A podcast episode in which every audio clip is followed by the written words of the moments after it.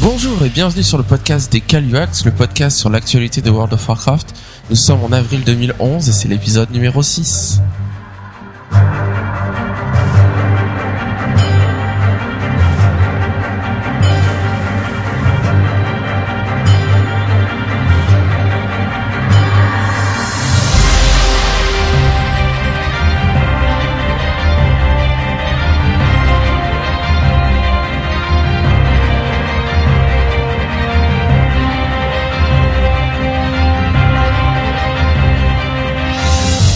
Eh bien, c'est un grand jour aujourd'hui. On, on fête quelque chose au podcast des Caluax. Qu'est-ce qu'on fête à votre avis Yuri McCracken, Euh, c'est mon anniversaire aujourd'hui. ton anniversaire de World of Warcraft Hum, Un an que vous jouez à World of Warcraft, bravo Merci, c'est gentil, ça, ça me touche. Seulement un an et déjà beaucoup d'expérience. Vous êtes un petit peu moins des nouveaux maintenant. ouais c'est vrai. Ça fait quel effet? Sans commentaire. Alors on se retrouve pour un sixième épisode avec euh, Charis, McCracken, Yori, Caspip et moi-même Gorger, euh, les habitués. Alors on va commencer par la petite partie euh, traditionnelle. Qu'est-ce que vous avez fait ce mois-ci sur World of Warcraft? Alors Charis, Eh ben, pas mal de quêtes bas level. Parce que ça fait monter les hauts faits, ça m'occupe, c'est pas mal. Et je crois que t'as farmé des zéros. J'ai farmé des zéros, euh, j'ai repris un peu plus les raids parce que j'avais un peu ralenti le mois dernier, donc euh, là j'ai repris pas mal, donc j'ai tué des nouveaux boss, j'étais contente. Euh, J'essaye désespérément d'avoir euh, une baguette, donc Par euh, attendre Zulaman, j'ai une vieille baguette 318, mon Ouais, seul truc vert. euh, t'as beaucoup de 359 Limite, je et vais me faire kick de la 346 guilde bientôt. Voilà, donc j'essaye de l'avoir. Je l'ai presque eu, sauf qu'il y avait un nouveau heal qu'on a recruté qui me l'a prise. T'es pas au C'est petit. pas grave. Ah, C'était une baguette heal. Hein. C'était une baguette heal, mais quand même. McCracken, qu'est-ce que t'as fait ce mois-ci sur WoW Euh, j'ai attends, j'ai pas fini. Et j'ai joué qui n'est pas sur WoW, mais j'ai joué à Magicka.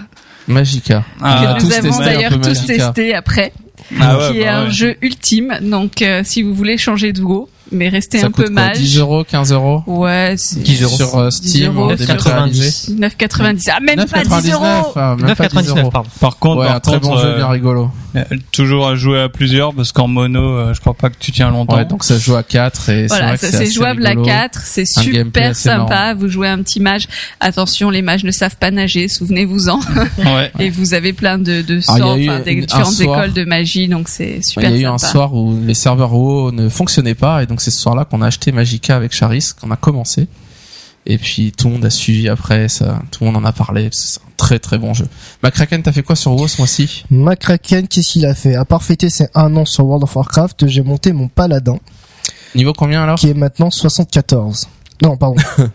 84 tu veux dire T'es revenu en arrière 84. il, a, il a régressé lui. 84, pardon. 84 plus qu'un niveau Ouais, puis qu'un niveau. et- du crépuscule là alors Euh, non, je suis toujours dans les tréfonds parce que j'essaie de Tu fais penser. tout dans l'ordre euh, non, non, je pense tu sais par rapport aux réputations qu'il faut faire ça parce que Ah, si je fais pas les, si je fais, parce qu'au début je voulais faire que les Pour monter que les réputations en amical pour après faire les, les donjons héroïques, mais au tréfonds il y a Terrazan qui fait Ah que tu dois le faire à, à, à la fin des quêtes quoi. Donc du coup Ouais. j'ai- j'ai monté euh, tréfonds à fond. Sinon j'ai fait du PVP, j'ai fait du PVP euh, en arène comme d'habitude et on a fait une soirée PVP sauvage que j'ai trouvé très distrayante. Ah oui, alors soirée PVP sauvage, en fait c'était une soirée raid devant Descente de l'aile noire où on attendait un healer qui n'est jamais venu. Et donc Ça on a fait une heure et demie de. PVP sauvage à tuer les allianceux, désolé pour les allianceux, qui ressortaient des raids. Et des fois ils sont sortis en masse du coup pour se venger et on s'est fait défoncer et c'était assez drôle. Avec Pour des eux, stratégies très innovantes qu'on a vues qui, qui, qui nous ont beaucoup distraites. Très marrant. Bah, le, le, le mage qui nous attendait à l'entrée, on croyait qu'il était tout seul. Ah et- oui, il l'a pas. et euh, après il s'est mis en bloc de glace et tout le monde est Et arrivé toute la guilde derrière. ressort. C'était trop L'objectif c'était quand un Alice sort de descente de l'aile noire, d'arriver à le tuer avant qu'il re-rentre. Et donc euh, des fois il y avait McCracken qui était euh, devant un peu éloigné avec euh, je sais pas Caspip t'étais là il me semble Ouais, ouais, sur le côté là. prêt à healer et moi en félin invisible sur le côté aussi pour arriver à stun le mec et on a 5 secondes pour le tuer parce qu'après il re-rentre. Et donc euh, c'était assez stratégique. Yuri t'as fait quoi ce mois-ci sur WoW? Euh, moi, j'ai moins raidé que d'habitude. J'ai monté les réputations. Enfin, Les réputations ouais, toujours. Et au fait euh, là, j'ai toujours. monté Sportgar. Alors une petite réputation que t'as montée dernièrement Ouais, c'est Sporgar. Sport regard. Ouais, c'est long ça. Non, en fait, ça va vite. euh, donc euh, moi, je pensais que c'était Chaque long. mois, il nous dit ça. Non, non, ça va Je- vite. non, mais je pensais vraiment que ce serait long. Et euh, en fait, euh, il y a quelqu'un de la guilde qui m'a dit que euh, il y avait une quête qu'on pouvait répéter à l'infini. Et euh, donc, on doit tuer une dizaine de, de nagas. Ouais. Et euh, ça Et donne donc tu 800, répètes ça à fond. 800, et 800 ça- points de répute à chaque fois. Donc ça va plutôt Ouais, vite. un peu lassant, quoi. Faut avoir du temps. Bon, de toute façon, les réputations, hein, euh, faut aimer faire les trucs rébarbatifs. Hein. Ouais. Casse-pif, qu'est-ce que t'as fait ce mois-ci sur WoW Alors moi ce mois-ci, euh, j'ai préparé mon futur main parce que je vais changer. euh, C'est euh, fini, Casse-pif Bah oui. Tu remplaces Casse-pif par, par qui alors? Voilà, donc un druide, enfin une druidesse troll qui s'appelle Clafouti. Et, euh, et donc je l'ai fait euh, pour une bonne raison, c'est que je voulais revoir euh, la cinématique de l'entrée à Vachir parce que euh, la première fois que je l'ai fait avec Caspip, j'étais sur le bateau, il y a eu plein de problèmes et j'étais déco au moment de l'attaque du McCracken, Ah, là. du. McCracken, du Kraken.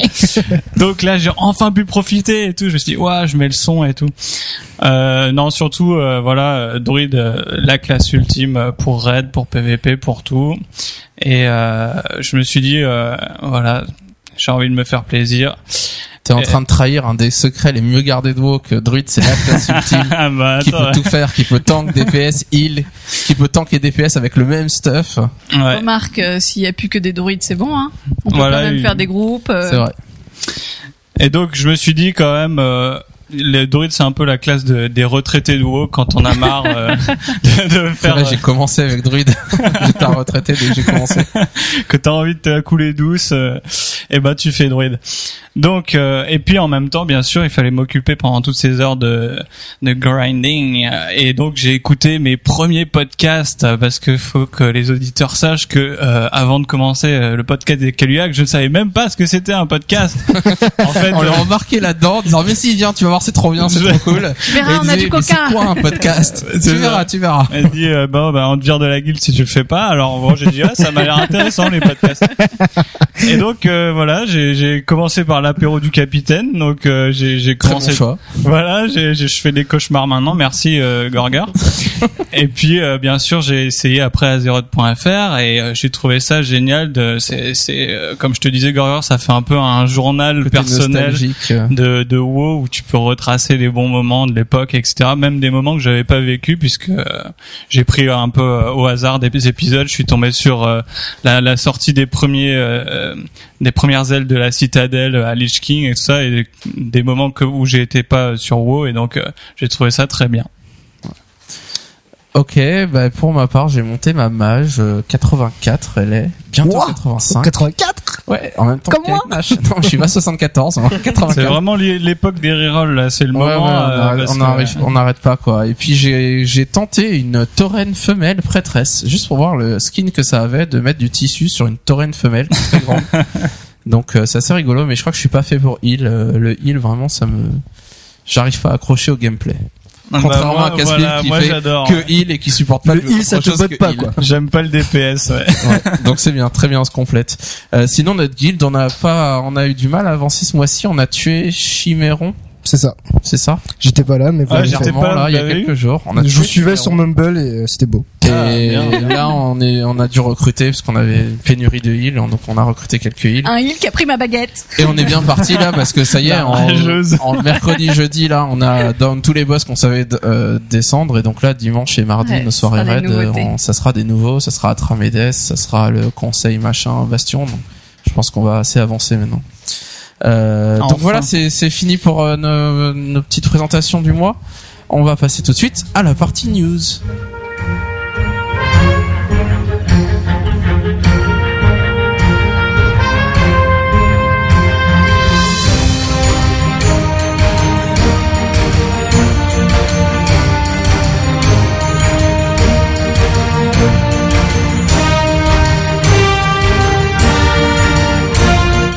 Alors, partie news, ce mois-ci, on a encore pas mal de news sur la 4.1, quelques news sur la 4.2, et on va revenir sur euh, voilà tout, tout, euh, tout ce qui s'est passé ce mois-ci.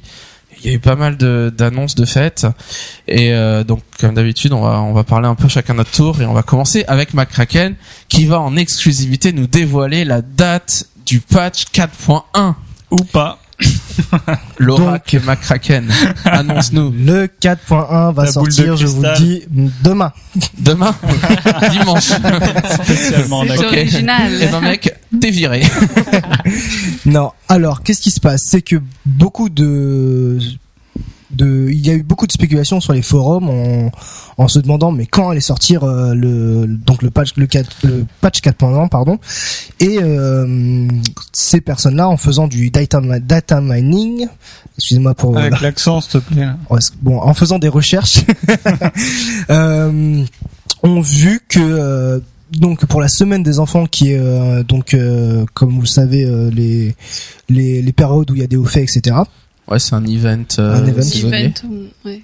Je l'ai pas fait, je crois que je suis arrivé à cette période-là d'ailleurs, à peu près un peu avant. Un peu avant, ouais. Euh, ils ont vu donc euh, qu'il y avait des objets. Alors euh, qu'est-ce que c'est Je ne sais pas trop. Il n'y a pas plus de détails que ça, mais que c'était prévu à peu près pour le patch 4.1 et donc euh, c'est quand cette saison là des enfants? C'est en mai c'est ça? début mai. Début, Début mai, Donc il y a des objets dans la 4.1 qui vont servir pour la semaine des enfants. Ouais, c'est ça. Donc a priori, ça devrait sortir avant. Et donc du coup, euh, il y a, il nous reste comme date euh, le 12, 19 et 26 avril. Donc euh, il se peut que ça puisse Donc, sortir trois semaines. Quoi. trois semaines ou pas. Donc à prendre avec des pincettes. C'est à ça savoir, à savoir qu'ils peuvent peut-être, enfin ces objets-là ont été ont été mis pour ce donc euh, pour ce ont été ont été mis là, mais qui peuvent être retirés. Donc on ne sait pas Ouais, encore donc euh, il sera vraiment. de la euh, 4.1 et intégré dans le jeu d'une autre manière. quoi. voilà, Ouais, la voilà. semaine des enfants Ils commence le toujours faire ça. 1er mai. 1er mai. Donc voilà. Alors, il, il y aurait des nouveaux objets d'héritage aussi dans le jeu, euh, ajoutés à la 4.1, notamment euh, Blizzard a parlé un peu de l'histoire de Zul'Gurub et de Zulaman, on a rajouté un peu une couche, donc je vous invite à lire le, texte qu'ils ont publié, si ça vous a intéressé, l'histoire des trolls du mois dernier. Et euh, donc pour expliquer un peu le background et qu'est-ce qui se passe dans ces zones-là, et il y avait une ligne dedans disait, qui disait que on pourrait euh, partir à la recherche d'un précieux butin qui comprendrait un anneau lié au compte dont la gemme est si grosse qu'elle est visible sur tous les porteurs de l'anneau. Alors qu'est-ce que ça veut dire un objet, un nouvel anneau lié au compte? Est-ce qu'il aura des nouvelles caractéristiques euh, qui nous permettra de EP nos rerolls? Est-ce qu'il y aura un bonus d'XP comme la bague euh, de Des du Caluax. concours de pêche des Caluax? Bonne question. Qu'est-ce que ça veut dire qu'elle sera aussi grosse et qu'on la verra de loin? Ça se trouve, ça sera un truc, euh, juste un truc esthétique qui sert à rien, comme les objets de Harry Spilton à Chatrat. Euh, donc voilà, on sait pas encore. Moi, j'espère un bonus d'XP encore pour monter nos rerolls encore plus. Bah, ce qui serait bien, ce serait, ce serait en complément et en remplacement de la bague de Caluax. Ouais, pour le 80-85 notamment. Ouais. Ah, si c'est que- juste esthétique, ouais, parce que C'est une juste bague, esthétique, euh, ouais, c'est ça va être dur à faire sur la main, quoi. Bah, elle va avoir, ça va être un truc énorme quoi. ouais, Sur euh, sur les gobelins ou sur les, ou les gnomes, c'est la, la, Ouais. la Ah, qui le corps. Ah, Ils ont des des grosses, grosses ils ont des mains, grosses les mains, gobelins. les, les gobelins. Ah ouais si c'est une grosse Très tête grosse. de mort, euh, je le ferai peut-être, ouais. Euh, alors il y a plein d'objets d'héritage. Ils ont annoncé qu'il y aurait des objets d'héritage pour tank, donc euh, vraiment spécifiques pour tanker, avec des caractéristiques vraiment faites pour ça. Euh, bon, sachant qu'actuellement il y avait déjà des objets d'héritage de plaques qui donnaient de la force, de et qui suffisaient pour tanker, des armes à une main, mais c'est vraiment des objets spécifiques. Euh, ils ont annoncé aussi que les objets d'héritage allaient devenir intercomptes et que le courrier envoyé intercompte de ces objets d'héritage serait instantané. Alors euh, on est plusieurs, moi le premier, à avoir cru que ça y est, c'était les objets d'héritage interserveurs, mais ce n'est pas le cas. C'est intercompte. Donc ce qui veut dire, si jamais vous avez deux comptes WoW qui sont reliés sur le même compte battle.net, eh ben vous pouvez échanger sur le même serveur vos objets d'héritage entre vos persos qui sont sur deux comptes différents. Donc imaginons que vous ayez un compte avec 10 persos sur votre serveur, disons le nôtre Garona, et que vous avez un, du coup vous voulez faire d'autres persos, vous êtes un super bourgeois, donc vous avez acheté un deuxième compte pour faire d'autres persos sur Garona toujours, vous pouvez échanger entre vos deux comptes vos objets d'héritage. Bon, ah, ça va pas servir à grand monde ce truc-là. Mais du coup, les objets d'héritage ne s'appellent plus des objets liés au compte, mais des objets liés au compte battle.net. Donc, ce qui veut bien dire ce que ça veut dire, et que théoriquement, on devrait à terme pouvoir les échanger euh, inter-serveurs. Et du coup, on toujours pas de news par rapport euh, Par rapport à l'inter-serveur, non. Il y a un dans, lors d'un chat qu'il y a eu entre des joueurs et des développeurs, il y a quelqu'un qui a dit quand est-ce qu'il y aura les objets d'héritage inter-serveur, et ils ont répondu ce qu'ils ont, ce qu'ils répondent depuis deux ans, c'est-à-dire someday. Donc un jour, Un ça jour. arrivera. On veut le faire, c'est compliqué. l'architecture des serveurs fait que c'est compliqué de transférer un objet. Enfin, c'est pas très, c'est pas simple de pouvoir transférer de manière instantanée un objet euh, d'un serveur à l'autre. Mais euh, ils veulent le faire, ils travaillent dessus. Alors, ça se trouve dans deux ans, ce sera toujours pas le cas. Hmm. toujours est-il que dans Cataclysm, il y a déjà des, des nouveaux objets d'héritage qui sont intégrés depuis la 4.0 qui sont des jambières d'héritage. Vous avez pas de jambières d'héritage actuellement. Non. Et il y en a qui auraient été intégrés sur MMO Champion. Il, Boubou, il nous a montré les screenshots, nous a montré les objets qui étaient déjà dedans, mais qui ne qu'on trouve nulle part dans le jeu et qu'ils n'ont pas intégrés. Elles existent, mais elles sont pas encore intégrées, donc on peut pas les avoir. Et elles rajoutent 10% d'XP. Euh, donc En- on ne sait pas encore. en plus de la euh, on sait cape pas quand est-ce que ça Et sortira. du casque, c'est ça hein? Ouais, alors euh, oui, je pense que ça va jusqu'à 85.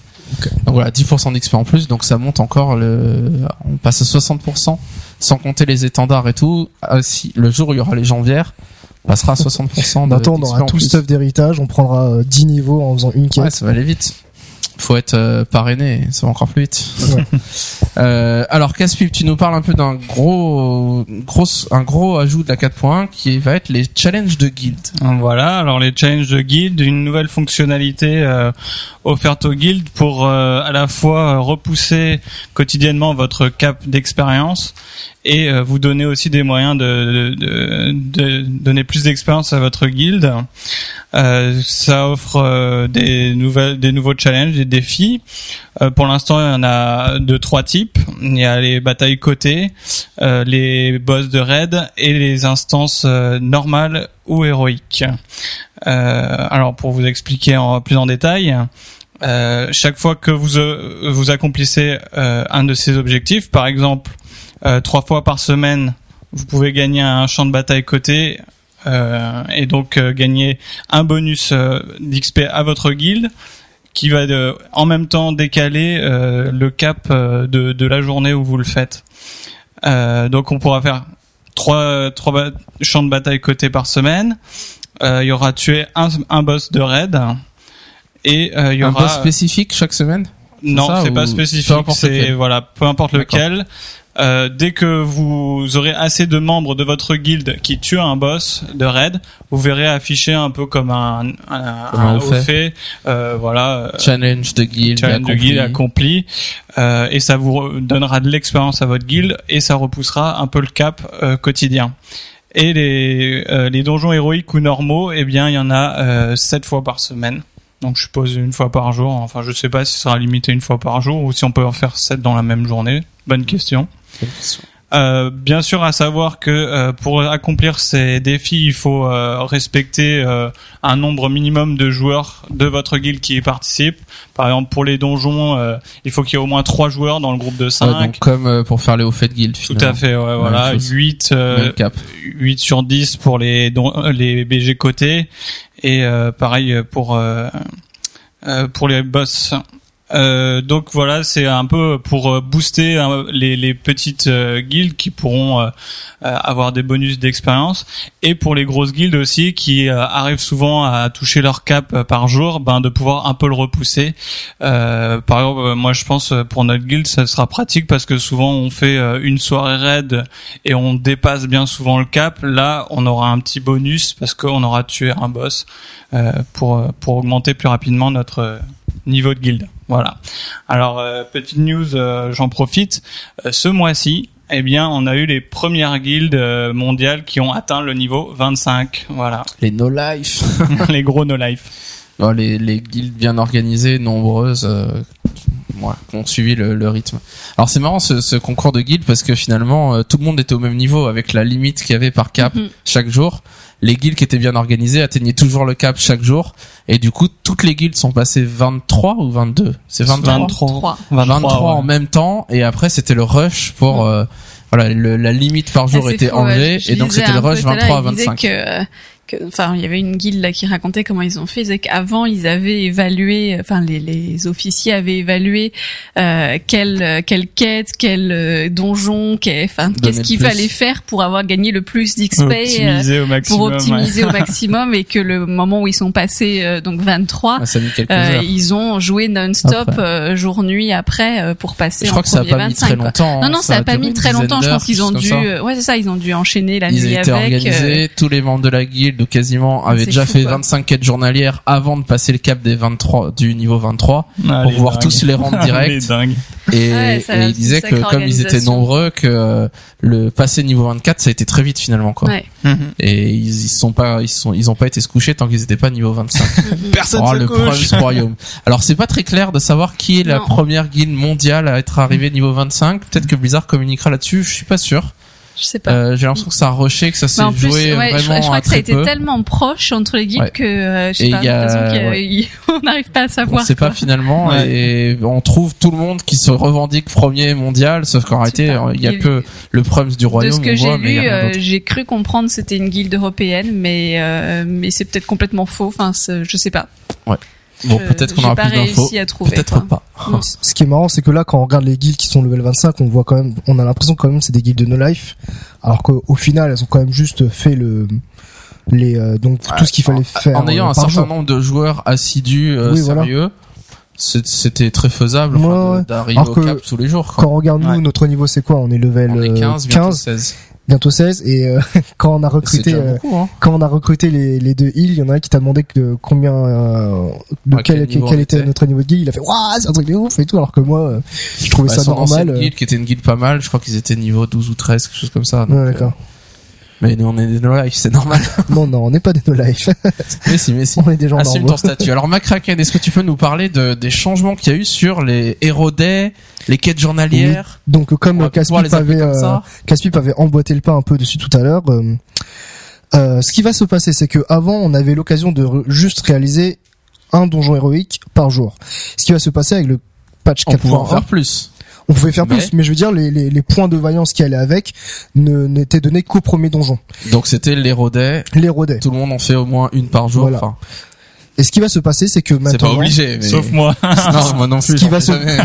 ce qui va se passer ça maintenant, c'est que les sept, les sept premiers donjons qu'on fera Ouais. seront euh, seront comptés comme les donjons de la, les donjons, les zéros, on va dire les Zéro les zéro week maintenant. On verra. Les Zero Week. On va pouvoir appeler ça les zéro week. Ouais, c'est vrai, ouais.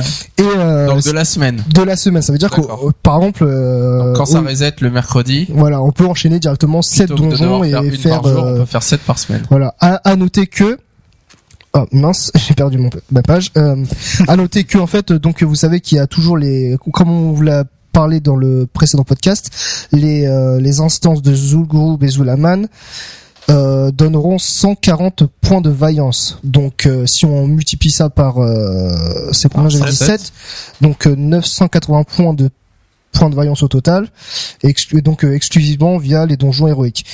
Et euh, Donc vous, vous vous planifiez chaque semaine votre samedi qui est entièrement dédié à World of Warcraft. Vous faites 7 fois Zul'Gurub ou Zulaman et vous avez 980 points de vaillance. Voilà.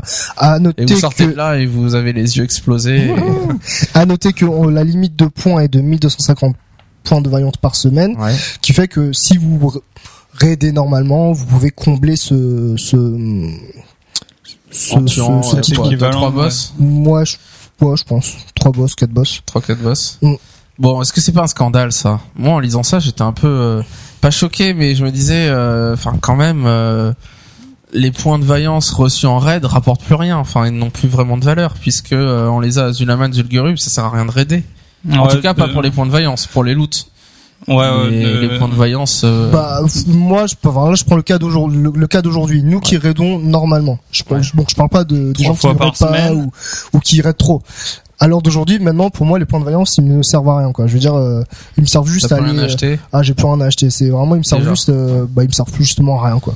Et donc, du coup, les, les gens, là, euh, enfin, enfin, moi, compléter leur stuff avec les points de vaillance. voilà, moi, quand je dis ça, ça m'a pas trop choqué parce que maintenant, je veux dire, on est, on full. Est-ce que justement, quand la 4.2 va sortir et que tout va se transférer, tout va être revenir en point de justice, qu'on va avoir des nouveaux points de vaillance pour acheter du stuff niveau 300, je sais pas combien, 70, euh, 80.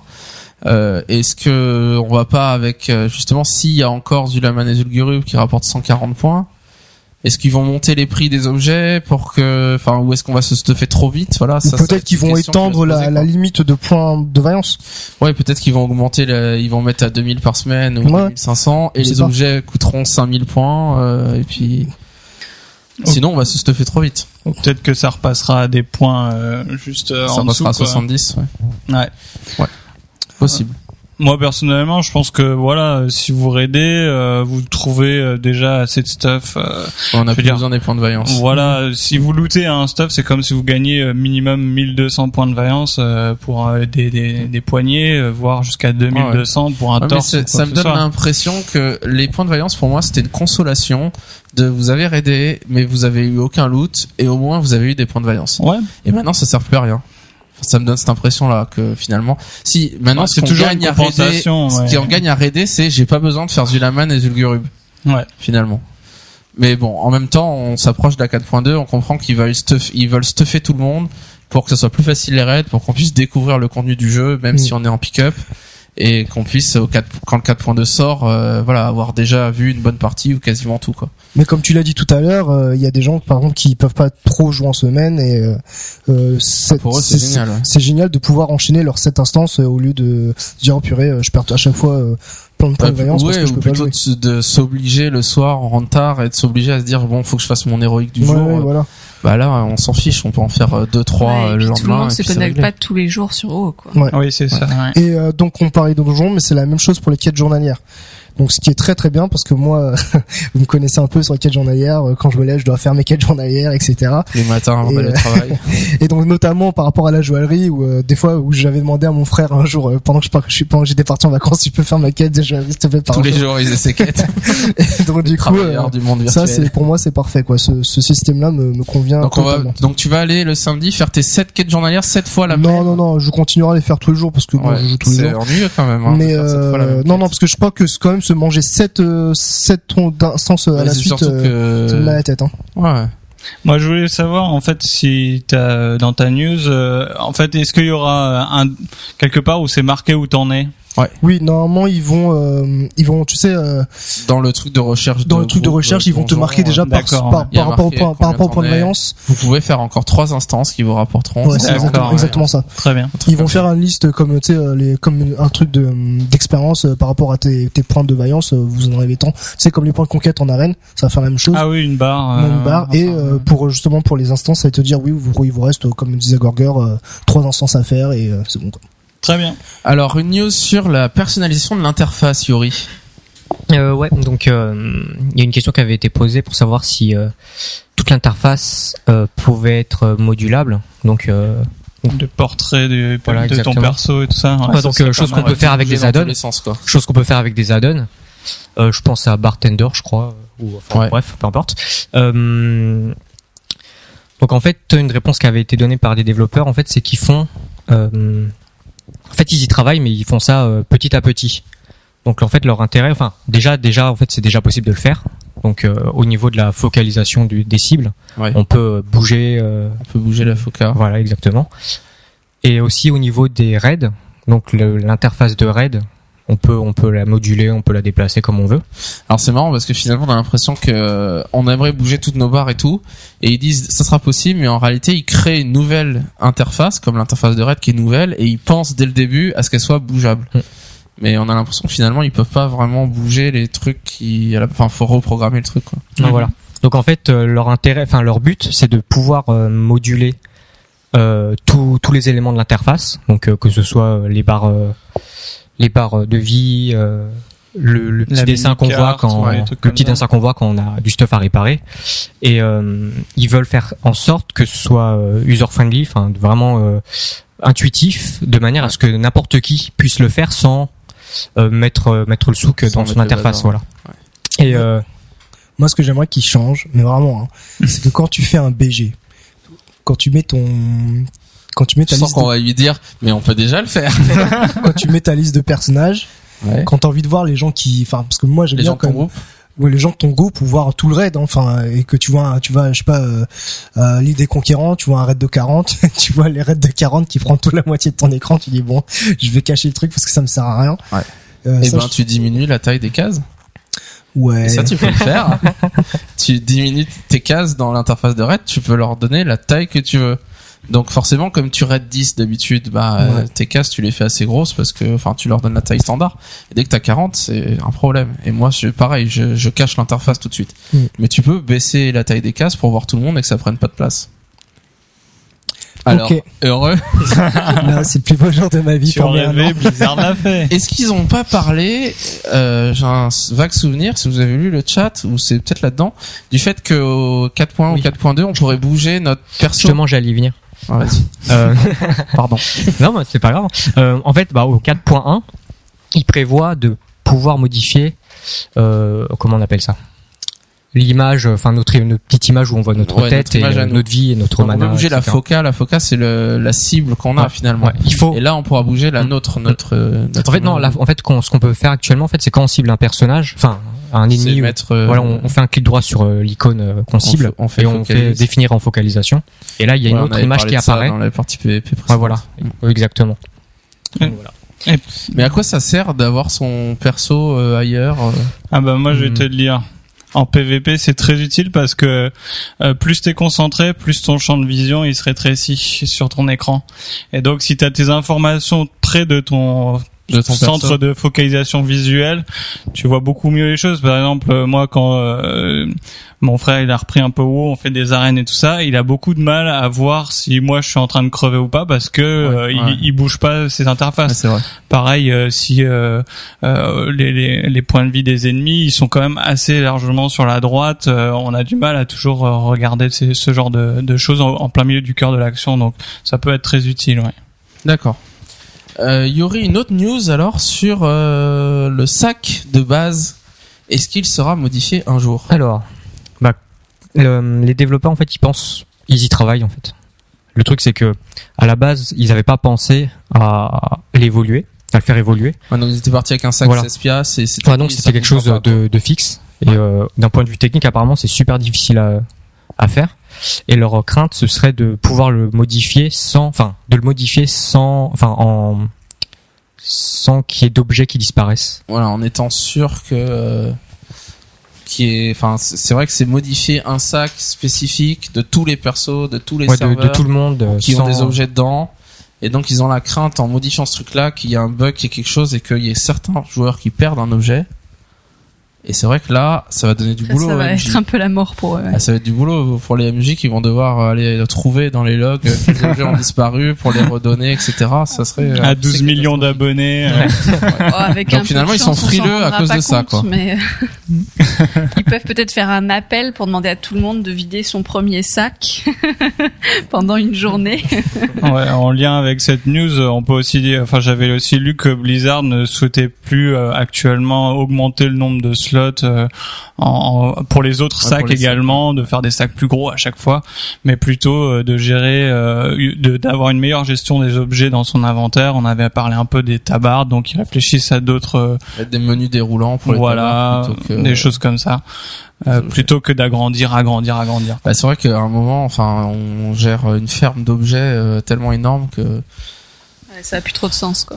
Moi j'ai joué un peu avec le perso de Charis cette semaine pour monter son enchantement et j'ai ouvert sa banque, j'ai pleuré quoi. Euh, de rempli de sacs 20 places, tout rempli, il y a plus de place, tout est plein. Et enfin c'est horrible quoi. Je sais pas comment Et tu créer une mule euh, niveau 1, ouais. hein. Ouais, mais Moi, ça me gêne pas. c'est vrai que c'est un peu euh, désagréable d'avoir autant d'objets au final. Quoi. Euh, alors, il parle d'intégrer un add-on dans le jeu. Casse-pipe. Oui, voilà, l'intégration des add-ons c'est toujours un sujet où ils planchent beaucoup parce que il y a la question. euh, évidemment, tous les joueurs aimeraient euh, intégrer des add-ons très courants, tels Recount euh, ou des choses comme ça, et donc ils demandent aux développeurs encore et encore quand est-ce que vous allez les intégrer. Et évidemment, les développeurs euh, prennent avec des pincettes tout ça parce que euh, ils veulent que ça reste euh, des, choix, des options et qu'on puisse jouer euh, sans add-on mais pas non plus mâcher le travail, etc.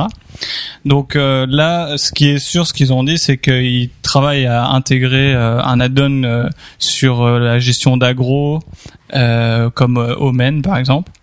Euh, par contre, euh, Recount, ils ont dit, euh, on en parle, mais on n'a pas de projet là-dessus encore. Quoi. Mais la, la, no- le- la, la donne d'agro, mais il est pas déjà intégré ça quand Avec on les voit. pourcentages? Oui, voilà, c'est c'est quasiment ça. Bah, non c'est vrai que quand on, on cible un objet, on voit, euh, enfin, Un boss. Ou un, boss, un ennemi, on voit un pourcentage au-dessus de sa tête qui nous dit notre aggro où est-ce qu'elle est? Mais euh, Omen, la différence c'est que quand on est tank, par exemple, et qu'on tank un, un ennemi, on est à 100% dessus en rouge. Et si on a un ennemi qui, un DPS qui se rapproche, on voit en orange, mais on n'a pas vraiment de visibilité sur euh, est-ce qu'il est loin, près. euh, on voit pas grand chose. On voit juste qu'il y a quelqu'un qui se rapproche. On sait pas qui. On peut pas dire euh, attention tel DPS ton aggro elle est trop forte. Des fois celui, enfin comme on a des, des, des capacités, chaque classe a des capacités de gestion d'aggro, de diminution d'aggro. Des fois euh, on se dit bah c'est le premier DPS euh, sur le DPS meter qui s'approche, alors qu'en réalité pas du tout parce que euh, il génère moins d'aggro que celui qui est deuxième ou troisième. Donc j'imagine que c'est pour répondre un peu à ces problématiques, c'est à ça que ça sert au main en tout cas. quoi. Mhm. Euh, news suivante, euh, Charis sur euh, l'update des textures des personnages.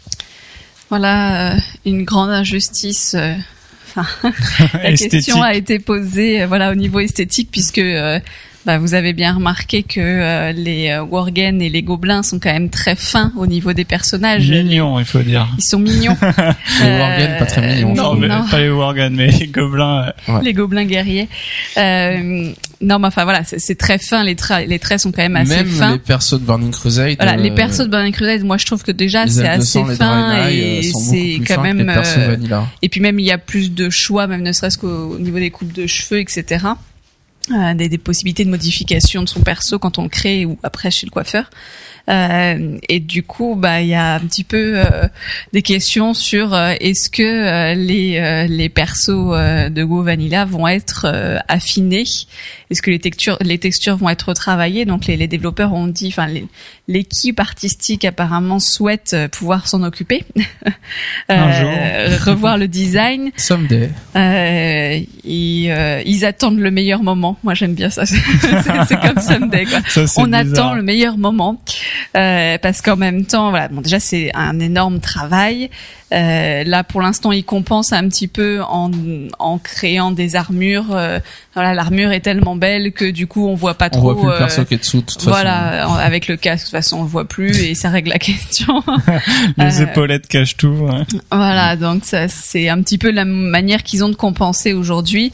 Euh, mais il faudrait, enfin, ce qu'ils veulent pas non plus, c'est que euh, c'est que le changement des textures euh, bah, modifie complètement le personnage et que euh, notre troll ne ressemble plus à notre troll qu'on avait, quoi, ou notre orc ou euh, ou, ou notre tauren, etc. Euh, parce que pour eux, euh, les joueurs sont quand même très attachés à l'aspect de leur personnage et ils sont sensibles quand il y a des modifications et ils voudraient pas qu'ils qu'ils aient l'impression que c'est plus leur personnage. Enfin, ils y sont attachés, quoi. Bon, maintenant, je sais pas si ça se défend pour tout le monde. Euh, Ouais, moi perso, je m'en fous un peu. Quoi. Ah, non, non, mais c'est parce qu'ils savent qu'ils ont pas mal de filles qui jouent à WoW. Enfin, moi, ça moi qui être joue ça. Tauren et qui adore les Tauren, si demain les Tauren ils ont une sale tête, je serais dégoûté quoi. Tous mes persos. Ouais, euh, bah, il y a un côté attachant. a un Enfin, enfin, quand tu il joues avec ton faudrait pas perso que, que années, finalement euh, tu trouves une race moins belle que ce qu'elle était avant finalement. oui, d'accord. C'est ça le problème quoi. D'accord. C'est d'un point de vue global, s'il y a une race que t'aimais et que maintenant t'aimes plus parce qu'ils l'ont retravaillé, euh, ça devrait pas être le cas. Ça devrait rester sensiblement pareil. Et si c'est juste Ouais. des nouvelles textures, euh, Bah, Ouais. l'idée, je pense, c'est quand même de faire des textures plus fines, pas forcément de modifier moi, complètement. Le mais mais reste bon, même, quoi. voilà, t'es quand même attaché, euh, attaché au perso. Mon petit grain de euh, beauté euh, sur. Donc voilà, Alors, ils, ils y vont justement- à tâtons quand même. Une, une autre news en, en rapport direct avec ça, c'est euh, les animations. uti- ils, ils ont parlé d'animations utilisant les objets qu'ils aimeraient rajouter éventuellement. Et euh, en fait, c'est exactement le même principe, c'est que y a les guerriers, ils tapent avec leur épée, les mages, ils lancent des sorts avec leurs mains, et leur bâton leur sert jamais à rien, à part à taper avec un bâton. Mais le mage qui tape avec un bâton, il a pas très bien compris comment fonctionne sa classe, euh, n'est-ce pas, Charis euh, Je- Tape pas avec mon bâton. non, mais tu te contre, souviens, euh, tu faisais un haut fait, monter ta compétence de bâton. mage lançait des sorts, ouais. Et il y a quelqu'un qui s'est arrêté qui s'est dit, tu sais, tu joues mage, tu dois lancer des sorts normalement. Donc j'ai fait un l'innocence. Ah bon? Ah bon? Mais En étant niveau 80, hein. Je Ah le bon? savais pas. J'ai tapé au bâton jusqu'à mon niveau 80. C'est Ah pour oui, ça que c'est long. C'était pour le Et fait donc- de, de tuer, euh, Ouais, de de, monter monter la compétence. Il y a des joueurs qui sur le fait de pouvoir lancer un sort avec un bâton. Et de pouvoir utiliser son bâton pour lancer un sort finalement. Euh, bon. Moi, je préfère, euh, C'est une bonne idée, ça serait cool, ça serait sympa. Ouais. Mais franchement, euh, C'est beaucoup ça de être prise de super tête, compliqué euh. parce que voilà, il faut Ouais, ça fait beaucoup de il faut euh, changer ça pour les 10 races et les deux sexes. Donc tous les persos du jeu, euh, refaire des animations, c'est toujours pareil. C'est si on alloue des ressources à faire ça, ben on alloue pas des ressources à créer des nouveaux raids, des nouveaux donjons et des Voilà. nouveaux contenus plus intéressants. Donc ils aimeraient bien le faire, mais c'est toujours pareil. Ça fait partie de ces modifications esthétiques, cosmétiques qui seront pas prioritaires. En même temps, Je prends pour exemple. Hein, je sais que ça a enfin c'est un peu, c'est un peu près à Dragon voir. Ball Z. Non non non, c'est pas ça. Mais quand tu prends, pas quand tu avec un prends, bâton. quand tu prends un sort avec un bâton, le bâton il est censé lancer un sort direct. Donc s'il ferait, s'il changerait le, Ouais, il peut le- pas incanter. voilà, il peut pas incanter, alors que bizarre. normalement le, le- la, la, la tendance du caster c'est de casser. Donc si tu prends un bâton, Ouais, tu peux incanter avec un Non, bâton. non, il y tu a fais quoi il y a Il fait trois jeux- tours sur son bâton et après il va lancer ça. Alors que Il y a bah, des jeux veux, où, où toutes les animations sont faites avec un bâton. Je crois dans Iron, euh, tous les casters, ils ont leur bâton en main, pas dans le dos. Mais Quoi. pourquoi ils font Bah, trois pirouettes avec leur ton- bâton Tu peux charger ton bâton et lancer un sort. Voilà. Comme tes mains. Enfin, c'est bizarre de charger tes mains aussi, hein. euh. Bah non, t'as fait la plus magie au bout des doigts, Gandalf il, il lance des sorts directs. Discussion, Ah. discussion de nerd. Mais il- Euh, Gandalf, il est plus fort que, que Sangoku d'abord. hein. Non, non, mais Gandalf il envoie, il frappe le sol avec son bâton et après ça fait un sort direct. Tu vois, il, il incante un tout. Mais oui, mais il incante pas. Alors Blizzard a parlé. Il y a des joueurs qui, ont. Il y a des joueurs qui ont demandé à, euh, à Blizzard s'ils allaient remodifier l'Outre-Terre et le Nord-Fendre. Alors on en a déjà parlé un peu. Blizzard veut pas toucher énormément à ces zones-là. Ils veulent juste euh, modifier un peu l'histoire pour que la chronologie tienne la route. Parce que la chronologie actuellement ne tient pas là du tout la route vu qu'il y a le cataclysme, les 60 premiers niveaux c'est des Deathwing, etc., etc. Et après tout d'un coup on part euh, aller tuer Illidan, aller tuer Northrend, que le cataclysme n'est jamais arrivé. Et après on revient au cataclysme. Donc ils veulent changer ce truc-là. Et Blizzard est conscient, un joueur qui, qui posait cette question, que euh, le problème actuel de l'Outre-Terre et de Northrend, de ces zones-là, qui sont quand même sympas à faire, euh, même on les connaît par cœur, mais qui sont sympas, c'est la péninsule des flammes infernales. Pourquoi c'est la péninsule des flammes infernales? Parce que ce- cette zone apparaît vraiment comme une sorte de goulot d'étranglement où tous les joueurs font leur leveling jusqu'au niveau 60, vont dans des zones, des nouvelles éventuellement, etc. euh, font euh, passent par des zones différentes et au 58, 58-60, obligatoirement ils passent par la péninsule des flammes infernales ils sont obligés de passer par cette zone. Et une fois qu'ils ont fini cette zone, ils peuvent aller, euh, ils font un peu Zangar et puis ils peuvent aller à Nagrand ou aller à Terrokar ou changer. Norfand, c'est pas pareil. Il y a deux zones d'entrée, Fjord et Tundra. Et une fois qu'on a fait une de ces zones, on peut aller au Grison ou à Désolation des Dragons. Voilà, il y a des possibilités. Du coup, on fait pas toujours la même chose. Mais la péninsule des flammes infernales, si vous avez monté plusieurs rerolls, ils sont tous passés par là. Ils ont tous quasiment le haut fait des 100, 120 quêtes ou 110 quêtes, je sais plus, euh, de, de cette zone. Donc c'est vraiment la zone qu'on connaît par cœur. Euh, Est-ce que Blizzard remédiera à ça un jour? C'est pas gagné. En, en même temps, le but euh, quand on fait un leveling, enfin, les gens ils veulent rusher, donc s'ils connaissent cette zone-là, c'est plus facile pour eux de rusher. Ouais, mais tu, moi j'aime bien rusher le fjord et puis ensuite avec un autre perso rusher la toundra. De toute façon, je connais les deux zones et ça fait un peu de variété, ça change quoi. Hmm. Ouais. Mais en Et il y a, a- euh, il y a un côté quand t'es dans l'enfant, il y a vraiment un côté choix. Outre-terre, c'est pareil. Après Zangar, après la péninsule, il y a un côté choix. Tu te dis, euh, bah tiens, je vais faire telle zone et puis je vais faire quelques quêtes de telle zone et puis quelques quêtes de telle zone et puis je vais passer 68 et passer au Norfand. Euh, tu peux aller à Rad Néant et faire toutes tes quêtes à Rad Néant pour passer 66, 67, 68, 69. euh, ouais, ou tu donc peux faire Ombre Lune, ou il y a toujours cette notion de choix. Péninsule des Flammes Infernales, c'est le seul moment où il n'y a pas de choix. Embêtant. McCracken, news suivante sur euh, les modifications des récompenses des points de justice et des points de vaillance et de tous ces trucs-là. Ouais, alors euh, une chose très importante pour moi qui me fait très plaisir parce que je n'ai toujours pas d'enchantement, on va pouvoir acheter via nos points de justice des cristal du Maelstrom. C'est comme ça ça dit, c'est parce que j'ai l'habitude de dire Maelstrom, mais c'est cristal du Maelstrom. Ouais. Et donc euh, par contre, ça reste assez cher, c'est quand même 3750 points de justice pour acheter un Maelstrom. C'est énorme. C'est énorme euh, Combien d'héroïques ça représente ah, ça, à peu près bah, ça représente quoi euh, ça, ça dépend les boss, mais à mon avis 8, 7, héroïques 7, 8, 9, ouais. Mais ça, c'est, quand même énorme, ça peut, euh, Moi, j'ai continué à l'acheter à l'hôtel des ventes. hein. Ouais. On pensait tous que les prix allaient chuter suite à, au fait qu'on puisse les acheter en points de justice. Je suis pas sûr que ça chute tant, tant que ça. Hein. Je sais pas sur vos serveurs vu que combien coûte un Maelstrom. Chez nous, point c'est dans les justice, 2000 euh, PO. Entre 2000 et 3000, ça oscille. Mais euh, moi, je préfère payer 2000 PO que euh, 3750 points de justice. Ceci dit, les zéros, maintenant, on les rush, donc euh, ça peut aller très vite.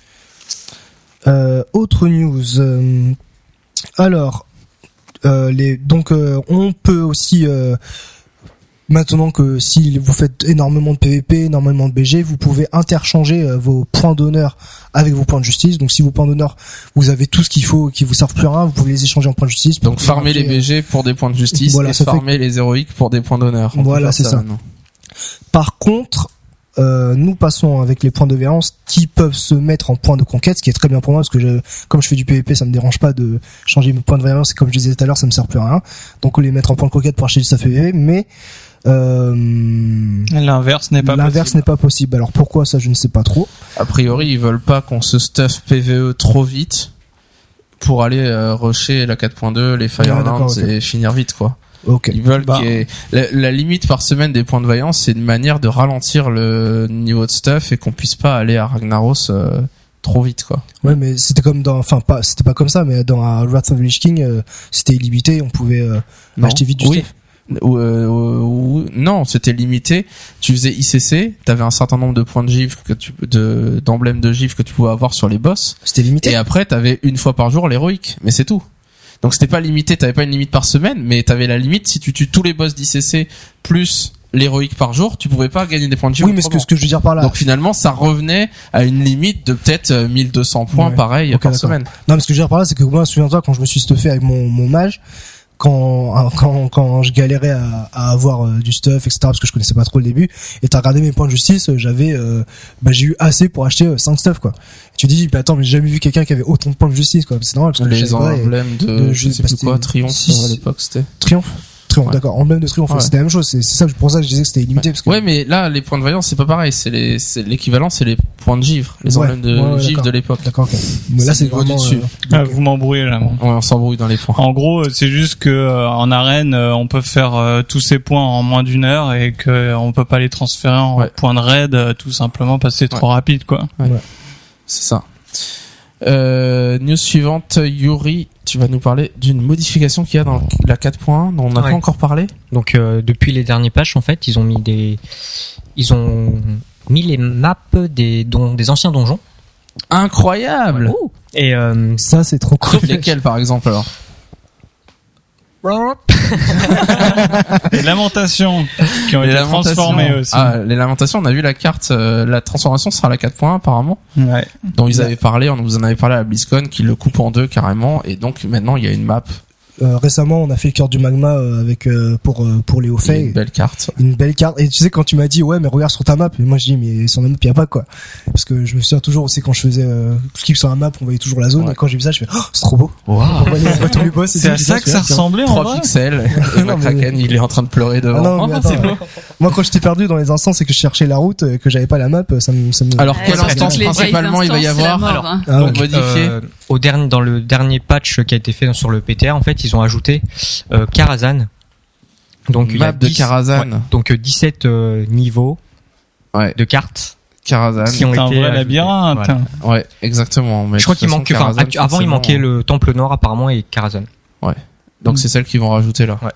Bon, je crois pas qu'on aura forcément l'occasion de les voir vu qu'on va pas aller faire Karazhan. Non, mais c'est pratique si on veut refaire. euh, Enfin, tu vois, on va Bah, pas on avoir a les toujours- hauts faits de guild, Ouais. etc. Euh, franchement, euh, si c'est c'est si que représente c'était un 17 peu la cartes, je vois pas comment tu vas te repérer dedans. Je non, dire, par euh, contre, ça, en- non, T'es mais- t'es 17 joueurs, chacun dans un niveau, on se voit pas. euh, bon, euh, voilà, quoi. c'est fini, c'est plié. hein. Pour se retrouver, ça va être compliqué. Euh, une autre modification sur la minimap, Yuri? Oui. Euh, Mince. alors, ma- enfin, à l'arrivée du patch, on va pouvoir, enfin, les PNJ qu'on va cibler apparaîtront sur la minimap. Donc ça veut dire que si on fait un slash target sur un PNJ qu'on cherche et qu'on se balade, on, il apparaîtra sur le euh, sur la minimap. Donc on n'aura plus besoin de d'add-on, donc euh, notamment NPC scan. Ah, moi je trouve ça cool Ça c'est bien pour les hauts faits aussi euh, quand il faut trouver un voleur troll euh, dans Grimard, bah vous regardez tous les trolls voleurs et puis vous cherchez un, vous les targetez et puis euh, c'est comme ça que j'avais fait. euh. Ah Oui, la quête euh, la quête journalière de cuisine. Non? Non non, Pour pour d'autres faits, euh, tu Ah vois, non, où euh, il fallait lancer des fleurs sur euh, certains types de classes, Comment de tu races, fais et de pour machin. euh, trouver la classe euh, avec la minimap? Bah en fait moi je cherchais déjà t- dans Grimard tous les joueurs troll voleurs par exemple. Ouais, et puis ensuite je créais une macro euh, slash target avec le nom le nom mec. du mec. et puis j'essayais de voler dans les endroits où il y a beaucoup de monde euh, les hôtels des ventes etc et je spammais ma touche macro. Et puis quand j'étais proche du mec je voyais euh, son nom s'afficher en target mais je savais pas où il était donc il fallait encore moi j'étais prêtre je Ouais, faisais ma chercher, je faisais ma vision, vision sur lui pour savoir mais là t'auras plus besoin de faire ça tu le verras sur ta minimap où il est Enfin, donc la news là concernait les PNJ. Donc je sais pas si ça va marcher Ouais, avec les joueurs. Peut-être, ouais, ouais, je sais pas. Donc euh, à voir. Ouais, c'est une bonne question. Est-ce que ça va marcher sur les joueurs? Je suis pas sûr. hein. En BG, euh, Ce sera un peu facile. Si tu peux cibler le mec et le voir sur ta minimap, où est-ce qu'il Bah, est les prêtres, ils peuvent le faire avec Ouais. leur sort, donc Ouais. pourquoi pas, hein, je veux dire. va pouvoir euh, le faire. Euh, enfin, dernière news, news concernant la 4.1 qui va arriver, c'est ce qu'on appelle maintenant dans le l'appel aux armes pour les donjons. Charis. Alors il y a un problème récurrent dont on a déjà parlé et qui, euh, et que qui est connu par tout le monde, c'est que euh, depuis euh, la mise en place des recherches de groupe pour un donjon, euh, le temps d'attente euh, pour les DPS est quand même très élevé, voire très très Pour les très, aussi très des élevé. fois. Parfois pour les heals, mais c'est vrai que les DPS battent des records quand même. hein. Ça, ça peut être très long. Euh, alors que pour les tanks, dès que vous lancez recherche de groupe, votre fenêtre s'ouvre. Tadam, c'est bon. Vous Faites pouvez, un euh, reroll druide encore. Caspip avec son reroll druid, il s'inscrit en DPS, tank et heal. Et ouais. Ça Ouais. aide. Euh, donc ils ont, euh, ils vont mettre en place à la 4.1 donc ce qu'ils appellent le- le- l'appel aux armes, qui sera un nouveau système destiné. Enfin, l'objectif c'est de réduire le temps d'attente. Le principe est très simple, hein, c'est euh, de donner une carotte au rôle sous, sous-représenté. Donc notamment, principalement les, les tanks, puisque c'est ça qu'on attend le plus souvent. hein. Donc chaque fois que la file Tout le monde d'attente, va faire des tanks. voilà, bah, Ça sera World je of pense Tanks. que ça va devenir un peu ça, ouais. Après, Ce ce sera les. DPS Ah ouais, les DPS auront l'appel aux armes. Au final, on aura tous la même chose après. Euh, Enfin, leur idée, c'est pas de le faire pour les tanks, c'est pour toutes les classes qui sont, enfin, tout ce qui est sous-représenté. Donc, si euh, s'il y a une classe qui manque à un moment, euh, que c'est les DPS qui manquent, euh, il y aura l'appel aux, aux armes aux DPS. Donc, c'est-à-dire que la- chaque fois que la file d'attente sera plus longue que quelques minutes. Alors, je ne sais pas ce qu'ils appellent quelques minutes 20. parce que euh, je 30. sais pas si c'est 3 minutes ou si c'est 30. Euh, donc c'est des pour les héroïques, hein, niveau 85. Euh, donc le système d'appel aux armes prendra effet et déterminera donc quel rôle est le moins représenté. Et par exemple, si c'est les tanks qui sont le moins représentés, ils auront un icône dans leur fenêtre de recherche euh, qui indiquera appel aux armes, euh, qui donc qui apparaîtra, qui leur permettra de savoir que si euh, ils font un, ils s'inscrivent en donjon à ce moment-là, en étant moins représentés, euh, ils auront une récompense, enfin ils auront des récompenses additionnelles. Une carotte. Ils auront une carotte, voilà, mais qui sera a priori un peu plus Livrée euh, par euh, donc- FedEx dans votre boîte aux lettres. c'est ça. Euh, donc ces récompenses, ça sera une sacoche, alors ce qu'ils ont appelé la sacoche de mystère exotique. C'est tentant. c'est mystérieux. C'est pour dire qu'ils peuvent mettre n'importe quoi dedans, en fait, c'est tout. voilà, bah, ils, ils décrivent un Les petit peu ce qu'ils exotiques, ils vont vont. t'envoyer une pomme. Du bœuf exotique. Euh, donc, euh, euh, la, la condition quand même pour l'avoir, c'est euh, de rentrer tout seul en file, euh, en file d'attente. Tout seul, donc... euh, C'est pas en Pas groupe, groupé. pas Ah ah. groupé. Et gros, de c'est de faire, faire profiter à euh, quatre autres personnes. Ouais, voilà, c'est ça, c'est de pouvoir aider de les quatre rôle, autres quoi. qui attendent désespérément un tank ou un heal ou un DPS, mais ça c'est quand même très rare. euh, et donc la condition aussi, c'est qu'ils doivent faire, euh, ils doivent aller jusqu'au dernier boss euh, de l'instance. Hein. C'est pas juste euh, ils rentrent, ils font un boss, ils se cassent et, et ils ont la sacoche. ouais. Sinon ça serait un peu, Et il y aura un quoi peu alors dans abusé. cette sacoche Donc dans cette sacoche, intéressante. Euh, donc déjà il y aura pas de limite journalière. Hein. Donc à chaque fois qu'ils feront un donjon, euh, c'est pas juste pour le donjon du jour, quoi. Mhm. Euh, ils peuvent le faire plusieurs Moi, je fois et si gagner l'appel la aux armes, sacoche ils vont le plusieurs fois. supprimer de manière dynamiquement, vraiment. euh, est-ce qu'ils vont le lancer pour une heure, par exemple, ou pour deux heures, ou pour une journée, ou est-ce que et qu'au bout d'une journée ils vont le supprimer, ou est-ce que vraiment dès qu'il y a assez de temps, qu'il y a trop de temps, hop, l'appel aux armes il s'en va et il y a un, A un priori, appel aux armes ça. DPS, hein. etc. A priori, ça va s'adapter aux besoins qu'il y aura à ce moment-là. Ça- moi, ça me paraît va très bizarre. évaluer, J'ai du euh, mal à voir comment ça va, quelle forme ça va prendre. Moi, j'ai dans, dans ce que j'ai eu, ce que j'ai compris, c'est qu'il peut même y en avoir plusieurs en même temps, hein, Ouais. euh, Ouais. tank Ouais, et ouais. euh, fait. etc. Il y aura les trois. Il peut Il y, y a avoir personne, les il y a personne. On recherche du monde. Euh, et donc dans cette sacoche, euh, il y aura donc des cadeaux, euh, de l'or. Enfin, alors c'est aléatoire, donc on, ça peut contenir plusieurs choses. Ça peut contenir, euh, donc ça peut varier. Hein. Euh, en tout cas, a priori, il y aura de l'or. Il y aura aussi, euh, il y a la possibilité qu'il y ait des gemmes.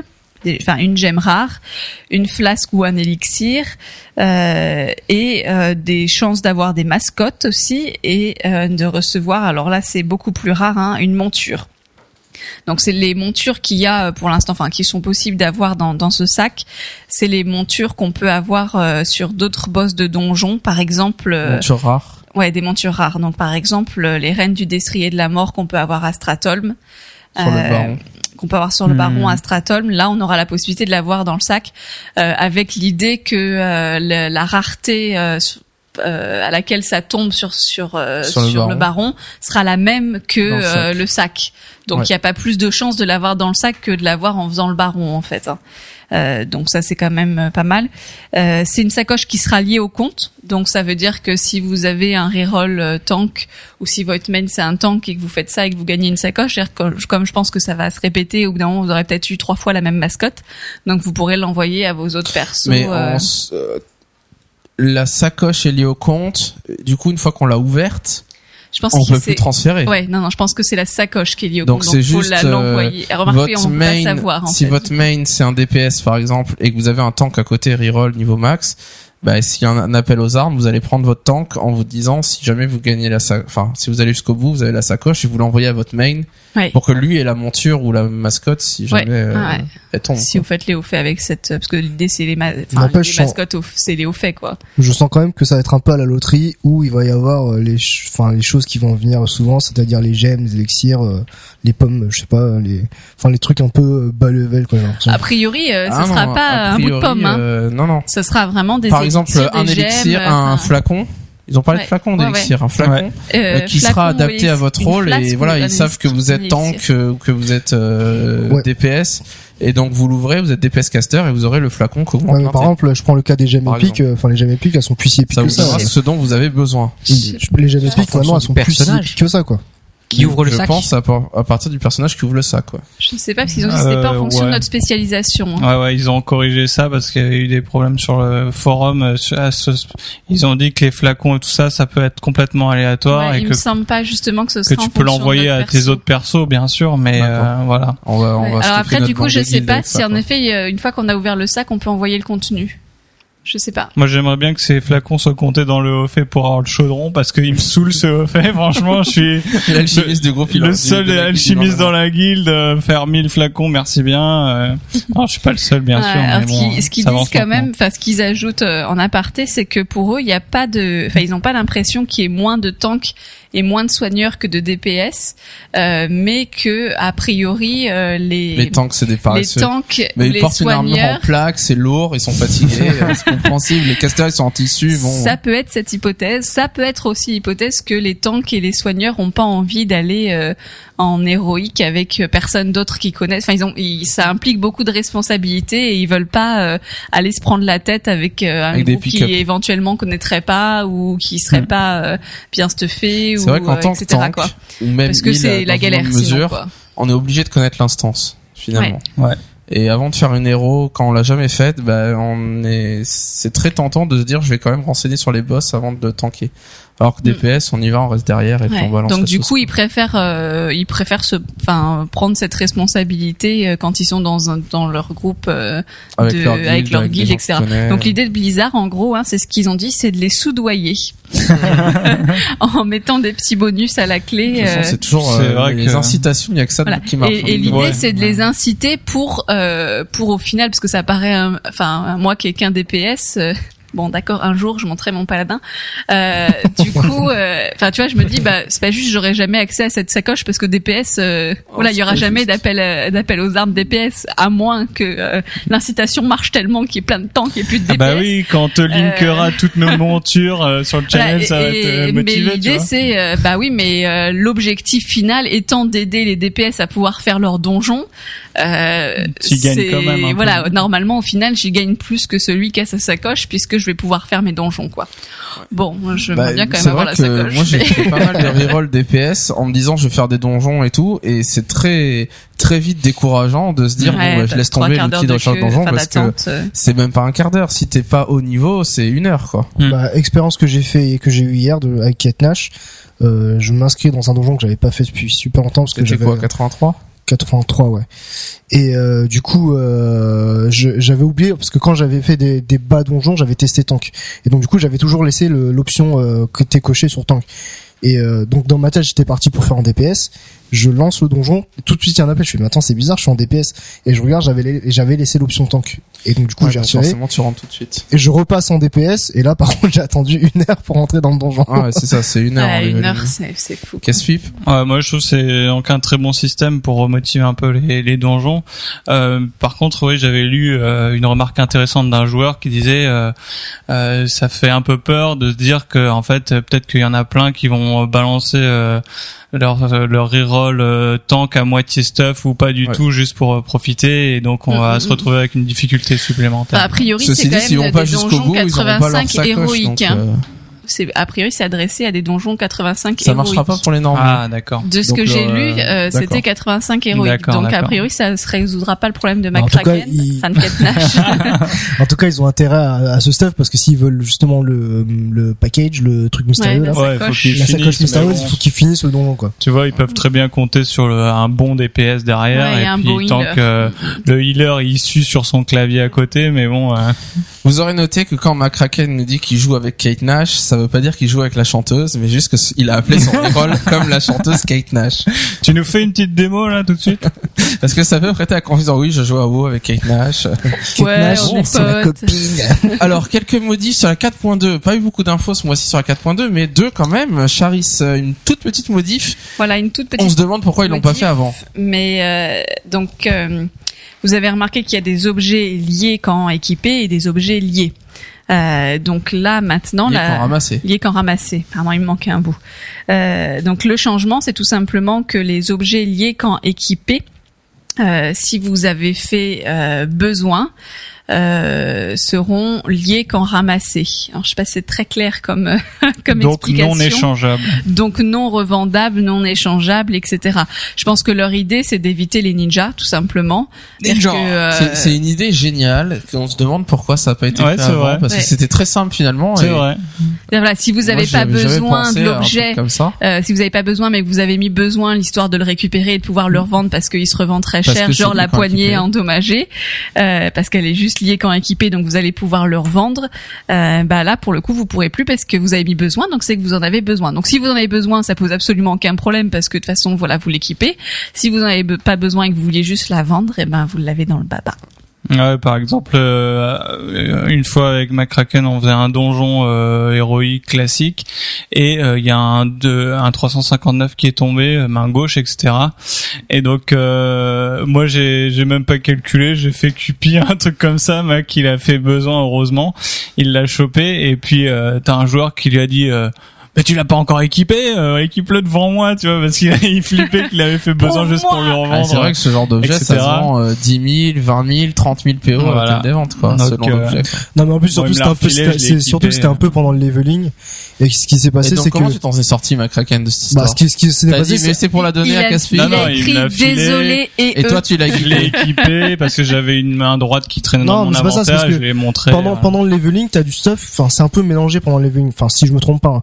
mais c'est que en fait il y a du stuff intel plus endurance plus esprit et pendant le leveling je- normalement il y avait la ils, Bah, pendant le leveling, le truc d'esprit, tu le prends, tu t'en fiches. oui voilà c'est ça Ouais. Mais comme comme c'était un truc 359 je me suis dit, ah trop bien et moi j'avais pas fait attention qu'il y avait vraiment beaucoup enfin sur ce sur je crois sur cet objet là J'ai besoin dès qu'il voit du violet, non, c'est pas grave. non, c'est pas ça Violet C'est qui moi- équiper, je prends, je prends. pour moi j'ai vu un tel endu je me suis dit c'est bon je vais le prendre mais j'avais pas de main j'avais pas de T'avais main pas gauche. Donc du, du Ouais. coup, je m'en fais, je voulais pas le mettre. Et en fait, j'ai vu qu'il y avait de l'esprit, j'ai dit Caspi, tu le veux Il l'a, je lui ai donné, et l'autre il est en train de m'agresser, mais mets-le, mets-le, mets-le. Je Pourquoi il J'ai pas de main gauche. J'aurais dû marquer, eh ouais, Ninja, McCracken. Une autre Ban. modification euh, de la 4.2 casse-pipe sur les, les persos. Oui, voilà. Alors euh, une petite fonctionnalité, euh, rien de révolutionnaire, mais qui est sympathique, c'est qu'on va pouvoir enfin sur notre écran de chargement des personnages changer l'ordre de nos personnages. C'est-à-dire c'est que trop cool. si euh, vous avez euh, commencé à créer des persos tout au début et que votre main en fait il est qu'en quatrième position, vous pourrez le mettre en haut de la liste, euh, bien en évidence. Ça, c'est génial. Hein. C'est vrai que ça va être pas mal de faire un peu de tri dans nos persos parce que moi c'est le bazar. Mes 10 persos, euh, il y en a de partout. euh, Voilà. Moi, j'ai, euh, donc j'ai Kate Nash qui est mon deuxième personnage principal, on va dire. quatrième position. Et qui est en quatrième position, je suis un peu frustré Non parce que je suis obligé de, Non, de mais tu, dérouler en bas. faut juste que tu montes les deux persos qui sont entre les deux. D'abord. Donc tu les non. effaces si tu veux.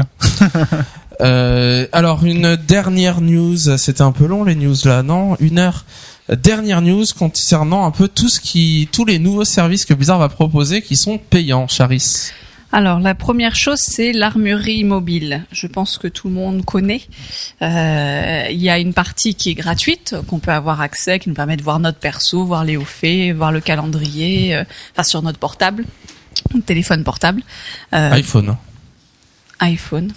Bon, désolé pour les Je crois autres. pas que ça soit déjà sur Android ou. Ah, je sais pas. Ça me paraissait tellement évident. Oui, j'ai un iPhone, je peux faire ça. voilà, donc du coup, euh, sur- en tout cas sur les iPhones, vous avez accès à l'armurerie mobile. Désolé des autres, vous pouvez pleurer euh, ou acheter un iPhone. Euh, et cette armurerie peut être, euh, enfin, peut aussi, euh, vous pouvez aussi prendre un abonnement, payer euh, 3 euros par mois.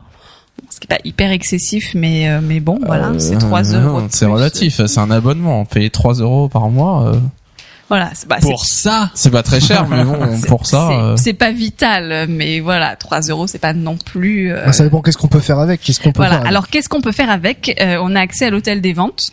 Donc ça, c'était déjà Euh, le donc cas c'est depuis, pas juste euh, de ça fait un consulter, an, ça, ça fait un an et déjà demi que une, sortait une ça. certaine période. C'est-à-dire que Vous pouvez acheter, revendre, euh, faire voilà, faire votre petite spéculation tranquillement euh, en même temps que vous êtes au travail ou dans le transport ou en cours.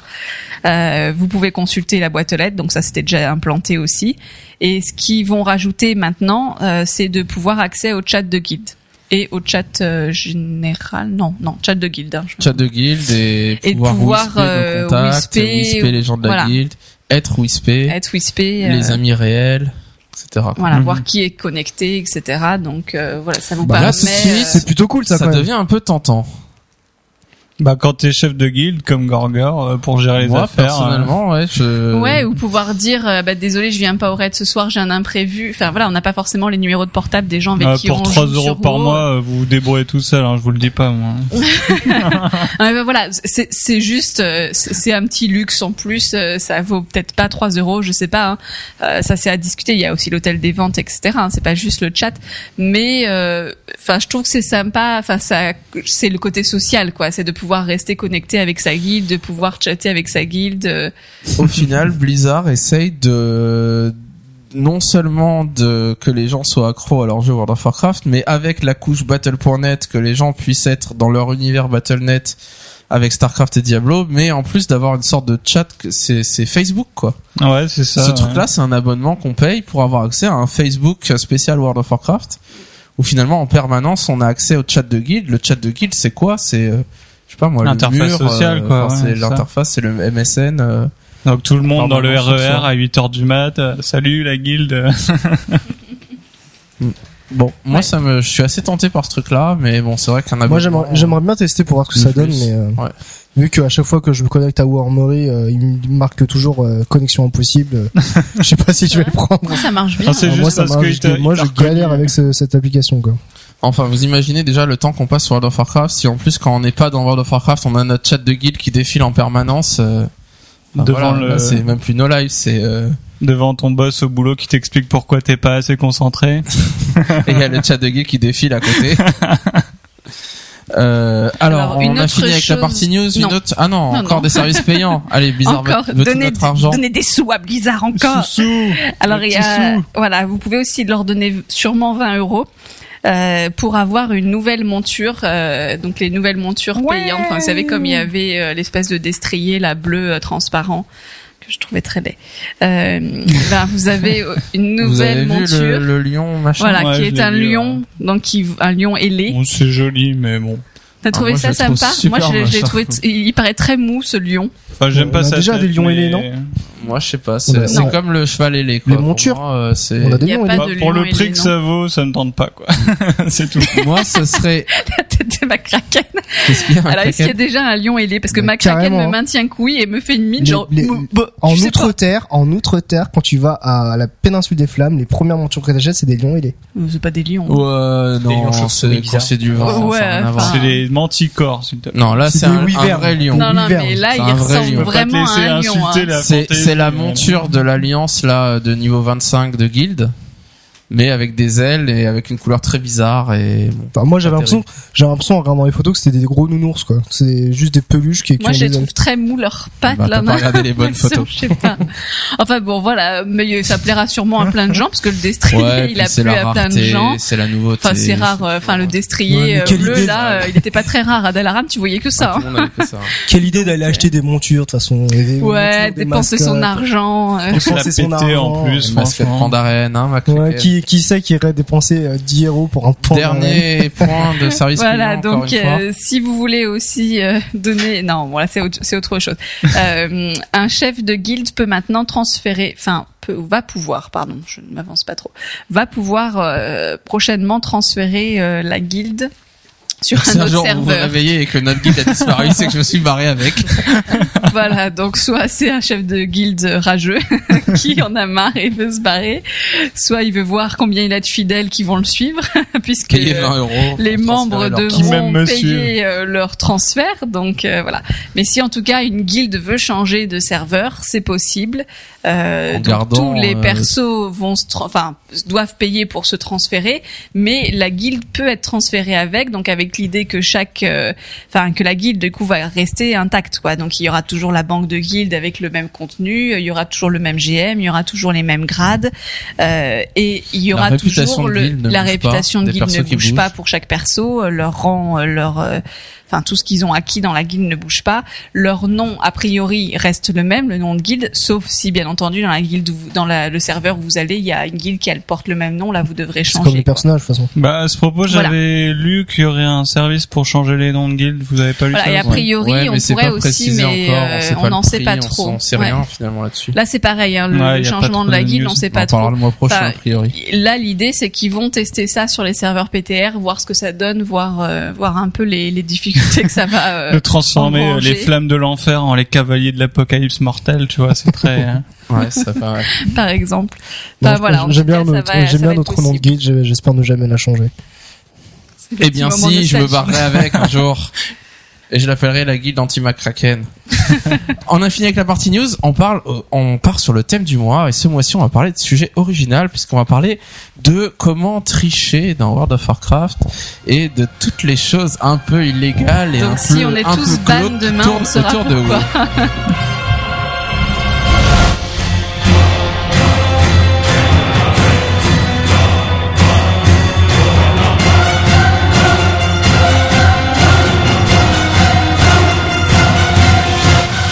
Alors le thème du mois m'a été inspiré par une déclaration de Bashiok. Alors Bashiok, c'est marrant, il me semble que c'est celui qui s'occupe plus spécifiquement de Diablo 3. Alors ça se trouve il parlait de Diablo 3 et pas de WoW, j'ai pris ça pour beau parce que ça c'est vraiment c'est beau. Euh, il parlait de ban botting. Donc qu'est-ce que ça veut dire? Ça veut dire de bannir euh, les bots. Donc Robot. donc qu'est-ce que c'est un bot? Ouais, c'est quelqu'un qui ne joue pas vraiment mais qui fait semblant de jouer. Et donc il dit que Blizzard va de devenir extrêmement bon. agressif vis-à-vis de du botting ou du fait de d'essayer de tricher en BG, de s'inscrire en BG par exemple sans jouer vraiment, juste pour récupérer les points d'honneur. Et qu'ils allaient, ils avaient, ils allaient déployer plusieurs nouvelles méthodes agressives pour euh, pour euh, notamment retirer les objets, les points d'honneur qui auraient été acquis de manière euh, illégale selon eux. Donc c'est vraiment agressif parce que c'est pas seulement on essaye de prévenir avant quand ils quand les mecs sont des bots, mais c'est aussi de leur retirer ce qu'ils ont gagné. Et, euh, et donc ça m'inspire un peu de, de ce thème du mois de parler un peu de toutes ces choses un peu de l'envers du décor de WoW, du monde glauque de la tricherie et des serveurs illégaux ou privés et de toutes ces choses un peu euh, particulières. Et Ouais. revenir un peu sur sur plusieurs points qui ont fait l'histoire de World of Warcraft. Bah, tu dis aussi euh, de retirer les l'XP ou les objets qu'ils ont eu, mais il parle aussi de voir carrément de de bannir un compte. Euh, Ouais, de- ouais, ouais. Ah, ça, c'est déjà le cas. Ça c'est déjà le cas, mais t'es banni trois jours, t'es banni une semaine, et puis tu reviens, et puis t'as tous tes objets. Ah bannir, voilà. c'est vraiment juste. euh, Ah d'accord, moi je pensais que ça peut être bannir à, ça bannir entièrement. Ah moi dans peut ma, être, dans, euh, dans ma tête bannir c'était vraiment bannir à vie. Non, euh, la plupart du temps, c'est quand même bannir quelques jours. Non, ils peuvent t'interdisent de jouer, mais tu reviens. Après, tu reviens, t'as rien un compte perdu. définitivement, Ah, ok. comme on va le voir tout à l'heure. Alors, si on fait juste un petit historique sur quelques quelques quelques points dans l'histoire de World of Warcraft qui sont passés par exemple, où les gens ont essayé de tricher. Euh, en, en BG, enfin les BG, c'est vraiment l'endroit où beaucoup de gens ont, ont essayé de tricher et ont installé, par exemple, des logiciels tiers. Donc c'est comme des add-ons ou c'est des logiciels qui, qui sont en dehors de WoW mais qui font faire des trucs à WoW. Donc euh, pour par exemple, euh, il y a des gens qui, qui partaient au travail le matin, qui lançaient un logiciel, qui lançaient WoW et le logiciel était chargé d'inscrire leur perso en BG et de cliquer sur entrée quand la fenêtre s'ouvrait. Ils rentraient en BG, ils restaient en BG tout le temps pour gagner quelques points d'honneur. Pas beaucoup, juste euh, voilà, si le groupe gagne le BG, ils gagnent des points d'honneur. S'ils perdent, ils en gagnent un peu moins, mais ils en gagnent quand même. Et, euh, et si euh, et une fois que c'est c'est fini, euh, le l'addon fait quitter le BG et réinscrit dans un BG. Et donc ils faisaient des BG toute la journée. Et quand ils rentraient le soir, ils avaient leurs 10 000 points d'honneur ou leurs 15 000 ou je sais pas quoi. Et ils s'achetaient leur stuff sans rien faire. Et donc ça pourrissait un peu le jeu parce que forcément, fur et à mesure que les gens ont eu cette idée, que ça s'est répandu, euh, on faisait des BG à 10 où il y avait Avec 4 neuf personnes personnes AFK. Euh, Enfin, c'était vraiment un alterac. euh, Il y avait 10 personnes AFK au début euh, qui faisaient rien. Et donc, ils ont Blizzard a fait que euh, les gens qui étaient ABS, donc qui- qui devenaient ABS au bout d'un certain temps, qui bougent pas, étaient éjectés du BG. Du coup, on a rétorqué. Qu'est-ce qui s'est passé à votre avis? Ils ont trouvé un programme pour que les personnages Que puissent bouger, notamment sauter. Voilà. les personnages, les AFK, les AFK sautant. Ah d'accord. Donc les personnages qui le logiciel maintenant Ça doit être ne sympa pas à voir. juste Tu sais, si t'en as la moitié Ouais, qui tu vois utilise 10 le personnes qui, qui bougent pas et qui sautent. Donc c'était vraiment ça à l'époque. Si vous réécoutez des anciens épisodes d'Azeroth.fr, euh, Patrick nous parle de cette période-là, je m'en souviens très bien, où euh, voilà, t'as- tu fais un alterac, euh, t'as 25 personnes qui combattent, 15 au début qui sautent, et euh, c'est vraiment, enfin c'était l'enfer. Et il y en a un qui euh, aug- augmente sa pêche, euh, c'était mon cousin aussi en plein. Mais ça, à la limite, bon, pourquoi À pas. la limite, il fait quelque chose, À tu la vois. limite, au moins, il fait quelque il chose. se faisait euh, insulter, il y a tout le monde qui le voyait à sa canne à pêche. C'est à, ce- à ce moment-là que Blizzard a introduit le report euh, AFK. Donc le fait qu'on pouvait délation. on pouvait signaler voilà la délation, on pouvait signaler tel joueur est AFK et quand il y avait un certain nombre de joueurs qui le faisaient, la personne était éjectée. Et donc comme ça, qu'il saute ou pas, ça change rien, on pouvait le virer.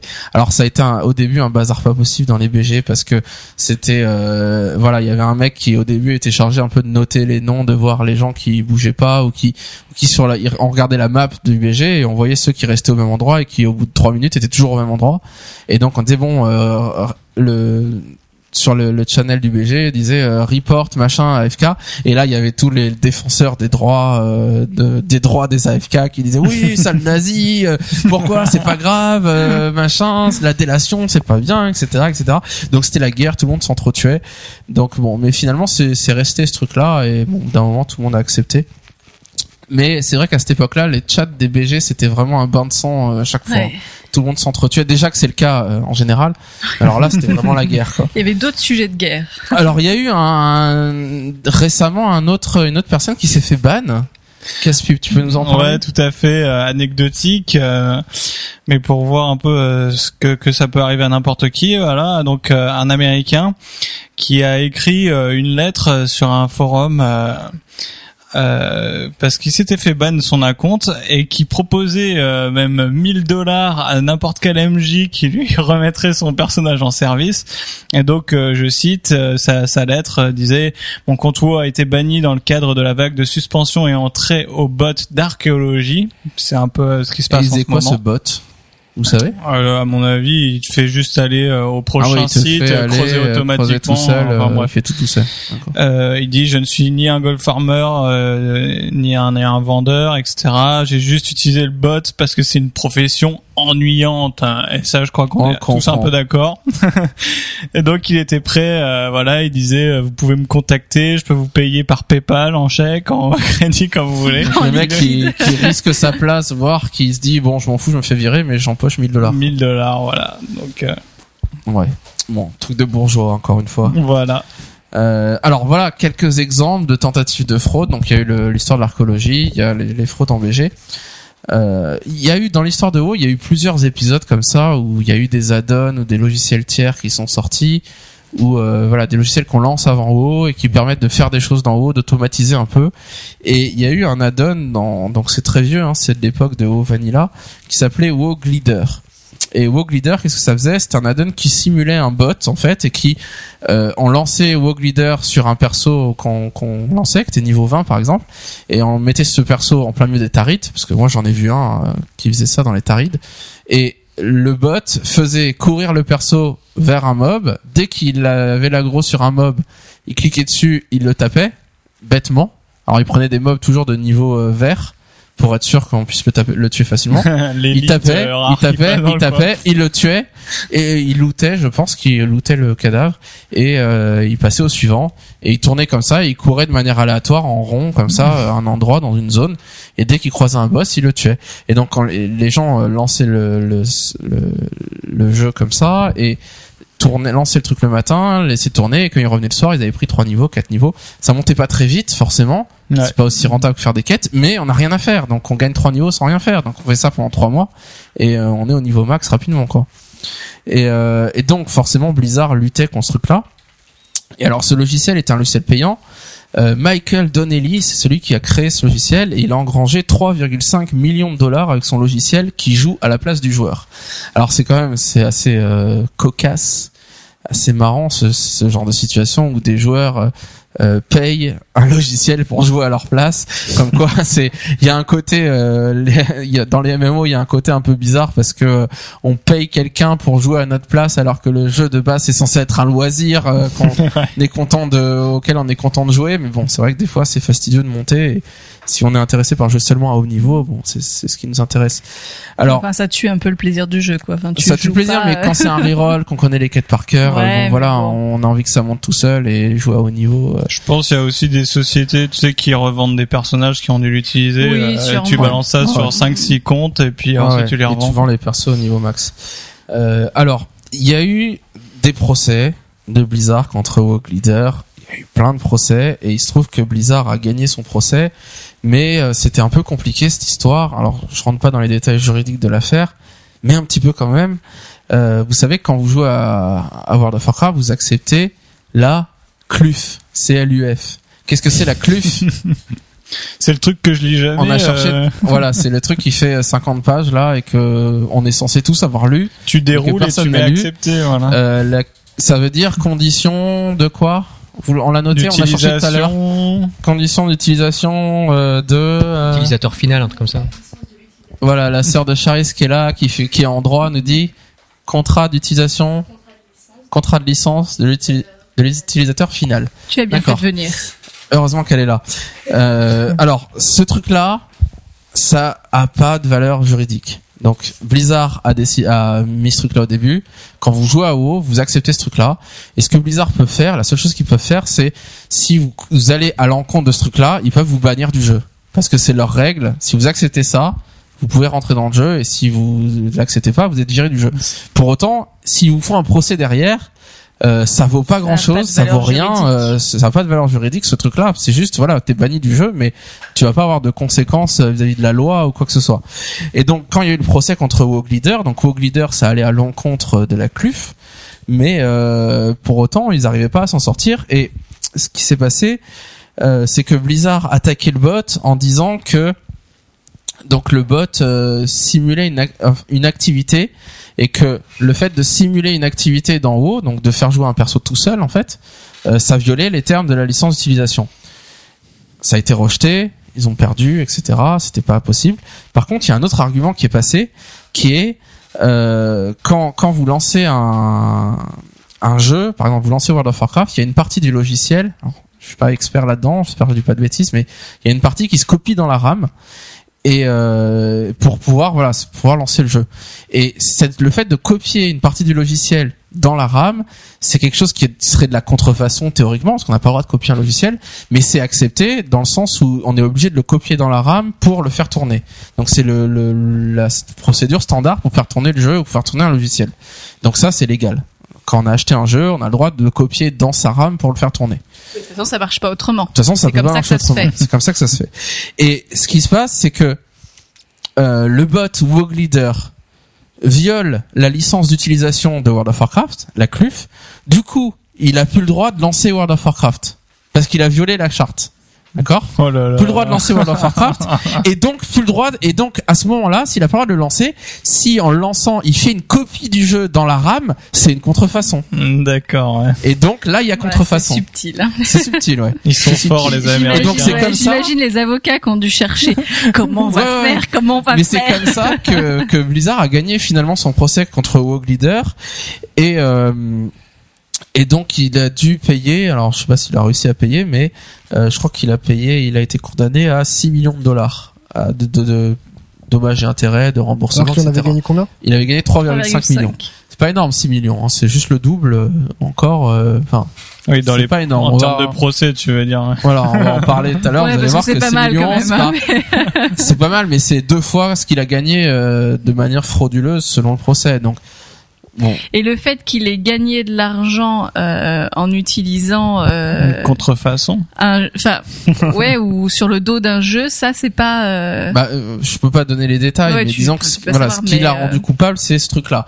Après, euh, oui, la, la somme a été, en, enfin, théoriquement, par rapport est liée Oh, à ce qu'il a gagné. Enfin, bon, on n'en sait rien. je Donc j'imagine le, le mec, procès, son quoi. avocat lui dit vous en faites pas, vous avez gagné et au final il paye les frais d'avocat plus euh, le. Ouais, mais le- je crois pas que les frais avocats c'était 3 millions quand même. Ouais, c'est pas je 3 pense millions pas mais. Et puis, ouais. le but de Blizzard, c'est pas, gagner- c'est pas de gagner de l'argent. Enfin, c'est juste de c'est limiter. c'est de punir euh, certes mais c'est surtout qu'il y ait plus logiciels euh, qui, qui les embêtent notamment pour les, les farmers qui revendent des persos derrière euh, alors il y a eu une autre histoire euh, par rapport à la vente de guides.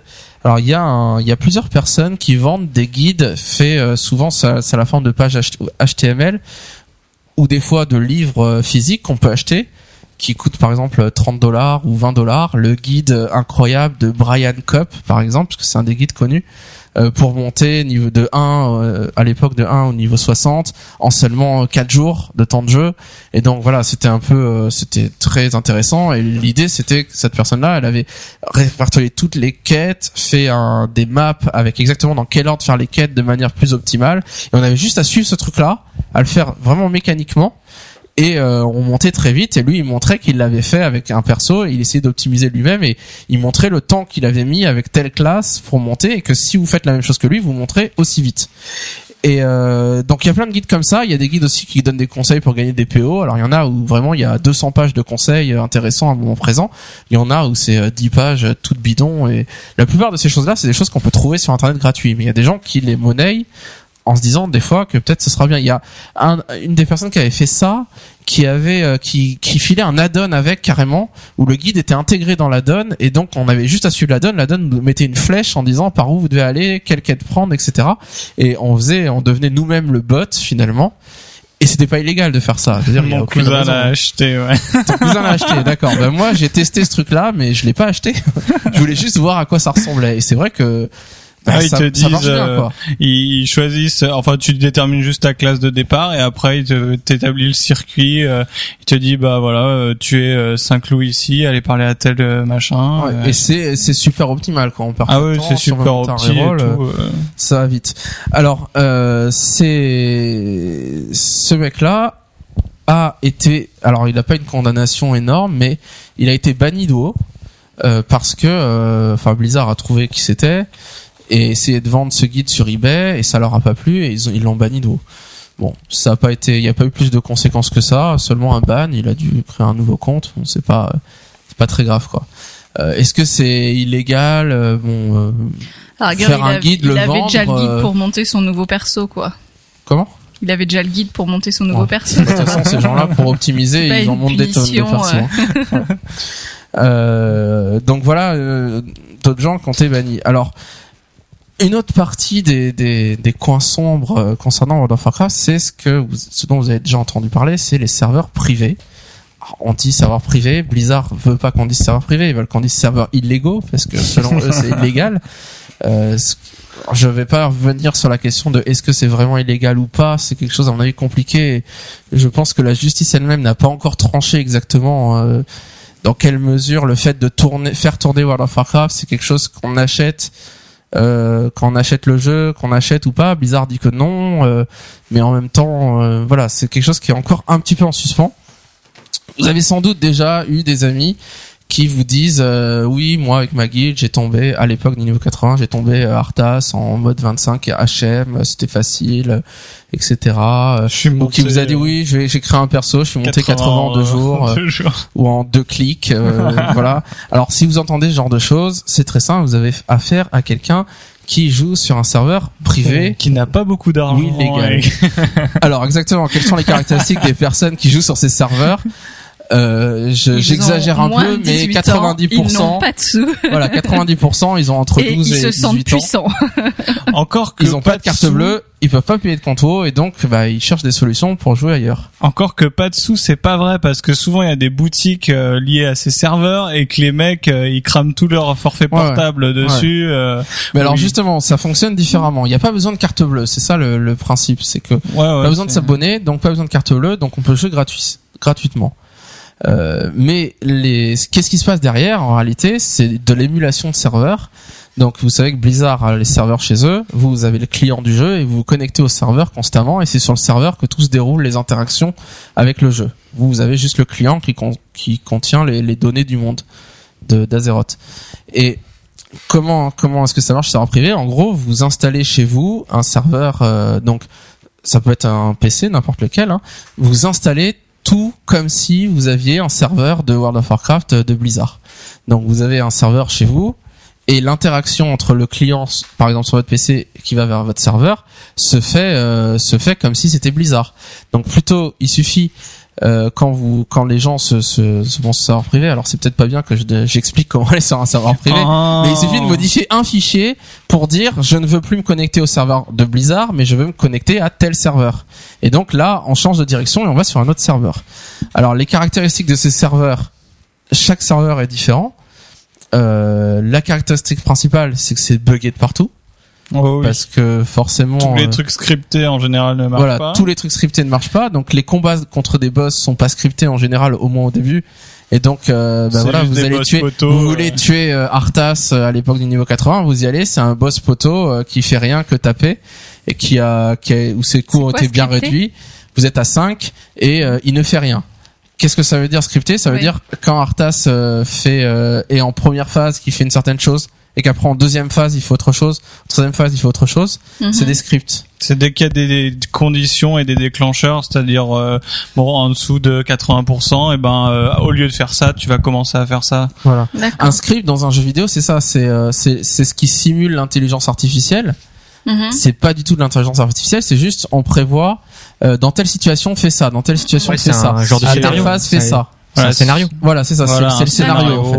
euh, Et donc le scénario du combat. script. Si un joueur passe dans une zone, il va se passer ça. Et donc un combat non scripté, en gros, vous êtes à 5 contre Arthas en 25 hard mode, ils ont réduit ses dégâts pour qu'ils vous tuent pas, que vous puissiez vous soigner et Ah oui, vous donc ça tapez, veut vous tapez, vous tapez du début de à la fin. de phase. Donc Voilà, c'est il y a pas de phase, il y a pas de strat. pourri. Et donc, certains qui, qui gèrent ces serveurs euh, illégaux euh, maîtrisent un peu et donc créent des scripts et essayent de retranscrire les scripts de Blizzard. Oui, c'est assez gênant sur certains donjons où euh, quand tu tues le boss, ça ouvre une- la porte, alors que sur serveur privé, bah la porte elle reste fermée, donc euh, voilà, tu t'arrêtes là. oui, Donc bon. du coup, sur serveur privé, qu'est-ce qu'ils font? Bah ils disent bon, bah on supprime ce boss et on ouvre la porte tout de suite. voilà. Donc alors Ouais. que vous auriez un boss là, vous l'avez plus. Donc tout ça pour dire que vraiment, serveur privé, l'expérience de jeu est gratuite. même. En même temps, elle ne vaut pas qu'on paye pour ça, quoi. Donc euh, clairement, euh, c'est tellement différent des, des serveurs officiels que euh, c'est pas forcément très intéressant. Euh, Si c'est bien quand tu veux faire 5 minutes de PVP euh, au level avec euh, du gros stuff. ouais, mais mais il y a vraiment un côté euh, finalement tout le monde perd, euh, enfin les, les Oui. objets perdent de leur valeur, Ouais. plus rien n'a de valeur. C'est juste un jeu où on joue Ah oui, oui, C'est plus un. MMORPG en fait. C'est juste C'est un... Counter Strike, mais Voilà, c'est ça. Alors, haut. Un peu plus gênant, il y a des, du coup, il y a des serveurs qu'on appelle serveurs fun, qui sont euh, les serveurs euh, comme ça où on a tout dès le début, on passe 80 en un clic, on a des milliers de PO, on Tu fait ce qu'on un mob et vous passez 80. Voilà, et c'est n'importe quoi. tout le monde a la méca bécane. et On le- arrive et, À l'époque, et c'était tout le enfin, nous, monde on est avait modifié. été- on y avait été une fois pour voir euh, comment ça marchait. Et à l'époque, tout le monde avait les, les deux armes d'Illidan. Ouais, bah, C'était l'époque. euh, Et donc tu dis waouh waouh Ouais, et puis tu quand t'as vu que tout le monde les a, tu fais plus waouh quoi. Tu dis, l'achètes à tu 10 dis, PO. bon, en fait moi je vais acheter une petite épée en bois et je vais avoir la classe parce que moi je serai Ouais, rare. c'est ça. moi je serai différent des autres. Mais alors tout le monde achète euh, tout de suite le Donc voilà. enfin, le Phoenix, les montures rares, les machins, enfin voilà, et ça fait perdre un peu euh, le côté rare de la chose. Bah, vraiment. pas, y a, aucun plaisir euh, à c'est un peu l'avoir. triste, quoi. quoi. C'est- et alors à côté, il y a des serveurs Blizz-like qui sont censés ressembler aux serveurs Blizzard. Et alors là, c'est pareil que sur les serveurs Blizzard, euh, on monte aussi lentement, etc. Et entre nous, euh, même pour gratuitement, je préfère largement que mes persos soient stockés en sûreté chez Blizzard, où je sais que ça va continuer et que Blizzard va pas que le World of Warcraft va pas s'arrêter du jour au lendemain, plutôt que jouer sur un serveur privé où dans deux mois euh, les mecs sont arrêtés par la police et donc toutes les données sont effacées et être un peu dégoûté et puis être bugué de partout et avoir des problèmes dans tous les sens quoi. Donc vraiment, bon moi quelque chose que je n'apprécie pas du tout les serveurs illégaux, même si euh, voilà ça peut être rigolo euh, de, de voir euh, qu'est-ce que ça fait d'avoir telle monture, qu'est-ce que ça fait d'avoir ça. Mais bon, en même temps, voilà, la rareté, euh, c'est important de, de rêver d'avoir le phénix et de pas l'avoir plutôt que tout le monde l'ait. Alors, encore plus gênant vis-à-vis de ces serveurs, pour aller au cœur du, du sujet, c'est que les gens qui font ce genre de choses, en réalité, euh, espèrent se faire de l'argent sur le dos des joueurs et sur le dos de Blizzard en exploitant leur travail. Et donc, euh, 90% de ces serveurs, c'est pas juste des serveurs pour rigoler et des mecs, euh, des bienfaiteurs qui ont envie juste de, s'amuser. C'est des serveurs où tout est gratuit, on a accès gratuitement, on donne l'accès aux plus jeunes, donc ceux qui n'ont pas les moyens de se payer un abonnement, de jouer à WoW, de rêver devant des objets PVP au niveau, de rêver devant quelque chose et d'avoir tout ce qu'ils veulent, mais pas tout, et de garder un certain nombre d'objets qui eux vont être inaccessibles. Et le beaucoup jouent en PVP sur ces serveurs. Et donc on, tout le monde est stuff PVP à un bon niveau, mais les meilleurs objets PVP seront accessibles que contre un code Allopass. Et donc vous appelez euh, le numéro que le serveur vous donne et on va vous donner un code à rentrer dans le jeu. Vous allez payer 1 euro, 2 euros, quelque chose comme ça, sur votre facture téléphonique, prélevée directement. Donc pas besoin de carte bleue. Donc c'est pour ça pour les jeunes c'est génial les Allopass. Et euh, au final, euh, vous avez votre objet qui vous permet d'être au même niveau que tout le monde, puisque tout le monde, euh, enfin pour arriver à survivre dans ces trucs-là en PvP, être au même niveau que tout le monde, bah, il faut payer les allopass. Et donc au final, c'est une manière de, de, de taxer un peu euh, les, les joueurs et de gagner de l'argent finalement sur le dos payer, de Blizzard. Et donc là, on s'apparente vraiment à euh, quelque chose qui ressemblerait à du recel au final, quoi. Ouais, C'est- vrai que euh, bon, j'ai déjà essayé des serveurs privés, hein, je le dis, mais euh, voilà, on, Au moins pour se renseigner, non, pour non. comprendre. Non, faut dire, Arrêtez-moi. pour voir et pour préparer le podcast, j'ai essayé. pour Oui, mettre voilà. en garde Ouais. contre ces, ces mauvais schnappants. Non, c'est c'est mon petit frère en fait qui a essayé, c'est pas moi. mon Normal. cousin, je veux dire, mon cousin, il Mon fait plein de cousin, trucs ouais, pourris depuis tout à mon l'heure. cousin. le cousin qui pêche euh, à Alterac. Voilà. Non, non, lui. Et, en fait, euh, on arrive. euh, en gros, on te file gratuitement euh, le, la saison juste avant d'arène, quoi. Et puis euh, tous les mecs qui ont payé leur Allopass ont la saison supérieure, donc ils te, ils te marchent dessus clairement, tu vois. Et donc ça te motive encore plus de. Tu te dis bon allez, euh, c'est Ça, 3 c'est 3 euros, c'est ouais. 4 euros. Au Et final. tu peux pas l'avoir autrement en plus, c'est ça. Tu peux même Non, pas la gagner enfin, en non, farmant, ouais, ouais. quoi. Non, non, impossible. Ouais, ouais. Et en plus, souvent, euh, ce qu'on n'a pas dit, c'est que euh, tous les champs de bataille ne fonctionnent pas sur ce genre de serveur, donc on, on se contente à Rati, Goulet, euh, si ça passe bien. Ouais, et tout ouais, ça. c'est ça. Il y a deux BG. C'est super limité, quoi. Pareil pour les extensions, c'est jamais à jour. Hein. Euh, je veux dire, il y a Dès qu'il tellement y a, de choses dès qu'il y a un patch qui sort ou une extension, ils disent attention, ne faites pas la mise à jour, gardez le client, en, votre client haut en, au, ser- au, au Ouais. patch d'avant parce que Ouais. c'est pas compatible. Exactement. Donc vraiment, il y a, il y a que des désavantages, à moins d'avoir très peu de temps de jeu, il faut vouloir euh, se faire un petit plaisir Ouais, comme ça, c'est ça, euh, mais 10 minutes de temps en temps et de pas pouvoir, euh, enfin de pas payer 13 euros par mois pour 10 minutes. Ouais, quoi. mais au final, euh, moi, euh, je, je connais des gens qui ont dépensé en texto plus que 13 euros par mois, donc je vois Au pas où est l'intérêt, tu vois. Alors il y a eu justement un procès concernant les serveurs euh, illégaux euh, qui a fait beaucoup de bruit. Le procès d'Alison Reeves de- et de sa société Scape Gaming. Donc c'était exactement le, le- le profil qu'on vous a décrit tout à l'heure. Un serveur gratuit mais avec des microtransactions pour des services et objets divers. Et donc cette personne a perdu son procès. Elle avait engrangé euh, 3 millions de dollars en tout avec ces, ces microtransactions. Donc c'est quand même pas mal rentable. euh, Comme de quoi, pour des serveurs gratuits. Ouais, euh, voilà, un serveur gratuit où la personne euh, engrange 3 millions de dollars, euh, bon, pas si gratuit que ça. Et il a été condamné à payer en dommages et intérêts 88 millions de dollars. un peu cher quand Ah, même, ça fait 88 mal, hein. millions de dollars. Alors, Ouais. qu'est-ce que vous pensez de cette somme? Est-ce que euh, ça vous choque ou c'est trop, c'est pas assez Euh, On va faire, on va se faire euh. un peu de droit de comptoir. Bah, moi, je dirais juste euh, que sa vie, elle est foutue. c'est clair. Ouais. C'est Tu juste fais quoi ça. quand t'as 88 millions de dettes Au moins, au moins, on sait qu'il euh, qu'il a plus qu'à rembourser euh, 80 et quelques millions parce qu'il avait Trouve 3 un job déjà. à la pizzeria du Il a plus que et- 85 millions à 85 remplacer, millions, c'est ouais. ça Parce Ouais. qu'il a déjà 3 millions qu'il a engorgé. Ouais.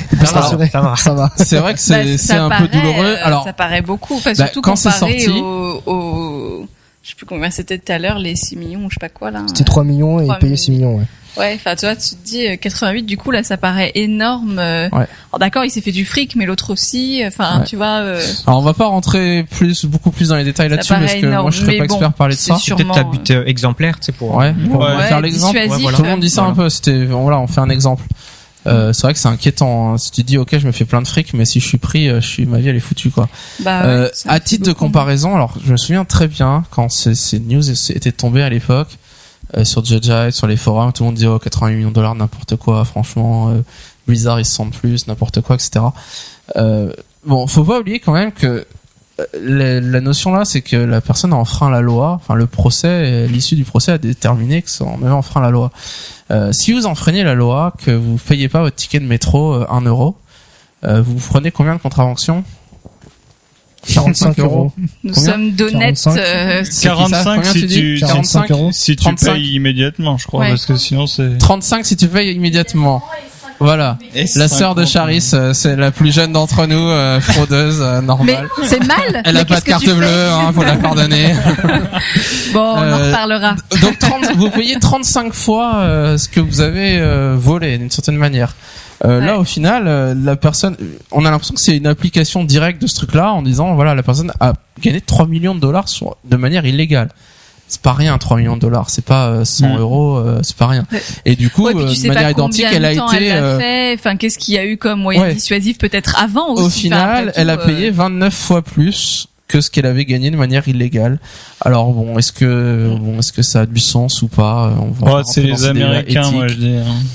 Mais quand même, ça a du sens que si on a fait quelque chose d'illégal qui nous a rapporté 3 millions de dollars, enfin, quelqu'un qui fait du trafic de drogue et qui gagne beaucoup d'argent, qu'est-ce qu'il fait? Il va en prison à perpétuité. Enfin, j'exagère, mais un peu, des oui, fois, il va peut-être à perpétuité.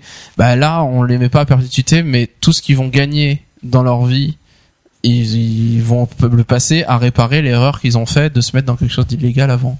Au final, c'est un peu ça l'idée. Oui, puis après, on sait pas quel, euh, enfin voilà, quel. Peut-être que cette personne aura l'idée de faire un serveur enfin, illégal sur un autre MMO, sur Rift, euh, je sais et qu'elle ouais. gagnera 100 millions de dollars et qu'elle pourra rembourser les 88 Qu'il en attendant d'être un peu. accusé de devoir rembourser 1000 millions à, Arrive. à ceux qui font Rift. Ouais, c'est Euh, coûteux. Alors une autre histoire, j'ai encore deux points à parler sur cette partie thématique. Euh, une autre histoire qui, qui était assez intéressante vis-à-vis de tout ça. Alors on a parlé la dernière fois un peu du hacking et du fait de risquer de se faire hacker son compte. Euh, Il y a eu un add-on qui était très très populaire il y a quelques années qui s'appelait WoW Matrix. Et donc WoW Matrix, qu'est-ce que ça faisait C'était un add-on que vous installiez. Vous savez ce que ça faisait, WoW Matrix? Non. Bon, ça gérait immédiatement la gestion de tes Des add-ons. et des installations de tes add-ons, ouais. Voilà, donc Ouais, ça on- mettait à jour tous tes add-ons. Enfin, tu pouvais mettre à jour tous tes add-ons en un clic. c'est ça. euh, Alors ça apparemment ça existe encore hein, WoW Matrix, mais ouais, mais c'est plus mis à jour. il y a plus hein. grand chose. Alors, euh, WoW Matrix à l'époque, on l'installait, on le lançait, c'était un exécutable qu'on lançait, et ce qui se passait, c'est que euh, ça, ça allait chercher, enfin, on pouvait choisir un add-on, l'installer par ce biais-là. On avait une liste de tous les add-ons qui existaient. On cliquait, ça l'installait, et quand on le lançait, ça mettait à jour tous les add-ons tout seul, et après, on cliquait dans WoW Matrix sur un bouton qui lançait World of Warcraft. Et, euh, et donc c'était génial, tout le monde installait ce truc. Et il y avait une inquiétude quand même qui était euh, si les mecs qui font WoW Matrix dans leur code ou quelque part dans leur logiciel, ils ont un, un hack, comme on lance World of Warcraft à partir de WoW Matrix, euh, du jour au lendemain, on fait une mise à jour de WoW Matrix qui se met à jour. Il y a le code malicieux, enfin le, je sais pas, le, le, le- c'est quoi, c'est, c'est du phishing finalement. euh, Ouais, récupération de données. voilà, on clique sur le run WoW de, de WoW Matrix, ça nous lance une, un- une fenêtre de WoW et peut-être que derrière il y a quelque chose qui enregistre notre nom de compte, compte et qui l'envoie à WoW Matrix. Et donc c'est assez rigolo parce qu'à cette époque tout le monde utilisait ce truc-là, tout le monde trouvait ça génial. Mais beaucoup avaient peur et se disaient mince, mais enfin en réalité le fait de passer par un autre logiciel pour lancer World of Warcraft, en plus ou Matrix, enfin un voilà, les développeurs c'est des petits mecs qui avaient fait ça vite fait. euh, c'était pas une grosse société derrière quoi. Et c'était un peu inquiétant parce que finalement tout le monde se disait euh, bon je le- je l'utilise quand même, je risque rien parce que tout le monde l'utilise. Mais en réalité si tout le monde tout le monde aurait pu être hacké. Hein, euh, tout le monde l'utilise. Voilà, mais- tout le monde l'utilise, donc je risque rien. Euh, mais en réalité, tout le monde aurait pu être hacké. Et alors, ce qui s'est passé, comment ça s'est fini cette histoire de Matrix Alors, en réalité, il y avait les gens qui faisaient Matrix, n'avaient aucune mauvaise intention de, de hacker des comptes et il n'y a jamais eu de problème. C'était juste une inquiétude. Par contre, ce qui a été découvert, c'est que Matrix, ils exploitaient d'une certaine manière le site de Curse. Parce que, donc, Curse Gaming, c'est un gros site internet où il y a plein d'add-ons. Yori va nous en parler tout à l'heure dans sa rubrique add-on. Et ce qui se passe, c'est que Matrix, ce qu'il faisait, c'est qu'il allait chercher quand on, voulait télécharger un add-on ou le mettre à jour, il allait chercher derrière sur le site de Curse la mise à jour et il pompait les serveurs de Curse pour euh, mettre à jour euh, Matrix. Et donc après quelques mois, euh, ça a mis longtemps. hein. Quand Curse s'est rendu compte qu'il y avait une bonne partie de sa bande passante qui était utilisée par Matrix et que donc les gens ne venaient jamais sur leur site Curse pour télécharger, par contre ils pompaient toute la bande passante, euh, il y a eu un peu hum, des embrouilles et ils se sont pas entendus, ils se sont mis d'accord. Je suis pas sûr qu'il y ait eu procès, je me souviens plus. Euh, mais euh, finalement, Matrix a dû retirer tout ce qu'il prenait sur Curse. Et c'est là que Matrix est tombé du jour au lendemain. On s'est retrouvé avec un Matrix où les trois quarts des add-ons n'étaient plus disponibles, ou ne pouvaient plus se mettre, à jour. Et donc tout le monde a un peu aban- abandonné ce truc. Euh, dernier point dont je voulais vous parler, qui concerne un peu les, choses un peu euh, euh, le, marché noir de WoW d'une certaine manière. Alors on a parlé beaucoup de choses illégales, des choses qu'on n'avait pas le droit de faire. Ou Matrix c'était complètement légal et il y avait aucun souci, mais ça posait quelques questions. Euh, dernier point, c'est ce qu'on appelle le multiboxing. Alors il y a un épisode de Bande de Noobs qui est sorti il y a quelques années où ils avaient fait un gros dossier sur le multiboxing qui était très intéressant. Donc il y avait euh, un, un joueur qui faisait du multiboxing Voilà, qui était venu qui expliquer était venu comment il faisait. expliquer euh, comment il faisait, comment ça marchait, mal, etc. enfin, il expliquait bien. Et, euh, et notamment Yann Allais, qui est celui qui, qui animait Bande de Noobs, disait que lui il jouait souvent en multiboxing, je crois avec un druide et un mage, il me semble. Et il, voilà, il jouait avec les deux persos en même temps et il aimait bien quoi, il kiffait, c'était original quoi. Et alors comment ça marche le multiboxing? Qu'est-ce que c'est le multiboxing? Donc comme son nom l'indique, donc multibox, plusieurs boîtes. L'idée c'est d'ouvrir plusieurs fois le jouer World of Warcraft sur un PC ou sur plusieurs PC, mais en général on fait ça sur un, un seul PC assez puissant. Et euh, de gérer plusieurs comptes à la fois. Et donc de jouer plusieurs persos à la fois. Alors qu'est-ce qu'on peut faire? Vous êtes peut-être retrouvé euh, dans un dans une arène ou dans un champ de bataille face à cinq chamans qui ont tous le même nom avec un petit accent qui change, qui sont en ligne, sont devant vous, qui vous regardent et qui tout d'un coup se mettent tout à, à incanter euh, la chaîne d'éclairs et cinq chaînes d'éclairs sur un perso en général euh, il meurt en un coup voire en deux. Ouais, ouais, j'ai un Vous avez mec, vu ça euh, cinq chamans euh, qui s'appelaient tous titans, mais avec le i différent. Voilà, avec un i chapeau, Ouais. un i tréma, un i euh, Voilà, machin, ouais. etc. Ouais, alors euh, cinq mages aussi, on a déjà vu ça, J'ai etc. vu Mage, moi, je crois. T'as vu cinq mages? Donc cinq mages C'était s'appellent un mage pareil. avec les images du miroir. 20, 20 t'es non, fait 20 avoir. mages, 5 mages images du miroir, 20 mages du face à vous. Ah, on comprend plus rien. non mais c'est vrai. Et, euh, et donc c'est des gens qui font du multiboxing, ce n'est pas illégal. Blizzard le rappelle régulièrement en disant en rassurant un peu les gens qui font ça en disant pour l'instant Tant que vous Bah, payez votre ça, on accepte. Il paye 5 comptes, donc ils payent à la 5 comptes. Ouais, mais, euh, mais il pourrait dire, il pourrait déclarer que c'est une pratique abusive et qu'ils veulent lutter contre parce que c'est pas de- du ouais, jeu. je pense que ça reste. Ils estiment. euh, alors, ce qu'il faut voir, c'est que aussi. vous êtes face à cinq chamans qui vous lancent euh, chaîne d'éclairs, machin. Euh, vous êtes mort. Mais si vous arrivez à survivre ou que vous êtes deux et qu'il y a un heal qui arrive à soigner tout le monde, qui arrive à être réactif et que vous passez derrière eux et que vous faites un peu de crowd control sur certains, etc. C'est Ouais, fini. le mec, le mec, il est perdu. Enfin, jouer cinq persos en même temps, il peut pas euh, les faire se, il peut les faire se retourner, mais c'est compliqué. Il peut, il a, il a une capacité de mouvement très limitée. Donc en général, euh, soit on- il a l'initiative et on crève, soit on arrive à inverser les choses et avoir l'initiative. Et là, il est fini. On les tue tous un par un. Et il me semble dans le podcast Ouais. Bande de nous, c'est un peu ce qu'il disait. Ouais. C'est ce que Yann disait Bah, il notamment disait que c'est- euh, qu'il qu'il avait des, des finalement son son champ d'action était assez limité à des choses, euh, enfin Voilà, des ça. enchaînements simples. C'est-à-dire que euh, si ça devenait un peu trop complexe, bah il pouvait ouais, pas on parce n'arrive que pas, euh, même il avait persos, des macros de on- ouf on euh, pour perd, lancer. on perd ses moyens. et on n'arrive plus rien à faire quoi. Enfin voilà, c'est sûr. sûr que Et donc dans cette, il y a un certain équilibre qui fait que Blizzard dit on le laisse, Ça on le laisse. euh, S'il y a des gens qui s'amusent à faire ça, pourquoi pas C'est pas vraiment de l'anti-jeu parce que ils arrivent pas à one shot tout le monde et à jamais se faire démonter quoi.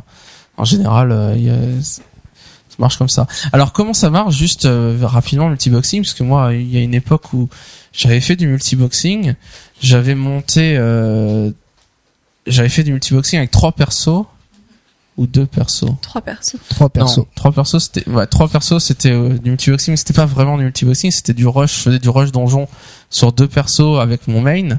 Donc j'avais trois comptes ouverts, mais j'ai fait du multiboxing avec deux deux persos, mon compte et celui de Charis, euh, à tester des combinaisons, par exemple deux mages ensemble, qu'on fait monter ensemble, qu'on fait attaquer ensemble, juste pour tester. C'était à bas niveau pour les monter niveau 30 euh, rapidement et voir en combien de temps je, je faisais pour faire ça quoi.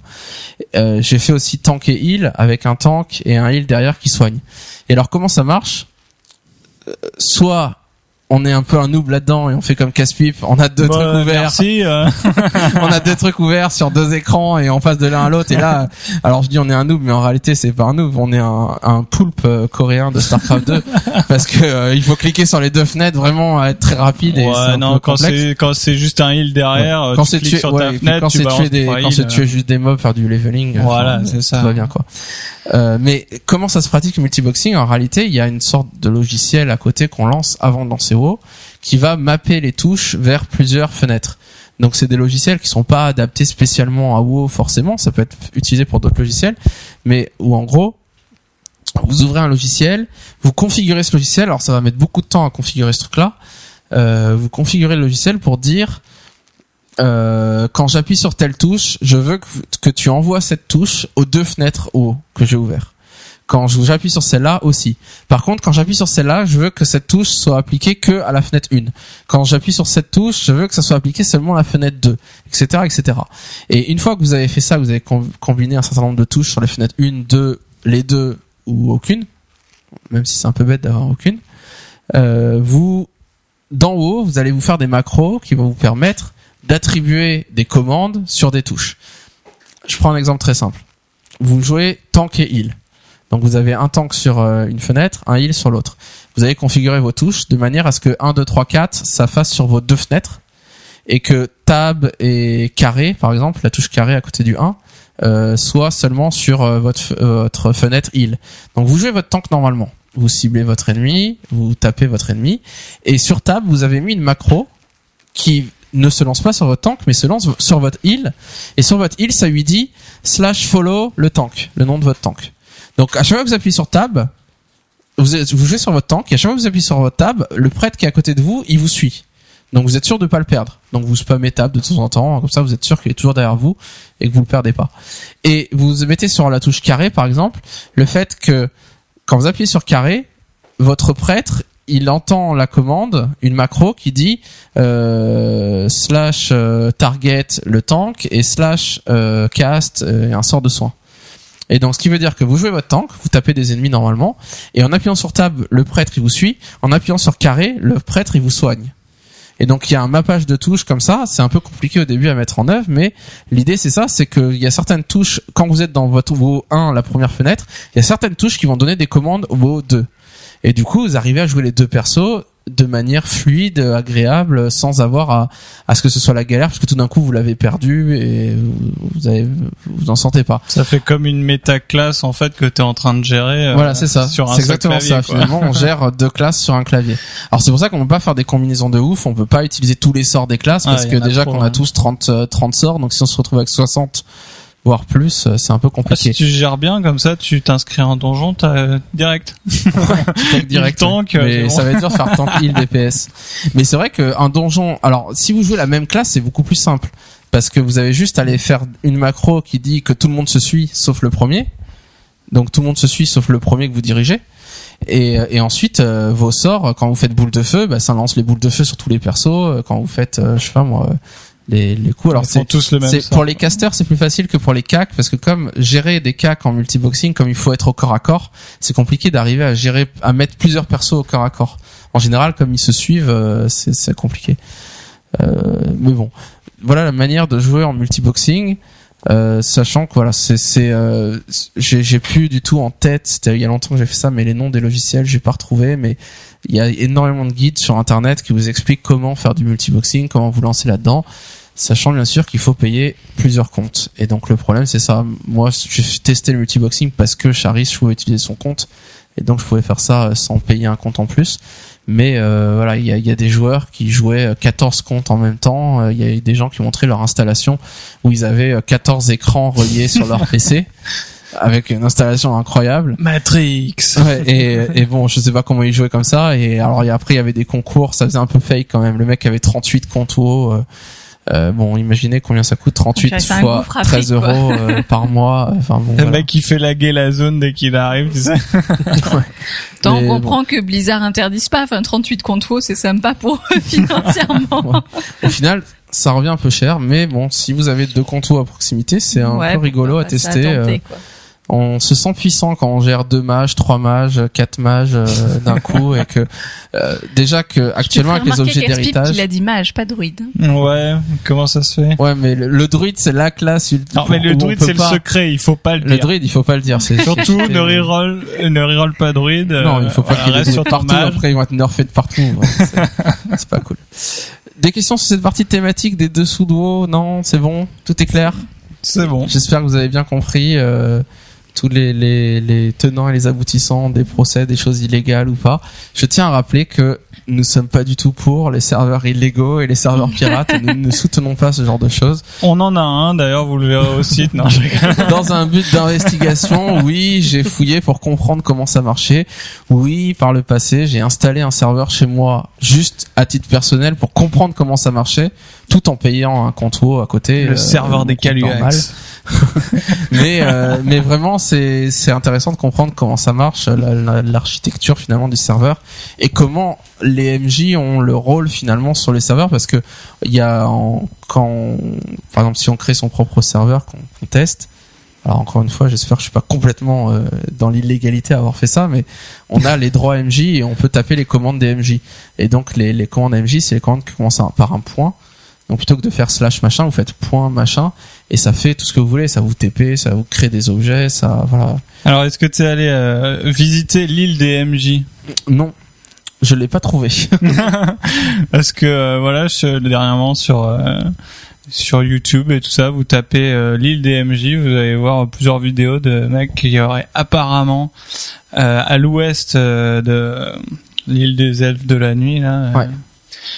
Euh, une île euh, bien loin de hors du décor euh, pour les MJ. J'arrive ouais. pas. il y a les persos MJ J'arrive pas à voir des MJ qui se regroupent, tu sais, comme en Rimar. Ouais, ouais, ils ont une petite cabane dessus, euh, ils peuvent se faire Ouais, des... ils s'ennuient ils attendent ouais il y a des bugs qui fait qu'on peut rentrer dans ce truc là et mais apparemment ça serait vrai hein. vraiment c'est pas des c'est pas des fakes c'est réel ce truc là euh, bien ben on va pas passer aux parties suivantes on va passer tout de suite à la partie PVP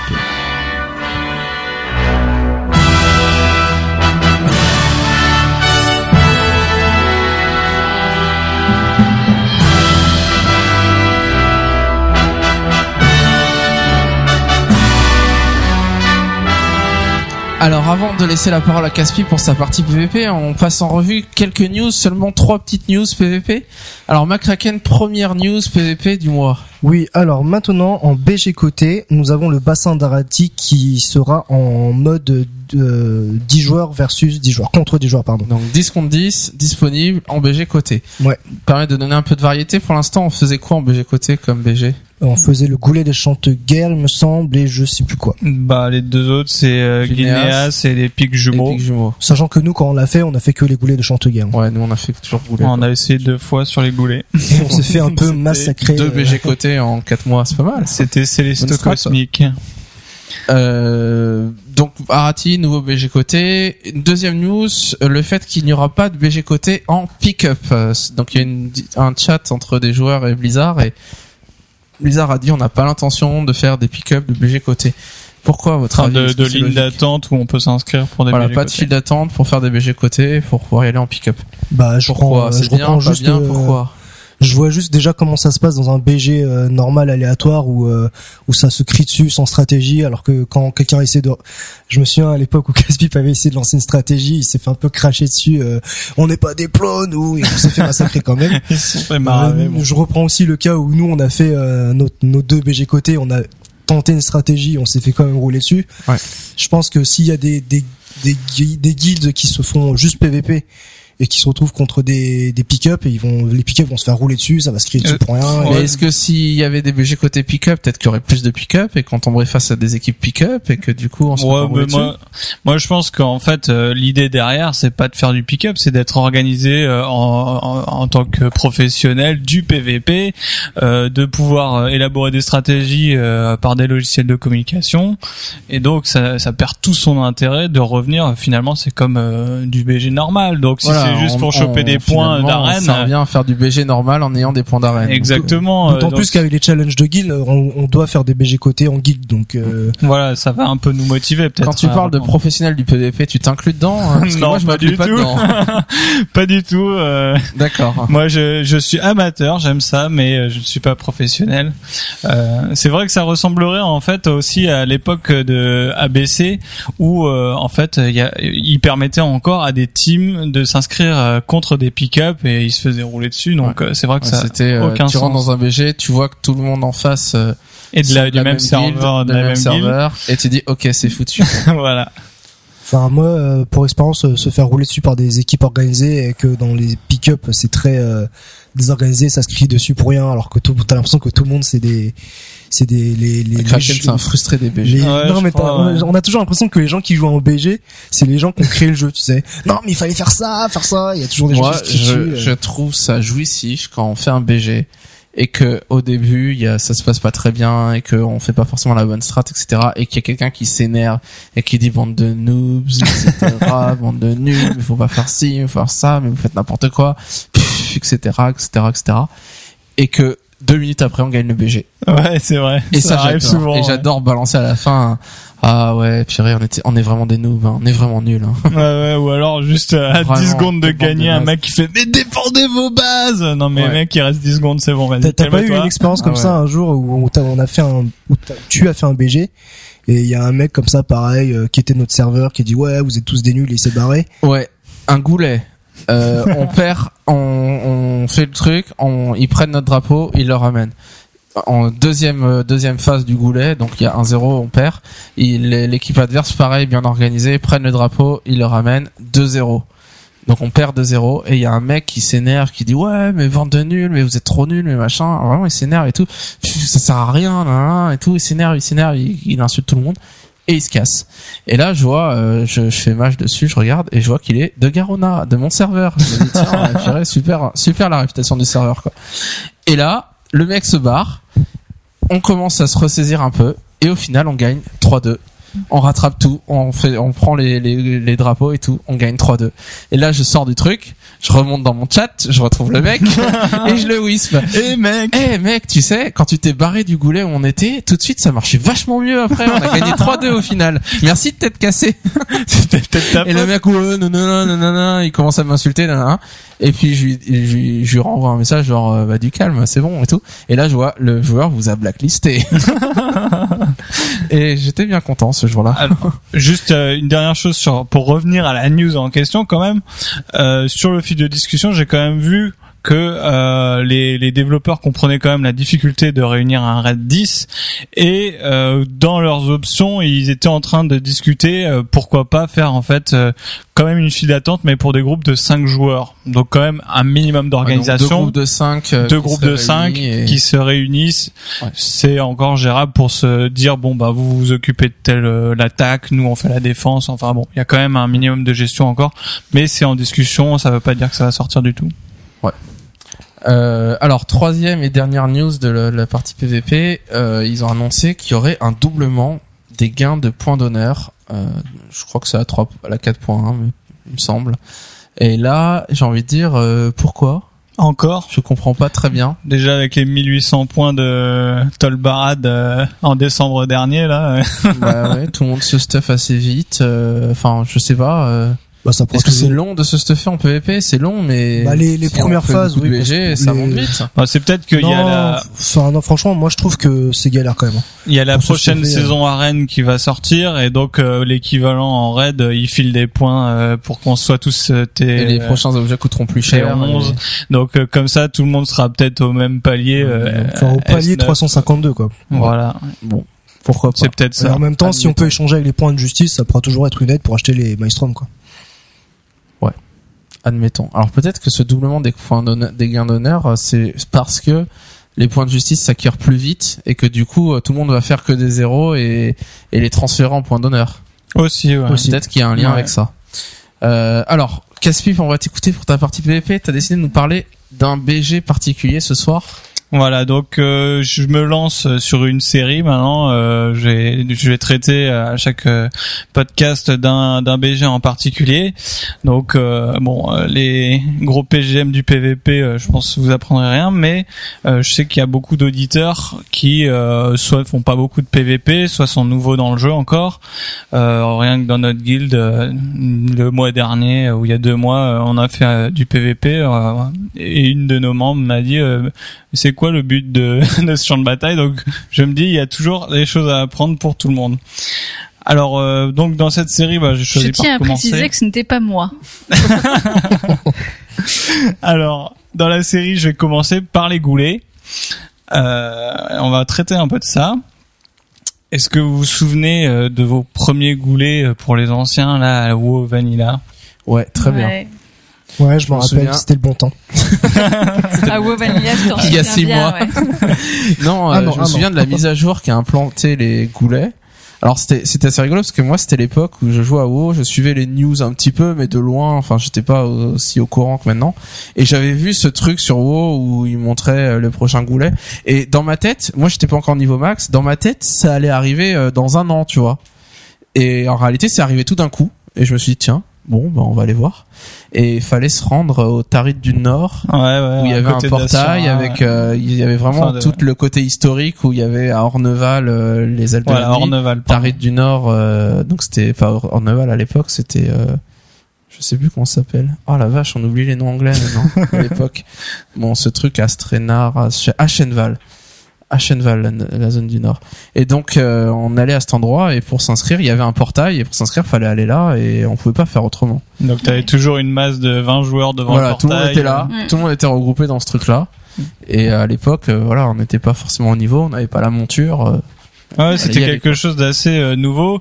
Je me rappelle, euh, voilà, quand WoW est sorti, il y avait pas du tout de euh, champ de bataille et c'était que du PVP sauvage. Vous vous rappelez et ça rapportait rien du tout. Ouais, il y avait, euh, ouais, ouais, c'est vrai. Après, ils ont commencé à mettre les grades et tout ça. Donc, il y avait des, des zones complètement euh, des coupes-gorges, genre la croisée, euh, baie du butin, enfin des, des zones comme ça où c'était rempli de d'Ali, euh, tu te faisais euh, défoncer régulièrement. Et donc, les champs de bataille ont apparu. Ça a permis aussi de dégorger pas mal euh, ces, ces Il y avait, il y avait que le goulet au début. Non, Alterac en même temps. Je crois que Arati est sorti aussi. un- Non, gou- ça- Arati, C'est-à-dire c'était, que le goulet, c'est le premier donjon, le après, premier. BG qui est sorti, Ah oui. c'est ça? Et il me semble que Goulet et Alterac sont arrivés en même temps. Mhm. C'était deux. Et que du coup, moi, Alterac, j'en ai pas vu la couleur parce que c'était à partir du niveau 40 et j'étais pas niveau Ouais, 40. ouais, moi je me souviens avoir eu accès qu'au goulet. Hein. Ouais, ouais. Mais on pouvait pas y aller, on n'avait pas le niveau. Mhm. Au goulet? On, a- on pouvait pas aller à Alterac, je veux Oui, c'est ça, oui. On ne pouvait Ouais. pas aller à l'autre. Donc je me Ouais. souviens avoir... euh, Enfin, déjà, j'aime pas trop le goulet, mais on avait accès qu'à ça. Ce qui m'a aidé à apprécier, vous vous en doutez. Donc voilà, le goulet. Alors les, les- au début, euh, euh, les, les joueurs se sont organisés de façon très rationnelle et puis par la suite, on va le voir, euh, il y a des, des stratégies qui sont émergées, etc. Donc on va un peu en parler. Euh, un peu avant de parler de ça, euh, un petit rappel toujours sur le PVP, c'est ne jouez pas seul en BG parce que franchement c'est le truc le plus ennuyeux d'être en pick-up seul. Et même les voleurs. Même les voleurs. Arrêtez de bon, partir peut-être les seul voleurs, c'est jouissif d'être là, d'attendre qu'un pauvre mage euh, vous tombe entre vos mains, mais bon.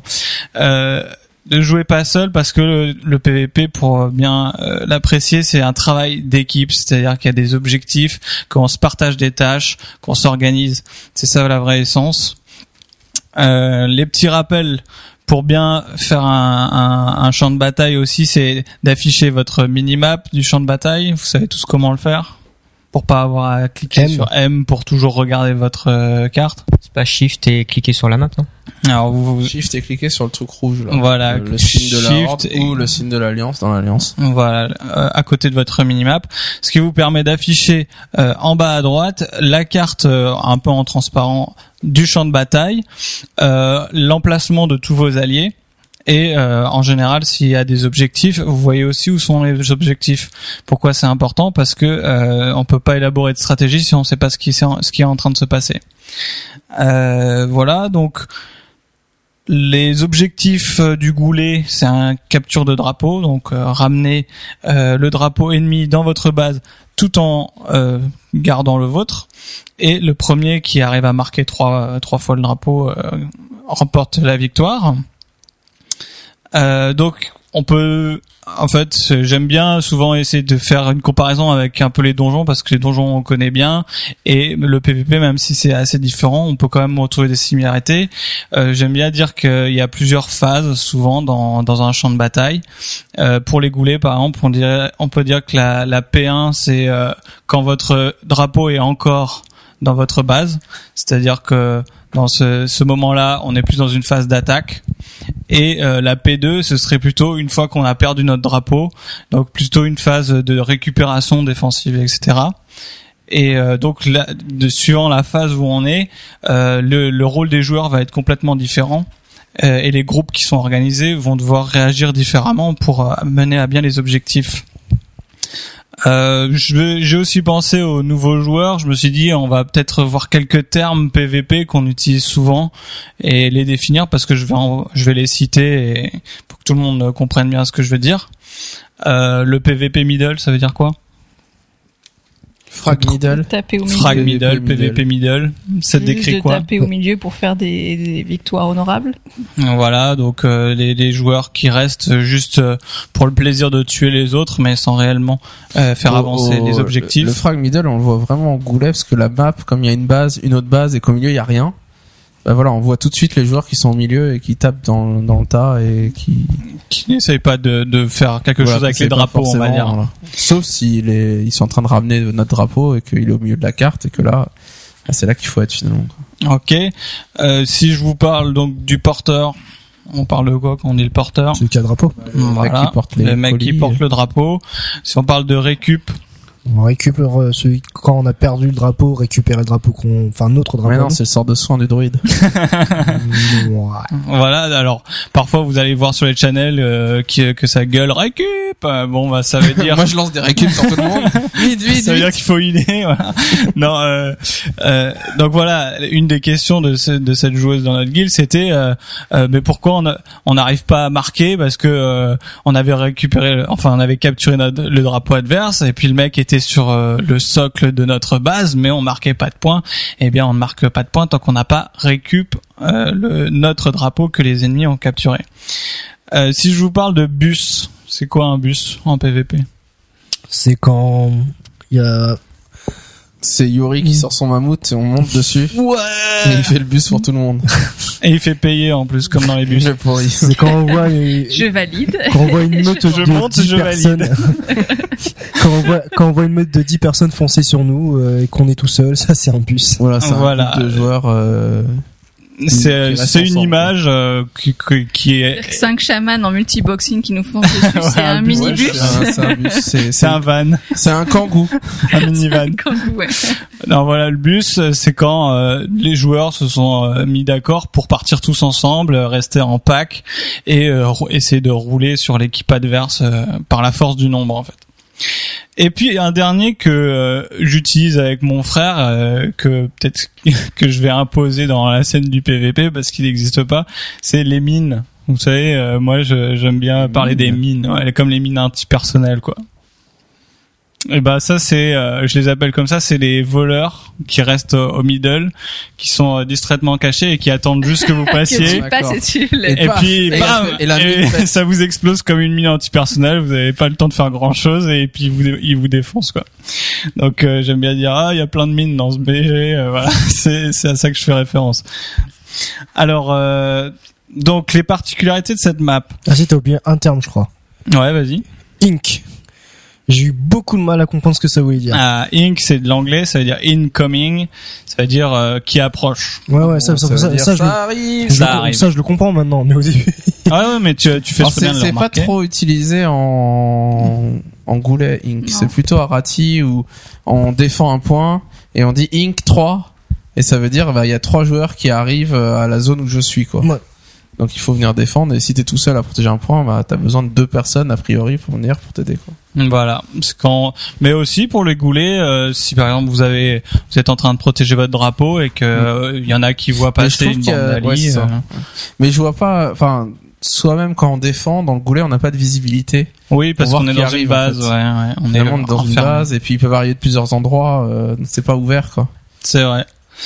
Euh, donc rapidement les particularités de la carte. Vous avez deux bases, hein, donc avec euh, deux étages chacun, un rez-de-chaussée, deux étages, et trois accès à cette base. Enfin non, deux accès et trois sorties, on va dire. Les deux accès c'est le tunnel et la pente, et les trois sorties pente, tunnel et le cimetière. Euh, c'est important de connaître ces termes parce que les joueurs, euh, c'est leur façon de communiquer très rapidement par écrit Ouais. en disant euh, sim, euh, tutu pour le tunnel ou bien pente pour la pente. D'ailleurs, ils vont, normalement, ils devraient décaler cimetière, non? Alors oui, il y a des Ouais, on en modifications. a parlé euh, la semaine dernière. Mais je pense que les euh, les joueurs diront toujours sim pour décrire la sortie euh, par là quoi, parce qu'il faut bien déterminer un mot pour faire comprendre à tout le monde ce qui se passe. Donc voilà. Alors euh, pour euh, jouer ce, sur cette carte, il faut à peu près deux équipes, euh, deux, deux groupes de joueurs, pardon. Euh, un euh, qui est plutôt une équipe de défense et une qui est plutôt une équipe d'attaque. Alors on va vite parler de l'équipe de défense. Euh, Qu'est-ce qu'elle fait en P1 et en P2 Alors en P1, tant qu'on a encore notre drapeau dans notre base, quels sont le rôle euh, si vous êtes en défense Quel est le rôle quand votre drapeau est encore en sécurité dans votre base? De le garder en sécurité. Le garder en sécurité. Dans notre base. Full attaque à 10. Full attaque. Non, full frag middle. Full frag middle. Donc les, les grandes bases, bien sûr, c'est d'empêcher euh, l'ennemi de, de rentrer dans votre base, euh, voire de les repousser. Euh, alors euh, les choses à toujours vérifier quand on est en défense, c'est premièrement d'avoir sa base qui est propre. Pourquoi? Tu veux dire bien balayé? Bien balayé, net, clean, voilà. Non, ça veut dire euh, sans adversaire à l'intérieur. D'accord. Il y a peut-être des mines. Voilà, alors il y a des mines, non, il y a des campeurs euh, fufu si vous voulez, euh, qui sont euh, toujours à l'affût de reprendre le drapeau, euh, etc. Ça aurait pu. Donc, euh, souvent, ce qui se passe euh, en P2, quand vous essayez de récupérer votre drapeau, vous, galérez, vous galérez, vous le récupérez, et puis il y avait un petit malin qui attendait juste dans votre base euh, que le drapeau revienne, et il le reprend sous votre nez, et donc tout ce que vous avez fait est un peu perdu. Euh, parfois, c'est carrément euh, de la provocation, et euh, c'est même pas des furtifs. Il y a deux, trois alliés qui campent dans votre base, qui attendent le, le drapeau, donc euh, vérifiez toujours que vous avez euh, une salle euh, du drapeau euh, nettoyée. Euh, une fois que ça c'est vérifié, euh, est-ce que c'est intéressant de rester dans la salle du drapeau en fait pour défendre? Moi, je pense que oui. les pour et les contre Moi, je suis pour. Bah, euh, Moi, je suis plus pour qu'il y ait quelques membres dans la salle et des membres qui attendent à l'extérieur du tunnel. Enfin, parce qu'en général, ils aiment bien passer par le tunnel. Bah, Donc, euh, C'est intéressant qu'il reste dans la salle pour voir où est-ce qu'il part, c'est le drapeau. Alors c'est vrai. Ouais, mais en Euh, même temps, être. en même temps, Enfin, s'ils sortent par trois endroits, euh, il suffit de se euh, mettre euh, aux trois endroits et puis. Ouais. Moi, je dirais c'est intéressant parce qu'il y a un haut fait déjà. Il faut essayer de de tuer euh, deux ou trois fois un mec qui essaye de prendre votre drapeau dans votre salle. Euh, que bon, ça dépend. euh, quelle est la stratégie de l'équipe adverse Si la stratégie adverse c'est d'être en bus, ça sert à rien de rester à trois dans la salle. Vous allez vous faire marcher dessus. Euh, mais s'ils viennent au compte-goutte, c'est euh, c'est très bien. Vous pouvez rester à deux ou trois à défendre la salle, et puis dès qu'il y en a un qui arrive, qui vous prend le drapeau, euh, ben, vous les éliminez. En général, la stratégie défensive la plus payante, c'est euh, quand même d'av- d'avancer un peu dans la carte et de rester euh, dans votre tiers toujours, mais au, au milieu dans votre tiers.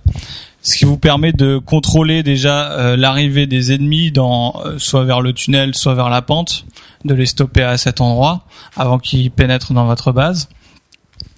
Et euh, et bien sûr de continuer à pousser euh, l'ennemi vers son cimetière de nouveau, euh, d'essayer de le repousser. euh, donc ce qui est en même temps euh, aboutit souvent à des dérives de PVP middle justement parce que les gens disent sous prétexte qu'ils sont en train de défendre qu'ils ils restent en plein milieu de la, la carte et puis ça avance pas, ça fait rien.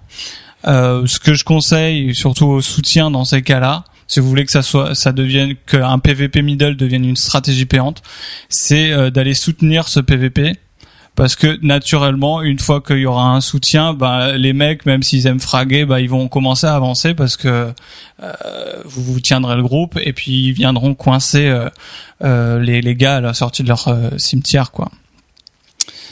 Euh, voilà. Alors, on a parlé des bus et en défense, c'est toujours un petit problème. Les bus en défense, que- qu'est-ce qu'on peut faire? Euh, pour casser un Rien, bus on le laisse passer et on essaie de le stopper euh, au retour. Par derrière. Euh, c'est assez rare de voir euh, des bus après la pre- le premier rush. Ça peut arriver, euh, à mon avis, plus. C'est très regrettable d'ailleurs parce que moi, à chaque fois, quand on a perdu notre drapeau, par exemple, et qu'il est dans leur base et qu'ils sont cinq à défendre, ben on y va et on a tendance à attaquer un peu au compte-goutte au fur et à mesure. Ouais, et Et on se dit arrêtez, on s'arrête à un endroit, on attend que tout le monde repop et on y va en bus. Ça serait vachement plus efficace. Tout à fait, ouais. Euh, détruire un bus, ouais, c'est une tâche assez compliquée. Des explosifs. Il faut. Euh... Quelques mines. Speed. Non. Le bus ne peut plus s'arrêter. S'il s'arrête, il explose. Voilà, tout seul vous y arriverez pas. C'est pour ça que si vous jouez à deux ou trois, c'est déjà plus intéressant. Euh, parce que vous pouvez quand même, sans le détruire complètement, l'affaiblir ou le ralentir ou le disperser. Euh, ce qui peut, en fait, euh, bon, sur du pick-up, ça, ça peut anéantir complètement la stratégie. Je pense qu'en BG côté, les mecs sont plus malins que ça. Euh, je sais pas si c'est très payant. Euh, donc, ce qui est intéressant justement pour le premier rush, c'est de les de se mettre en défense directement dans la pente parce qu'en général comme ils sortent de leur base et qu'en phase 2 il y a votre pente en général la première attaque se fait par la pente ce qui vous permet euh, si vous voulez opter l'attaque frontale bah, de semer un peu le chaos bien sûr vous allez vous faire piétiner mais si vous glacez des mecs si vous arrivez à, à les faire descendre de votre monture, il y a que la moitié qui passe, euh, l'autre moitié reste sur place, etc. Vous, en plus, vous vous faites tuer, d'accord, mais vous repopez euh, au cimetière juste à côté. Donc, euh, en quelques secondes, bon, maintenant, il va être bougé le cimetière, donc on sait pas si ce sera toujours utile, mais en quelques secondes, vous pouvez de nouveau les réattaquer et les harceler comme ça. Euh, si vous êtes, euh, si vous choisissez plutôt pour une attaque euh, sur les arrières, ben euh, c'est essayer de choper un peu les mecs qui ont pas suivi le bus, euh, qui traînent un peu en derrière, vous les gelez, vous les désarçonnez, etc. Ça peut toujours être utile après euh, pour pour les confrontations au milieu de carte au retour. Euh, donc voilà. La la- l'équipe de défense, elle change son rôle euh, en P2. C'est-à-dire une fois qu'on s'est fait capturer notre euh, drapeau, euh, vous n'allez pas rester dans votre base de protéger la à base. protéger votre base. Ça sert plus à rien. Donc c'est la phase qu'on appelle la phase récup. Et euh, donc là, quels sont euh, les, les écueils à éviter? Tu en as déjà parlé un peu, euh, Burger. il faut pas se disperser. Déjà, le compte-goutte, regrouper. Et ça, c'est le truc qui fait perdre le plus de temps dans un dans un BG. C'est-à-dire, euh, les les gars, ils sont tellement euh, pressés de récupérer. seconde, On fonce devant, on essaie Voilà. de faire quelque chose, on crève et on recommence. au lieu d'attendre d'être euh, paqué à plusieurs.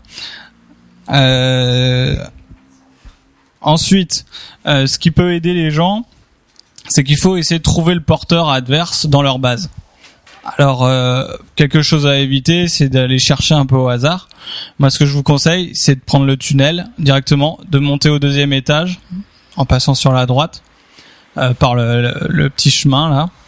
Et à partir de là, ben, soit il est planqué euh, au deuxième étage, soit il est planqué au premier étage, il suffit juste de sauter sur le petit balcon là, euh, soit il est dans la salle. Donc à partir du deuxième étage, l'intérêt c'est que vous pouvez en, en une seule fois voir où il est. Tandis que si vous passez par la salle au rez-de-chaussée, ah il est peut-être en haut, alors faut que vous reveniez, faut que vous passiez tout le tour, etc. Autre chose, une fois que vous savez où est le porteur, annoncez-le parce que les autres ils sont pas au courant souvent et ceux qui sont euh, derrière euh, ils vont perdre autant de temps que vous à essayer de le chercher. Donc vous dites euh, sur le toit sur le balcon dans la salle etc ça fait euh, Dans le jardin, dans le jardin toilette. sur la mezzanine. oui il y a, il y a parfois des porteurs qui se cachent au cimetière mais ça aussi ça va changer parce qu'au cimetière ils peuvent rapidement avoir euh, du renfort. Euh, donc voilà.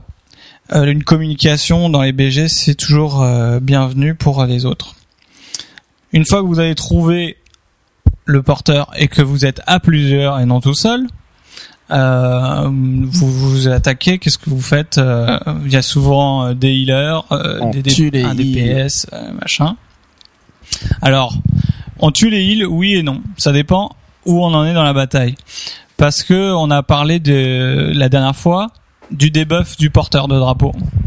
Alors, euh, si euh, vous êtes euh, juste dans les trois premières minutes, vaut mieux essayer d'abord de focus les heals parce que euh, ils vont vous pourrir la vie, etc. Vous n'avez pas réussi à tomber le porteur en général, à moins que vous soyez très nombreux. Mais euh, par la suite, le porteur va avoir un debuff qui va augmenter tous les dégâts qu'il reçoit et qui peut aller jusqu'à un, un debuff de 100% de damage euh, en plus. Et dans ce cas-là, il vaut mieux tout simplement euh, faire quelques CC sur les healers et tous focus le, drapeau, il tombe très rapidement euh, dans ces cas-là. Donc euh, vous perdez moins de temps. Gardez toujours un œil sur le, flag ennemi parce qu'une fois que vous l'avez récupéré, il va repop sur le. Ah pardon. on me fait des des têtes Il y a une moto qui est passée, on a la fenêtre ouverte parce qu'il fait chaud, et donc tout le monde regarde Charis qui a le casque sur les oreilles en disant Est-ce que t'entends la moto? Et elle dit non. Je crois pas. Alors euh, peut-être que vous l'avez entendu, mais Charis elle ne l'a pas entendu, donc on considère qu'elle n'existe Bah, pas. Vas-y casse-pipe, te laisse pas perturber. Voilà, ouais. Donc ce que je disais, gardez toujours euh, un œil sur euh, les, euh, le, le flag ennemi, parce que bon, en général, un de vos camarades est dans votre base avec. Mais si pendant que vous vous-même vous êtes en train de récupérer votre flag, eux, votre camp euh, perd le sien, il va repop sur le socle qui est juste à côté de vous. Et là, le porteur que vous êtes en train d'essayer de tomber va commencer à courir dessus pour marquer le point. Donc c'est bien d'être euh, de de- d'anticiper ça au cas où ça tourne mal, de laisser tomber euh, la récup et de prendre directement le, le drapeau euh, de nouveau et de repartir avec quoi. Est-ce que quand on prend le drapeau, il y a un cast ou c'est direct? Non, c'est direct. D'accord. Alors à ce propos, T'as jamais pris un drapeau au goulet toi Non, mais il y a tellement de drapeaux, par exemple, euh, à, dans l'œil du cyclone, il y a un cast. Donc euh, c'est pour ça que je Ouais, me pose c'est la même chose. Ouais, là, même chose, c'est- ouais, des drapeaux portés. c'est immédiat. Ouais, Alors sachez euh, c'est très important euh, de le savoir, c'est que euh, déjà vous pouvez cliquer à, à au moins 10 mètres du drapeau, vous n'êtes pas obligé d'être dessus pour cliquer dessus. Donc ça vous fait gagner un petit peu de temps. Bah c'est dès qu'on a la petite roue qui est en or là, Voilà. qui se met en or et pas en Donc gris, vous bah, voyez, il n'y a pas besoin d'être dessus. Et Dezio, euh, cliquez euh, même avant, si vous voyez que par exemple un, un porteur de drapeau va mourir, euh, cliquez déjà à l'endroit où il est, parce que euh, il y a une latence visuelle qu'il n'y a pas au niveau euh, programmatique. C'est-à-dire que euh, en fait quand on récupère un drapeau, on voit qu'il disparaît du joueur, puis il réapparaît. Mais c'est le premier. instantané. Voilà, en réalité, c'est instantané euh, au niveau programmatique. Le premier qui a cliqué euh, au moment le récupère. Donc, vous pouvez souvent euh, récupérer des drapeaux parce que les gens, ils ont pas trop l'habitude, ils s'y attendent pas, ils attendent que le drapeau euh, visuellement repop, alors qu'en fait, vous pouvez le capturer bien avant. Ah, c'est pour ça que moi j'attendais justement que ça repop, je cliquais et Tu le l'avais déjà repris. Voilà. Non, je l'avais jamais. Enfin, en tout cas, par Du coup, exemple, tu le- sais pas si ça se caste de prendre un drapeau ou pas. Non, pas ça. C'est par exemple, tu vois, quand il y avait euh, le fait que euh, qu'on doit ramener un autre drapeau à la base, tu sais, il faut cliquer et après il y a toujours le fait d'avoir amené trois drapeaux, etc. Hmm. Moi, j'attendais justement euh, de, de voir, mais je comprenais pas combien j'en faisais alors que j'étais, euh, enfin, j'étais à côté, quoi. Je cliquais et du coup, c'est parce que Ouais. Il spammait sa touche brûlier quoi. Pareil, avec l'habitude, quand vous capturez un drapeau ennemi, en fait, euh, moi j'arrive souvent par le balcon, je saute, euh, je clique tout en courant et je me barre. J'attends pas de voir si j'ai bien pris le drapeau parce que ça met euh, au moins deux ou trois secondes. Et là, s'il y a de la défense dans la salle, vous faites maraver. Donc euh, je passe juste à côté, je clique parce que j'ai l'habitude et et bon, ça met quelques secondes à voir que je l'ai bien eu, mais j'ai pas attendu de savoir que je l'ai bien eu. Je suis déjà parti. Donc avec l'habitude, vous vous le verrez quoi. Donc voilà, ça c'était un peu les techniques de défense. Maintenant, euh, l'équipe d'attaque. Alors l'équipe d'attaque, euh, on parle pas du premier rush parce que le premier rush c'est souvent un bus. Mais par la suite, quand tout le monde est un peu dispersé dans la carte, euh, il y a une équipe d'attaque qui euh, va se désigner ou euh, et, et qui est euh, se désigne automatiquement parce qu'elle est logique en général. Euh, de quoi est formée une équipe d'attaque en général Un pour euh, tank. capturer euh, le drapeau Un et le ramener un et le défendre. Un tank, Oh, un pas forcément. Non, forcément. un druide, c'est pas mal. Celui qui prend le drapeau. Court Trois vite. druides. ouais, 3 druides, c'est impeccable. Euh, non, oui, en général, on favorise les gens qui ont soit une bonne résistance, comme dit les tanks, mais plus généralement euh, pour leur capacité à se déplacer rapidement, pour euh, retraverser très rapidement la carte et, euh, et donc euh, euh, voilà, essayer de marquer le plus rapidement possible. Magie, il bloque tout le monde, il fait des moutons, ils avancent, transfèrent, ils se mettent des boucliers. Les mages givres, donc c'est c'est un peu fragile, mais en même temps euh, le Mais nombre de CC du crowd compense. control à fond, quoi. D'ailleurs, au niveau des crowd control, euh, utiliser euh, surtout les AOE crowd control, euh, essayez de les utiliser dans les tunnels, dans les endroits restreints, etc. Parce que vous savez que tout le monde est obligé de passer dedans. Donc, euh, si par exemple vous avez un bus qui part, euh, vous balancez euh, comment ça s'appelle ton cercle de Un autre givre. Anneau de givre. un autre givre en plein milieu d'un tunnel, c'est fatal, quoi. Euh, voilà. Alors euh, oui, on favorise donc les gens qui courent vite, les gens qui sont résistants et euh, les gens qui ont beaucoup de crowd control. Je sais qu'il y a des sorts qui ont cette capacité de faire perdre le drapeau. Comme Ah oui, alors vas-y, parlons-en. Quels sont les déjà prendre une monture, ça vous fait perdre le drapeau. Ouais. Essayez pas de prendre J'ai votre essayé euh, ça. Alors les paladins quand les paladins quand on met leur boubou ça fait perdre le drapeau, les mages quand on fait invisibilité ça fait perdre le drapeau. Est-ce que les voleurs oui, quand toutes les, si toutes les capacités furtives font est-ce perdre que le drapeau. les, les voleurs quand ils commencent à speeder comme des malades ça fait Non, perdre le drapeau? Non. non, Ça, ils ont le droit. D'accord. D'ailleurs, vous pouvez faire des chaînes de voleurs comme ça. Ah oui, alors comment on... Ça fait marathon vraiment. euh, Ah ouais, mais Un relais, quoi. moi j'ai déjà fait ça avec mon frère sur des rerolls de pour me marrer euh, de, de euh, vous prenez le drapeau, déjà vous avez souvent les bottes, donc vous partez jusqu'au tunnel, jusqu'à la fin du tunnel, ensuite vous claquez votre sprint. Et puis mon frère m'attendait au milieu de la carte, il prend, il tape son sprint de nouveau, il arrive au bot et puis on marque un drapeau en même pas une minute quoi. Euh, comment on passe un drapeau? Ça c'est une bonne question que les joueurs peuvent. Alors ça j'ai appris ça il y a pas très longtemps parce que je savais pas comment faire parce que euh, il y avait un- une personne qui voulait absolument que je lui passe le drapeau. File-moi le drapeau, mais je sais pas. Oui, c'est ça pour le faire. En fait, on a un- une sorte de bah, de buff avec le drapeau qui est euh, en haut avec la liste des buffs. Il faut juste euh, clic droit dessus, ça nous fait retirer le drapeau.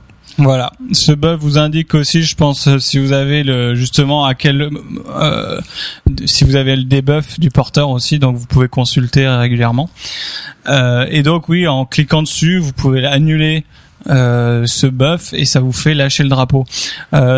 Lâcher un drapeau, c'est euh, super euh, dangereux, donc coordonnez-vous bien avec quelqu'un, soyez sûr qu'il est en train de cliquer même avant que vous êtes en train de lâcher le drapeau, parce que euh, bon, les, ennemis ils vous laisseront pas de, de seconde chance s'ils peuvent l'avoir quoi.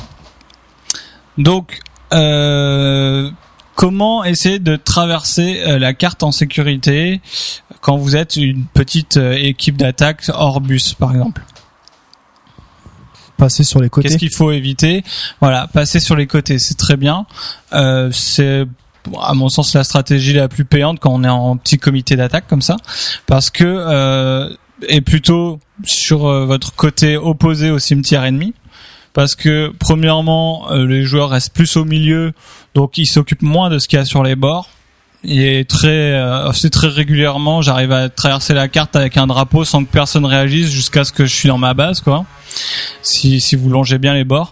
Deuxièmement, même si voient que vous êtes en train de longer un bord, euh, le temps qu'ils reprennent leur monture, qu'ils vous poursuivent, etc., vous avez déjà le temps de faire un bon chemin.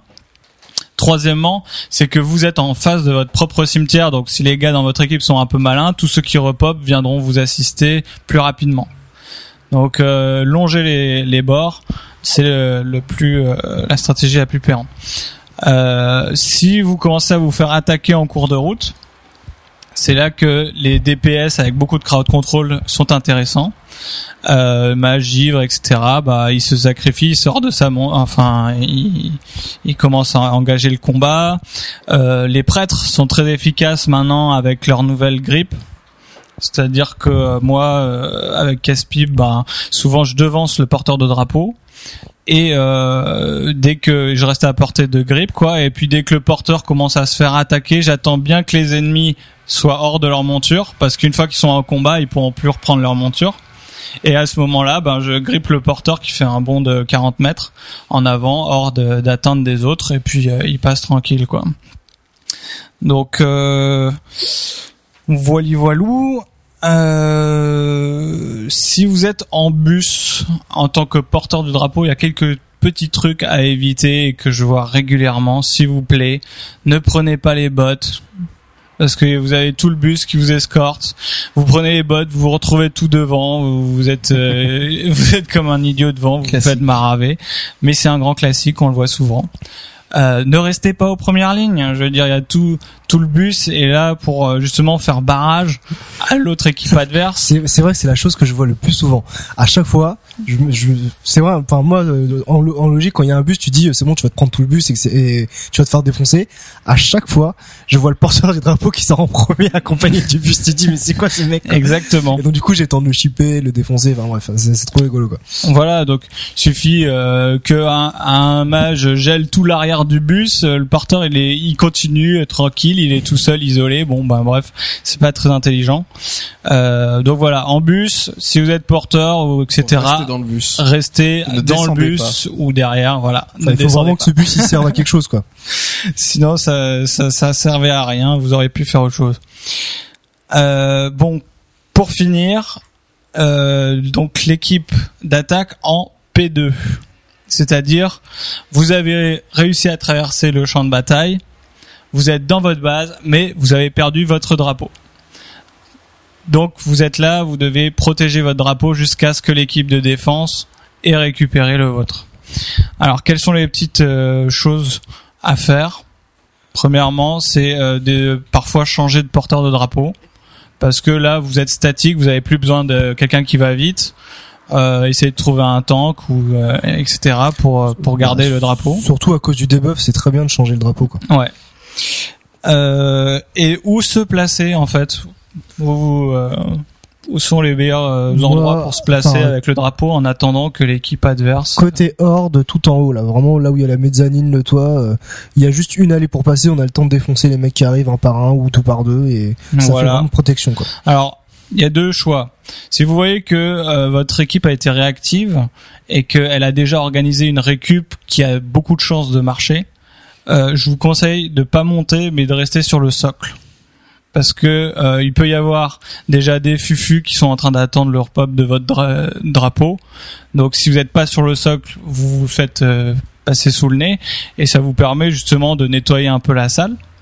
Euh, mais si vous voyez que les mecs vont au compte-goutte en récup, que ça va euh, durer longtemps, comme tu l'as dit, euh, allez au deuxième étage.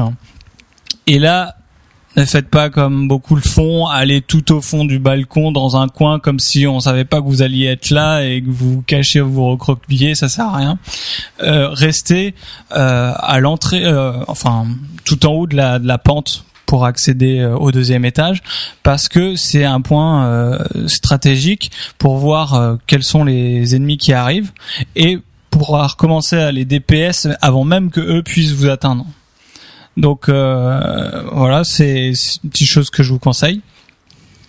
Euh, et puis Donc gardez toujours un œil, comme d'habitude, sur euh, où en est votre récup, parce qu'il arrive souvent que votre récup ait fonctionné et puis vous vous avez pas anticipé, donc vous mettez du temps à remonter, à aller sur votre socle pour marquer et vous faites de nouveau choper votre drapeau, donc c'est c'est un peu ennuyeux. Euh, moi, mon avis, c'est que euh, bon en BG côté, je dirais euh, personnes pour défendre le drapeau, mais en pick-up restez à trois. Si vous voyez qu'il y a un heal, le porteur et un DPS, bah restez pas là comme euh, genre euh, vous allez sauver la situation, partez plutôt en récupération. Euh, au final, vaut mieux euh, des des points qui vont assez vite. Si vous perdez votre drapeau parce que vous étiez que trois et que ils sont les alliés, enfin les alliés, moi je parle de mon côté ordre, les adversaires sont arrivés à 5, ben c'était qu'ils étaient mieux organisés que vous et que euh, la, la récup de votre camp a pas fait son boulot. Donc vous perdez le drapeau, tout le monde va hurler, mais c'était pas votre faute.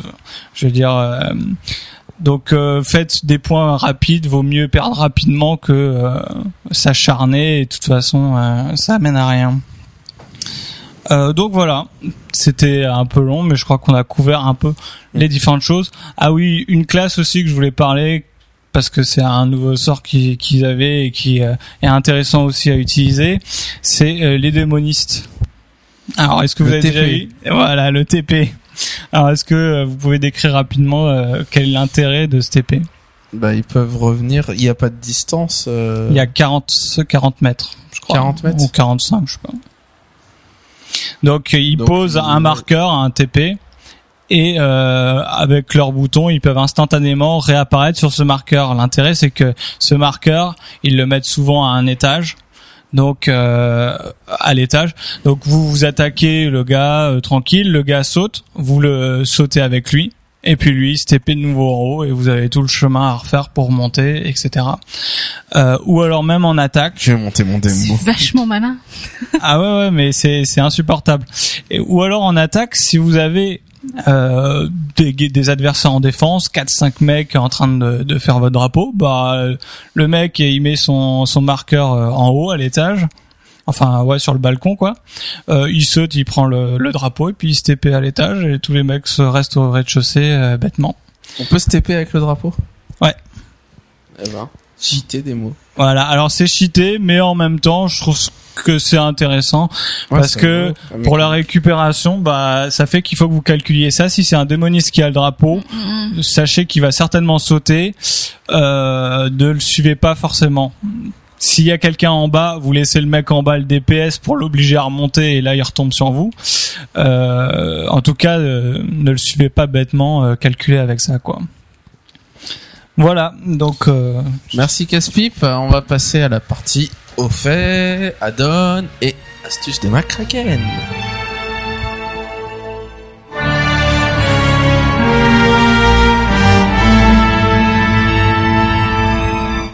Alors, Charis, partie au fait, tu vas, le mois dernier, tu nous avais parlé d'un au fait impossible à réaliser pour nous, Voilà, communs a des des- il y a mortels. eu une plainte sur le forum. euh, oui, euh, les hauts faits, on On pourra a un jamais- forum Le forum. Je sais pas si c'est forum. dans les commentaires. Dans les commentaires, il y a eu. Ce euh, mois-ci, tu vas nous faire un au fait, plus On n'arrivera jamais à faire ça. Faut parler de trucs qu'on peut faire. Alors là, je vais parler du truc que peut-être même tout le monde a fait tellement c'est simple. Mais si Pas vous l'avez un pas seul fait, auditeur qui nous écoute ne l'a pas déjà fait. l'exploration de du retard.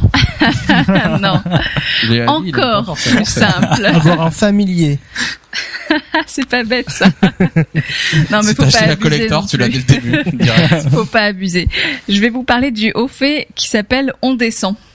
Est-ce que c'est ce que c'est ce haut fait Ah, le truc euh, que t'as un peu par hasard, à moins que t'aies un super add-on pour te dire à quelle attitude tu te trouves. Ouais, exactement. Tu descends, t'es en haut d'un escalier, tu descends. Au fait. voilà, le haut fait où il faut faire une chute de 65 mètres sans mourir. Alors en effet, on sait pas vraiment exactement ce que c'est 65 mètres sans l'avoir fait par hasard souvent. Ouais. Euh, alors En général, ça vous laisse 1% de votre vie, donc euh, voilà. Voilà. Alors généralement, c'est un fait qu'on fait par hasard. La plupart d'entre nous, on l'a fait par hasard. C'est on tombe d'un truc. Oh, En fait. tombant de l'ascenseur à la descente de ou etc. Ouais. Nous tester de sauter du zeppelin un peu avant d'être arrivé, enfin des choses comme ça. Euh, donc euh, moi je vais vous dire deux trois possibilités euh, pour que vous puissiez faire ce haut fait euh, de façon un peu plus calculée. Euh, la première possibilité, c'est que vous êtes mage Donc vous avez un bloc de glace, vous sautez Pouah. De n'importe quelle hauteur, le plus haut que vous voulez, et avant d'arriver en bas, vous mettez bloc de glace et paf, vous Et paf, validez au fait. Euh, je fais une Et pétition euh, MJ chute lente ne marche pas d'ailleurs. hein. Par contre, attention, chute lente ne marche pas, Ni lévitation lévitation. non plus. testé. Et si vous sautez dans l'eau, ça marche pas non plus, même si vous sautez très haut, ça marche pas. Euh, Il y a une autre solution, c'est que vous êtes paladin, ou alors vous avez un ami paladin, ou alors vous allez vous faire un ami paladin. Euh, et Tu veux être et- mon ami? C'est ça. Donc vous allez en hauteur avec votre ami paladin, ou alors lui il peut rester en bas, peu importe, euh, peut-être plus simple. Il faut vraiment avoir confiance, hein, parce qu'il peut te regarder te C'est cracher ça. comme euh, une, euh, voilà. vous avez Il vaut beaucoup mieux qu'il soit avec vous en haut, hein, parce que si en bas, faut qu'il arrive à cliquer assez vite. Ouais, ouais. Bon, alors avec vous en haut. Et il vous met une main de protection, donc ça protège un allié pendant une courte durée. Six euh, secondes, vous, vous avez aucun euh, dégât. Voilà, c'est pour ça que je me dis. Euh, 8 six, secondes. Mais 8, il trop. Partez pas trop non plus. alors. 10 secondes. J'ai testé tout à 9 l'heure, secondes, hein. la chute. On a, on a, on a connecté tous nos rerolls avec Paladin et tout pour euh, pour les essayer. rerolls qui avaient pas le haut fait pour Alors tester. petite euh, précision, il faut être en groupe hein, pour qu'il puisse vous mettre main de protection. donc ne sautez pas, Au genre début- lui il est en Ouais, bas. Caris, elle raconte n'importe quoi. Ne testez pas. Au je début, j'essayais de, la en bas. euh. mettre la main de protection sur Charlie. Je disais ça marche pas, ça marche pas, ça marche pas. Bah, il fallait couper. Voilà, donc vous êtes groupés. 150 il vous met- PO de réparation. Il y a un truc. Mettez-vous à poil quand même pour le faire. Hein. Ça vous évitera peut-être. euh, Peut-être. Euh, alors, il y a aussi euh, des, des lieux qui sont pile poil aux bonnes hauteurs, donc ça veut dire que vous pouvez sauter, faire le haut fait et pas mourir. Alors, il vous reste trois points de vie, mais vous n'êtes pas mort. Alors, à Orgrimmar, maintenant, si vous mettez à l'endroit où il y a euh, le euh, le La marchand de vol. euh, de vol. Le marchand de vol, le Ok. maître de vol. Euh, vous sautez vers le vers la banque, enfin vers le milieu euh, d'Orgrimmar, Ah ouais. vers l'entrée. Euh, Vous sautez là du bord vers l'entrée et en fait vous tombez en Vous bas et il vous reste trois points de vie mais vous avez le haut fait. J'ai testé Ah, avec euh, un, un reroll euh, tout petit niveau, ça marche. Euh, De toute façon le- la chute c'est pas enfin c'est un pourcentage des points de vie Voilà. qui sont. C'est pas. Donc ça change rien que vous soyez 85 ou niveau 1. Euh, donc là c'est un endroit qui marche. Alors un autre endroit apparemment qui marche Sauf qu'il faut pas être haï clairvoyant, mais sinon l'ascenseur des clairvoyants, si vous sautez, euh, vous arrivez au plus bas, ça marche. Euh, à Hurlevent, alors il paraît, j'ai essayé, j'ai pas réussi. hein. Il paraît que quand on est au port, quand vous allez vers le port, vous êtes dans les euh, enfin avant de, de descendre euh, les, les pentes pour aller en bas, euh, il y a des pots de fleurs sur votre gauche. Vous mettez entre les deux pots de fleurs, vous sautez et euh, il faut pas tomber au premier étage, mais tomber en bas et, Je pense qu'il faut vous mettre une monture et sauter avec Bah, j'ai essayé sans monture, j'ai raté. Je suis tombée, à, enfin à l'étage en dessous, mais pas le dernier étage, donc bas. je meurs. Enfin, j'ai pas été assez loin en sautant, donc ça a pas marché. Et j'ai essayé avec ma monture, j'ai pas réussi non plus. Mais il paraît qu'il y en a plein qui réussissent et que c'est super simple. Donc, n'étant pas très Donc, doué, euh, voilà, c'est possible que juste je n'y arrive pas. Maintenant, voilà, Si vous êtes généralement, pas doué, euh, euh, reroll dans la, la horde pour le haut fait, voilà. voilà, vous Alors, sur trouvez-vous un, forum, copain paladin. Sur un forum, il y a un mec qui disait, vous vous mettez en monture volante, vous Ouais, appuyez on a 35 essayé. fois sur la touche espace, et vous lâchez, et c'est bon. si la touche espace ne lâche pas, Le problème, c'est que la touche espace, euh, selon si t'appuies très rapidement Ouais, ou, ou un long- ou tout un petit peu peu plus plus etc., les 35 fois que ça fait espace, ça peut pas donner la même Donc, chose. 35 fois rapide, ça marche pas. 35 fois trop long, tu meurs. ouais, c'est Alors, Donc, il doit y avoir un testé, hein, équilibre euh, non, parfait à trouver. pas réussi. Voilà, alors il y a une dernière euh, possibilité qui est intéressante parce que ça vous fait un double au fait. Euh, Ah, je l'attendais. Donc vous, vous trouvez des copains autres que paladins si vous voulez, euh, mais un peu plus de copains et vous allez faire Archimonde. Euh, donc au mont Ijal, qui est un ancien euh, raid, si je me Dead trompe pas, Crusade. Ah, donc, bah Brand oui, oui, Crusade, oui. donc level 70. Euh, donc ça vous permet de valider le haut fait Archimonde puisque vous allez tuer Archimonde parce qu'on n'y a pas tous eu accès quand même. Euh, et pendant la bataille, en fait, euh, vers euh, la fin, je crois, mais je sais Bon, plus il y a- trop. non, il enfin, le fait le plusieurs fois, mais il faut pas le tuer trop vite, du coup. Voilà, le, le, le tuez pas trop vite, mais il y a un moment où il bump tout le monde et donc il vous bump pile poil à la bonne euh, à la bonne hauteur et donc vous validez le haut fait. Donc vous avez fait un double Vous au fait. faites un raid euh, 25, euh, vous y allez, faites Archimonde et vous vous faites bumper, et là, il y a peut-être pas 25 fois, euh, euh, 85, mais, euh, Mais tu veux un triple au fait? Vous le faites pendant la fête de la bière et il faut être euh, sous et faire le haut fait des 65 mètres. voilà. Triple haut fait. Qui dit mieux Donc voilà, un haut fait accessible, très facile que vous avez Triple peut-être au fait que vous pouvez faire en étant AFK, euh, vous suivez les joueurs, et vous faites rien comme DPS, vous laissez les autres Ça, bosser. Vous jouez le rôle du bot, c'est ça. Voilà, donc un haut fait très facile, comme ça personne ne sera frustré, sauf peut-être ceux qui diront ouais trop facile, j'ai déjà fait. On fera très dur la prochaine fois. Euh, voilà, ça vous fera 10 points euh, gagnés. euh. Merci Très beaucoup. Charis. Euh, Yori, tu nous parles d'un add-on aujourd'hui Euh, non, changer justement. Non Oh ai le marre. rebelle. Ah Grève des Azaden. En fait, on en a un peu parlé tout à l'heure, c'est euh, le client Curse Ah qui va permettre de mettre à jour les add-ons automatiquement. Donc euh, c'est juste un petit logiciel qu'on installe, qu'on récupère sur euh, Curse Gaming. Donc il faut s'inscrire sur le site.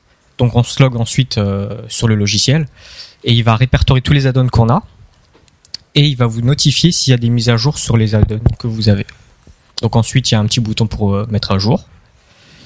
Ça met à jour le logiciel, donc euh, on est content.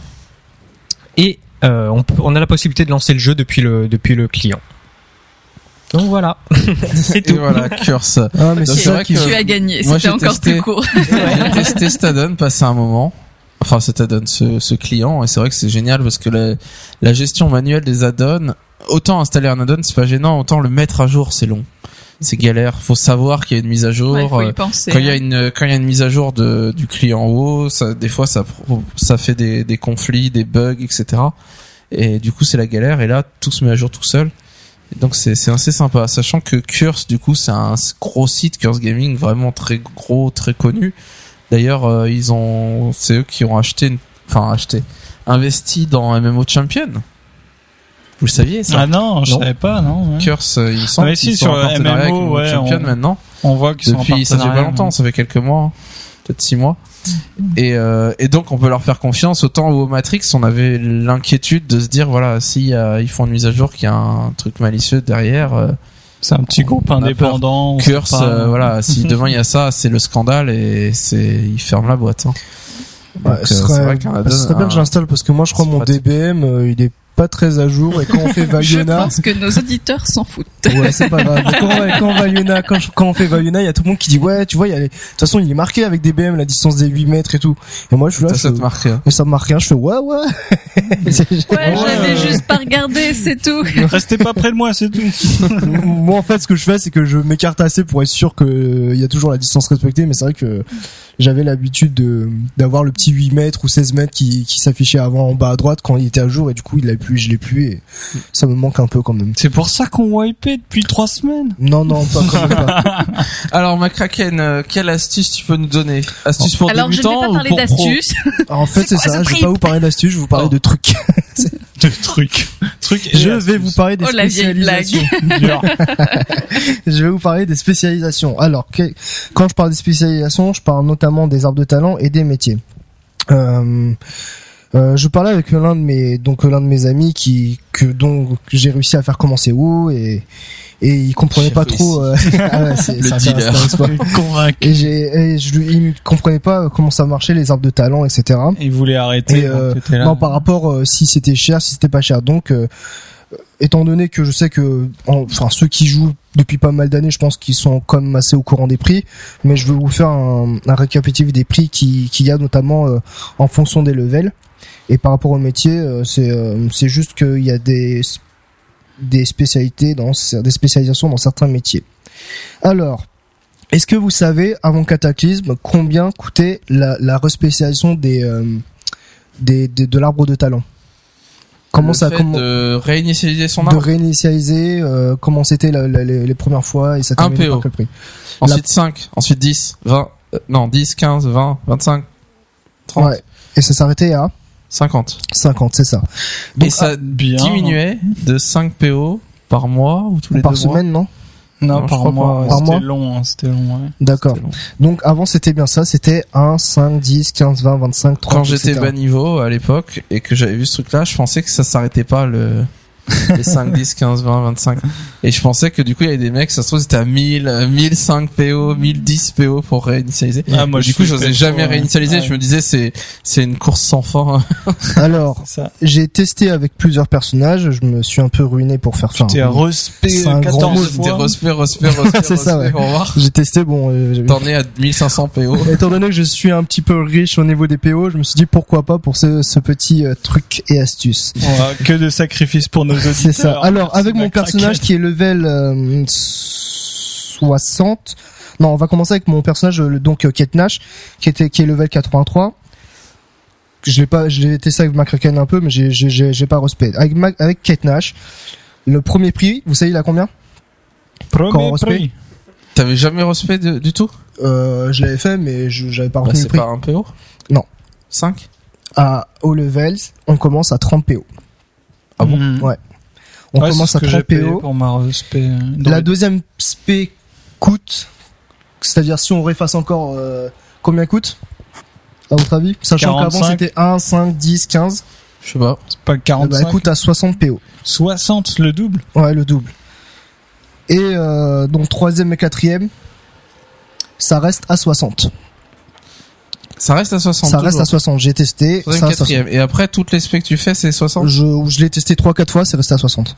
Moi, Euh, j'ai le souvenir avec mon druide, mais alors j'ai peut-être fumé. Hein, Allez, D'avoir payé druide, hein. 65 une fois. Alors peut-être que c'était peut-être au-delà de 3-4 fois, mais j'ai, je, l'ai- je me suis j'ai arrêté à sais 3-4 pas, fois. Mais je, bon, moi, de toute façon, ce truc-là, je regarde pas. Enfin, voilà, tant que c'est pas trois chiffres. euh, tout- Avec McCracken, euh, je l'ai testé juste la première fois pour être sûr que c'était bien à 30 PO parce que je me suis dit quand même Kate Nash elle est elle est pas 85 mais euh, la première euh, spé euh, commence à 30 PO. En prenant le plus bas level qu'on peut avoir, c'est-à-dire 30, level 30 quand donc c'est là à un moment c'est à partir de ce moment-là qu'on peut acheter la double spé. hein. Donc j'ai testé avec le voleur de mon frère. Première spé, première fois qu'on le qu'on le qu'on le fait changer de, de spécialisation, c'est 1 PO 22. La deuxième fois 2 Des PO 22, 45, troisième fois 2 PO 45 et quatrième fois 2 PO 45 et la cinquième fois 2 PO 45. C'est-à-dire que vraiment la première fois ça reste du bas level.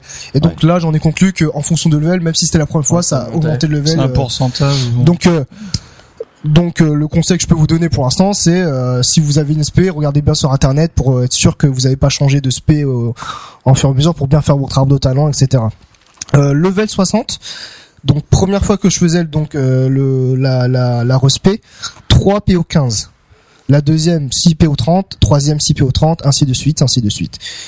Level 64, j'ai voulu tester un, un petit euh, échelon euh, de level. éclaté. Ah, je me suis éclaté, je me suis j'ai dépensé des PO à fond. j'allais dire. Le mec, il a monté 10 persos à des niveaux différents. La première fois, j'ai pas bon, j'ai pas fait au-delà parce que j'avais j'en avais marre de me ruiner, mais la première fois, level 64, 11 PO. Donc euh, différent de level 60 qui est euh, 3 PO 15 etc.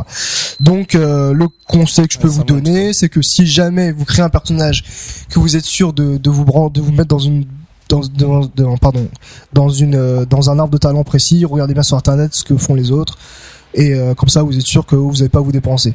Mais au Bon, c'est pas 85, très cher en même temps. au 85, on gagne tellement d'argent que ça pose tellement plus de problème que vous pouvez respecter comme vous voulez, comme je l'ai fait.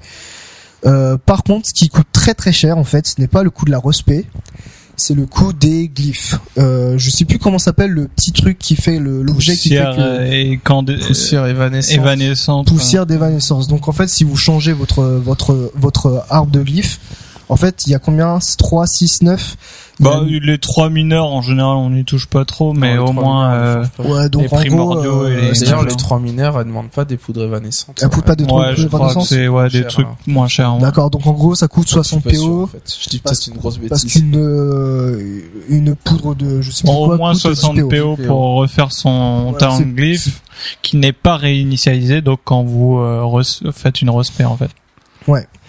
Donc voilà. Et je vais passer au métier. Alors en métier, quels sont à votre avis les métiers qui ont des spécialisations? Alchimie. Alchimie. Alchimie, euh, Bah, couture, ouais. travail du cuir. Euh... Forge. Forge. ingénierie. Ingénierie. Alors, je vous apprends quelque chose. Depuis la Ou pas, tu 4.0.1, sais pas. Il y a plus de spécialisation. les métiers suivants ne sont plus concernés par une spécialisation. Travail du cuir, forge et couture. Ah bon. Donc du coup, euh, avant en forge, je me souviens que l'un de nos membres de l'équipe disait ouais quand je montais ma forge, je me même à spécialisais bas plutôt niveau. À bas niveau, je sais pas, mais à haut niveau, euh, ça prend plus euh, ce, C'est marrant, ça. ce compte-là. Donc en effet, en Il n'y a alchimie, plus que l'alchimie. alchimie et ingénierie. Ingénierie. Et euh, pour le coût de la respect, c'est très très cher, c'est 150 PO pour les deux, donc ingénierie et alchimie.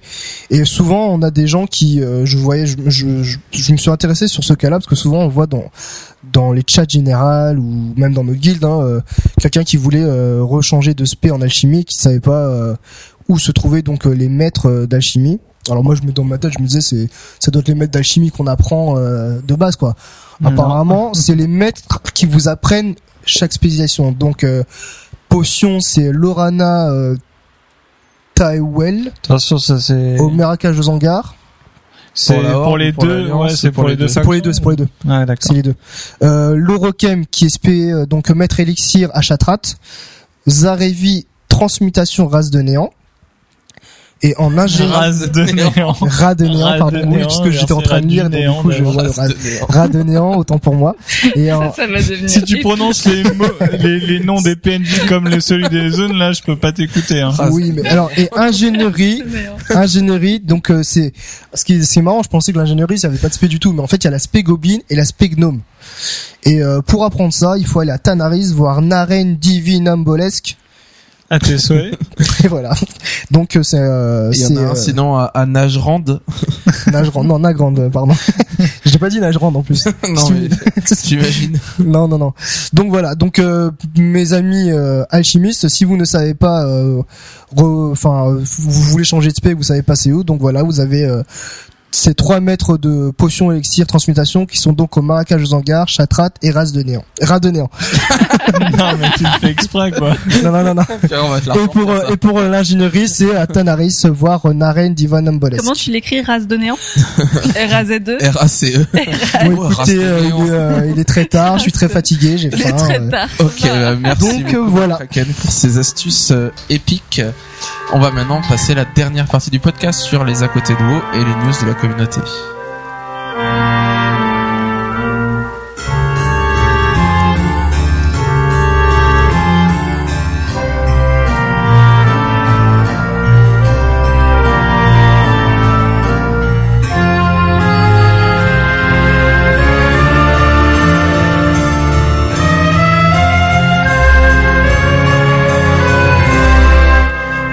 Sur les à côté de WoW. Alors ce mois-ci, on n'a pas énormément de news, mais on en a quelques-unes quand même. Alors déjà, vous avez tous remarqué que la Galaxy World of Warcraft et Blizzard s'est euh, énormément euh, emballé sur le nombre de news qui est- se sont passées le 1er avril. Alors comme tous les ans, le 1er avril, c'est un peu un pétage de câble de la communauté Blizzard, de la société elle-même qui nous sort plein de news, plein de trucs complètement farfelus. Et même, euh, du coup, ça a été embrayé par le- les sites. Judge Hype a fait une news sur l'archéologie complètement aberrante. MMO Champion nous a annoncé, euh, vidéo à la clé, que la prochaine race était les pandarènes et que la prochaine extension serait complètement dédiée aux pandarènes, etc. Euh, donc bon, ce qui était un peu classique, en nous montrant les masques de pandarènes euh, qui ont été découverts euh, en faisant du data mining. Donc euh, c'est assez drôle parce que c'est comme ça qu'ils ont découvert les gobelins et les worgen, euh, que ce seraient les nouvelles races de cataclysme. Euh, Est-ce que vous avez aimé les blagues de Blizzard du 1er avril euh, ce mois cette année? Oui, moi ça me fait Ouais, toujours ouais, marrer. franchement. euh, Ouais. Moi, c'était ma première, alors j'ai beaucoup rigolé. Moi, j'ai beaucoup aimé la tombe euh, des ténèbres éternelles. Ouais, euh, C'est c'est. Amnésia, c'est le jeu Amnésia, Amnésia, quoi. C'est, tout en euh, noir euh, ou le screenshot où tu vois la minimap remplie d'ennemis et puis tu vois que des, Des juste les yeux devant Ouais. et tout ça En gros, le but c'est d'avancer dans le noir et de tuer les boss au fur et à mesure et tu gagnes, tu peux avoir, euh, je sais plus ce que c'est, genre une- bague qui va Une te permettre torche. de lancer une Un chauve-souris qui lui permet de détecter les trois mobs devant et, euh, et c'est drôle parce qu'ils mettent tout, ils mettent, enfin il y a une vidéo etc, ils mettent les, les hauts faits aussi. Et il y a genre un haut fait, c'est euh, c'est de faire tout le donjon sans toucher un mur, enfin des trucs comme ça, alors que t'es dans le noir, tu vois, il y a aucune raison que tu touches pas un mur. Ouais. Donc il y avait euh, Krabi aussi euh, Krabi l'assistant donjon euh, Ouais. qui ont euh, qui sont un peu foutus de Word euh, C'est ça, De l'assistant trombone. l'assistant trombone. Donc euh, voilà, bah et encore euh, jeudi dernier, euh, j'ai un peu euh, comment on dit, taquiner un de nos membres qui se baladait avec son stuff. euh, C'était pas toi d'ailleurs, euh, Gorgor euh, Avec, Je t'ai dit, ah, t'aurais mon besoin- stuff PVP, en, je rentre en raid en PVE, faire avec mon stuff PVP, ouais, ça c'est classique. Et je fais, t'aurais bien, bien besoin de l'assistant Krabi, toi, dis donc. Ouais, qui me dirait, et avez-vous le bon stuff? Ouais. Je serais capable de lui répondre oui alors que non. euh, Voilà, non, donc plusieurs news et ils ont écrit un long euh, patch euh, 4.1.11 Ouais, qui était complètement drôle. délirant, euh, complètement fou avec des, des capacités de ouf. Le truc qui aurait fait hurler les rageux. C'est un peu le but. Hein. Le but c'est de se foutre un peu des rageux euh, qui vont hurler, ils vont dire quoi Vous allez faire ça? Mais non, mais le jeu va mourir quoi Non, Il y a alors, euh, vraiment fous dedans. Moi, ce qui m'a fait rigoler, c'est que quand j'avais lu le truc, j'avais pas lu le Tu 4... croyais toi Non, non, non, pas du tout. pas du tout. C'est juste que j'ai lu le 4.1. Ils vont changer la zone race de néant. Moi, j'avais pas, pas lu euh, 4.1.11 et donc du coup, je, je poste bleu, je regarde le- les spécificités du mage et je vois euh, donc les, euh, les les images miroirs, les images miroirs du mage vont pouvoir maintenant euh, donc aléatoirement euh, caster euh, donc la nova, euh, la nova, euh, l'anneau de givre et le portail vers Dalaran. Mais je me dis c'est quoi ce Le truc portail. Tu sais le- les, les, les images miroirs qui vont faire un TP à Dalaran. dis, euh, Et les images c'est du aléatoire. miroir qui peuvent aléatoirement faire image du miroir, qui Ah peuvent oui, oui, aléatoirement oui, faire image du miroir. Et moi Donc, je dis ça. avec 50 mages. Alors je, je lis ça, je, je fais un petit blocage, et je commence Et à tu dis, oh, ça va être trop bien. Je- je- non non non pas du tout je remonte je me dis c'est c'est bizarre et je vois euh, donc euh, le 4.1.11 alors qu'est-ce que c'est? Je sais pas je casse Ah ah. vous en donner un peu Et plus voilà, d'indications voilà. Pourquoi en fait 4.1.11 Qu'est-ce Bah, que moi, pourquoi j'avais ce pas compris, 11 quoi? hein. Eh bien, figurez-vous que aux États-Unis, les dates, on met d'abord le mois, ensuite le jour et à la fin l'année, et ça nous donne 4, c'est avril, donc 1er avril 2011.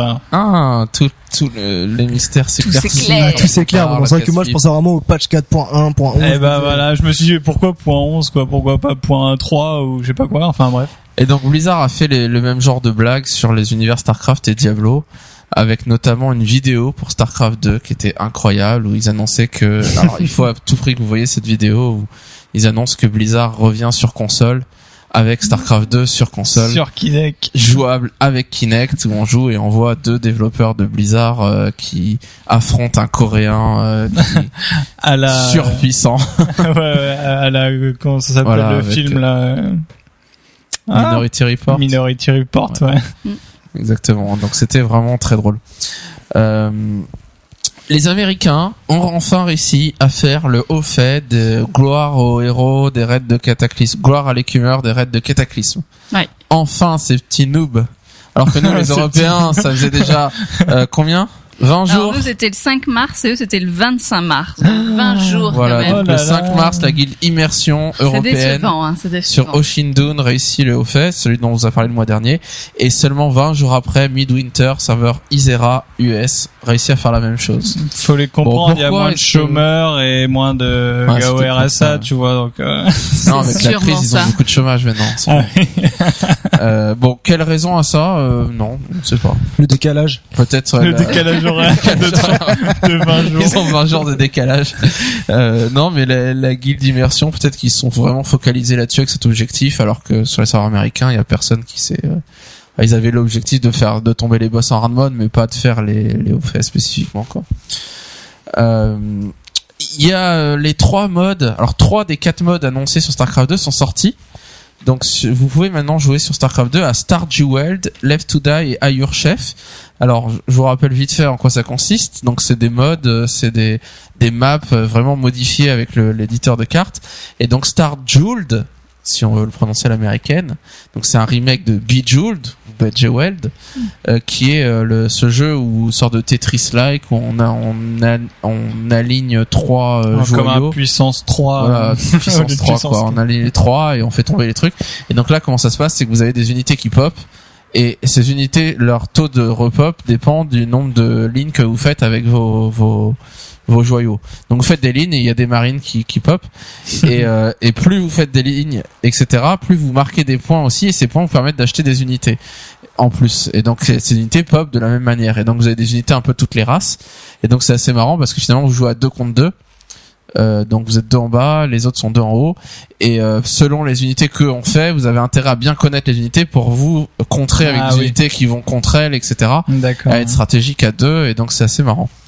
Euh, Left to Die, donc Left to Die, c'est en réponse à Left 4 Dead. Euh, L'image de, du truc, c'est il n'y a pas d'ambiguïté. Hein, c'est une main qui fait le signe 2, euh, c'est vraiment Left to Die.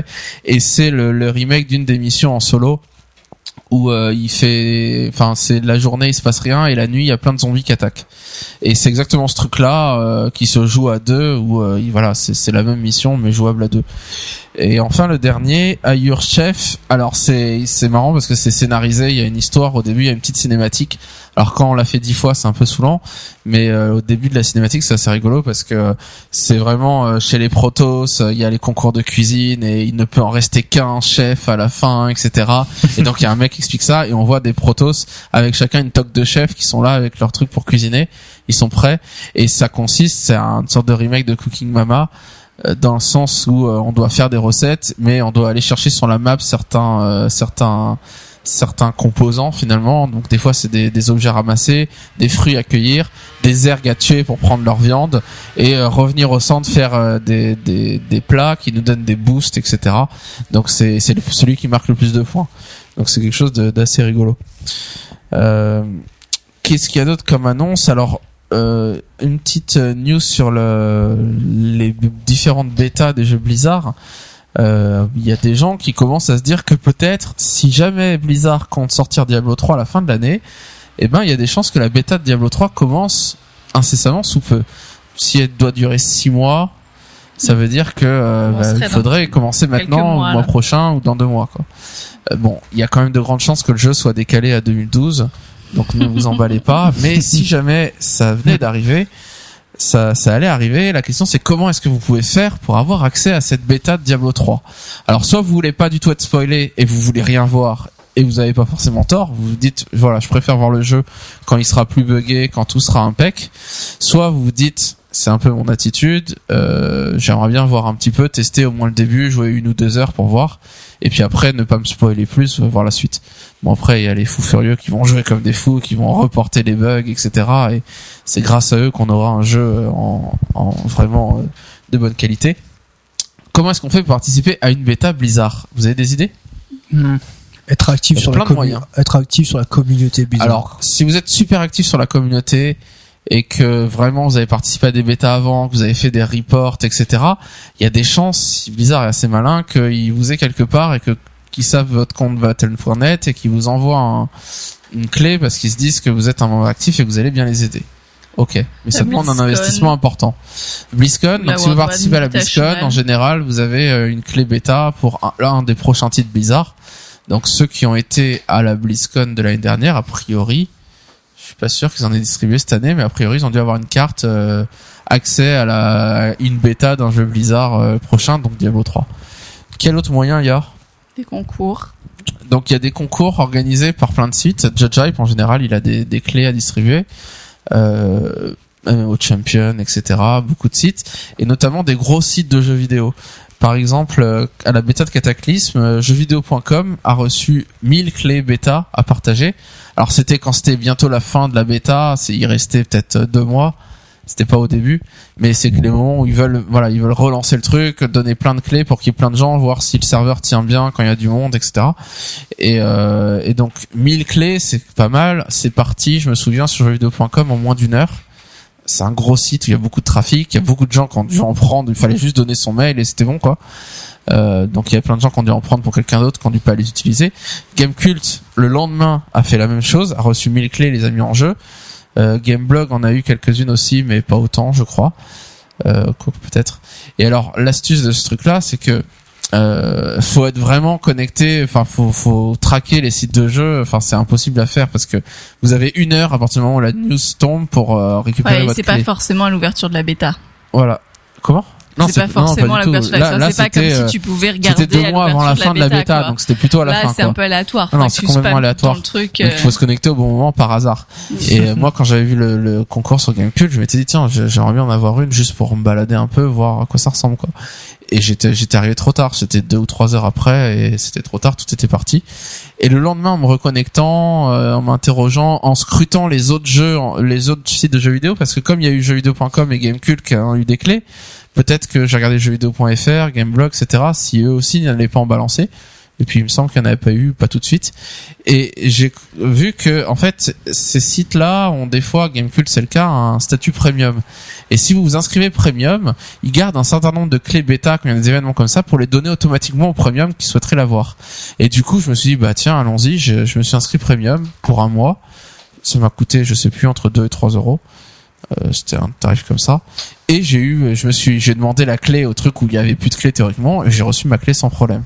Donc si voilà si vous bavez vraiment pour une clé il y a un temps de répit souvent pour les membres premium qui eux voilà ces sites là aiment bien garder un certain nombre de clés pour leurs membres premium pour les privilégier de, de leur être fidèle euh, dernière chance pour avoir une clé bêta. Si tout ça n'a pas marché que vous n'avez pas réussi il y a la chance qui est offerte à tout le monde tous ceux qui veulent c'est de configurer son compte battle.net en acceptant les bêtas.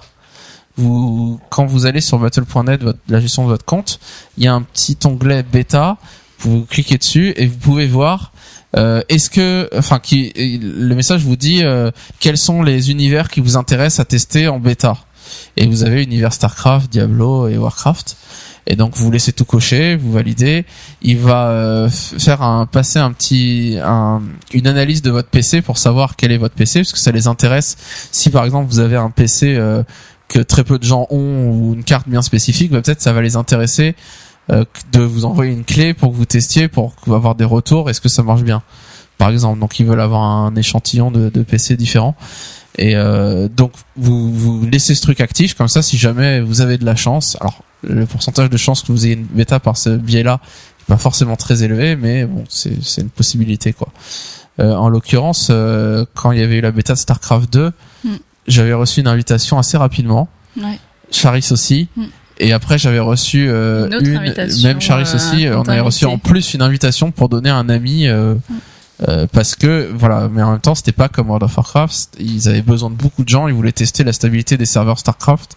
Avaient Pour besoin qu'il y ait beaucoup de gens. Et puis c'est que du multijoueur. euh, donc c'était pas juste un serveur euh, bêta où voilà, il suffit de tester un serveur. Là, c'est un, truc à plus grande échelle. Euh, euh, une une petite euh, news casse-pipe sur euh, une nouveauté qu'il y a eu ce mois-ci Oui. de communication entre les développeurs et la communauté euh, World of Warcraft.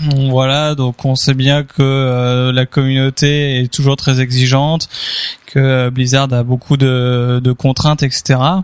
Et euh, pour euh, dans un souci, je pense, de transparence, pour que les gens comprennent que euh, malgré les plaintes, etc., Blizzard écoute quand même les gens, même s'ils accordent pas tout ce qu'ils veulent.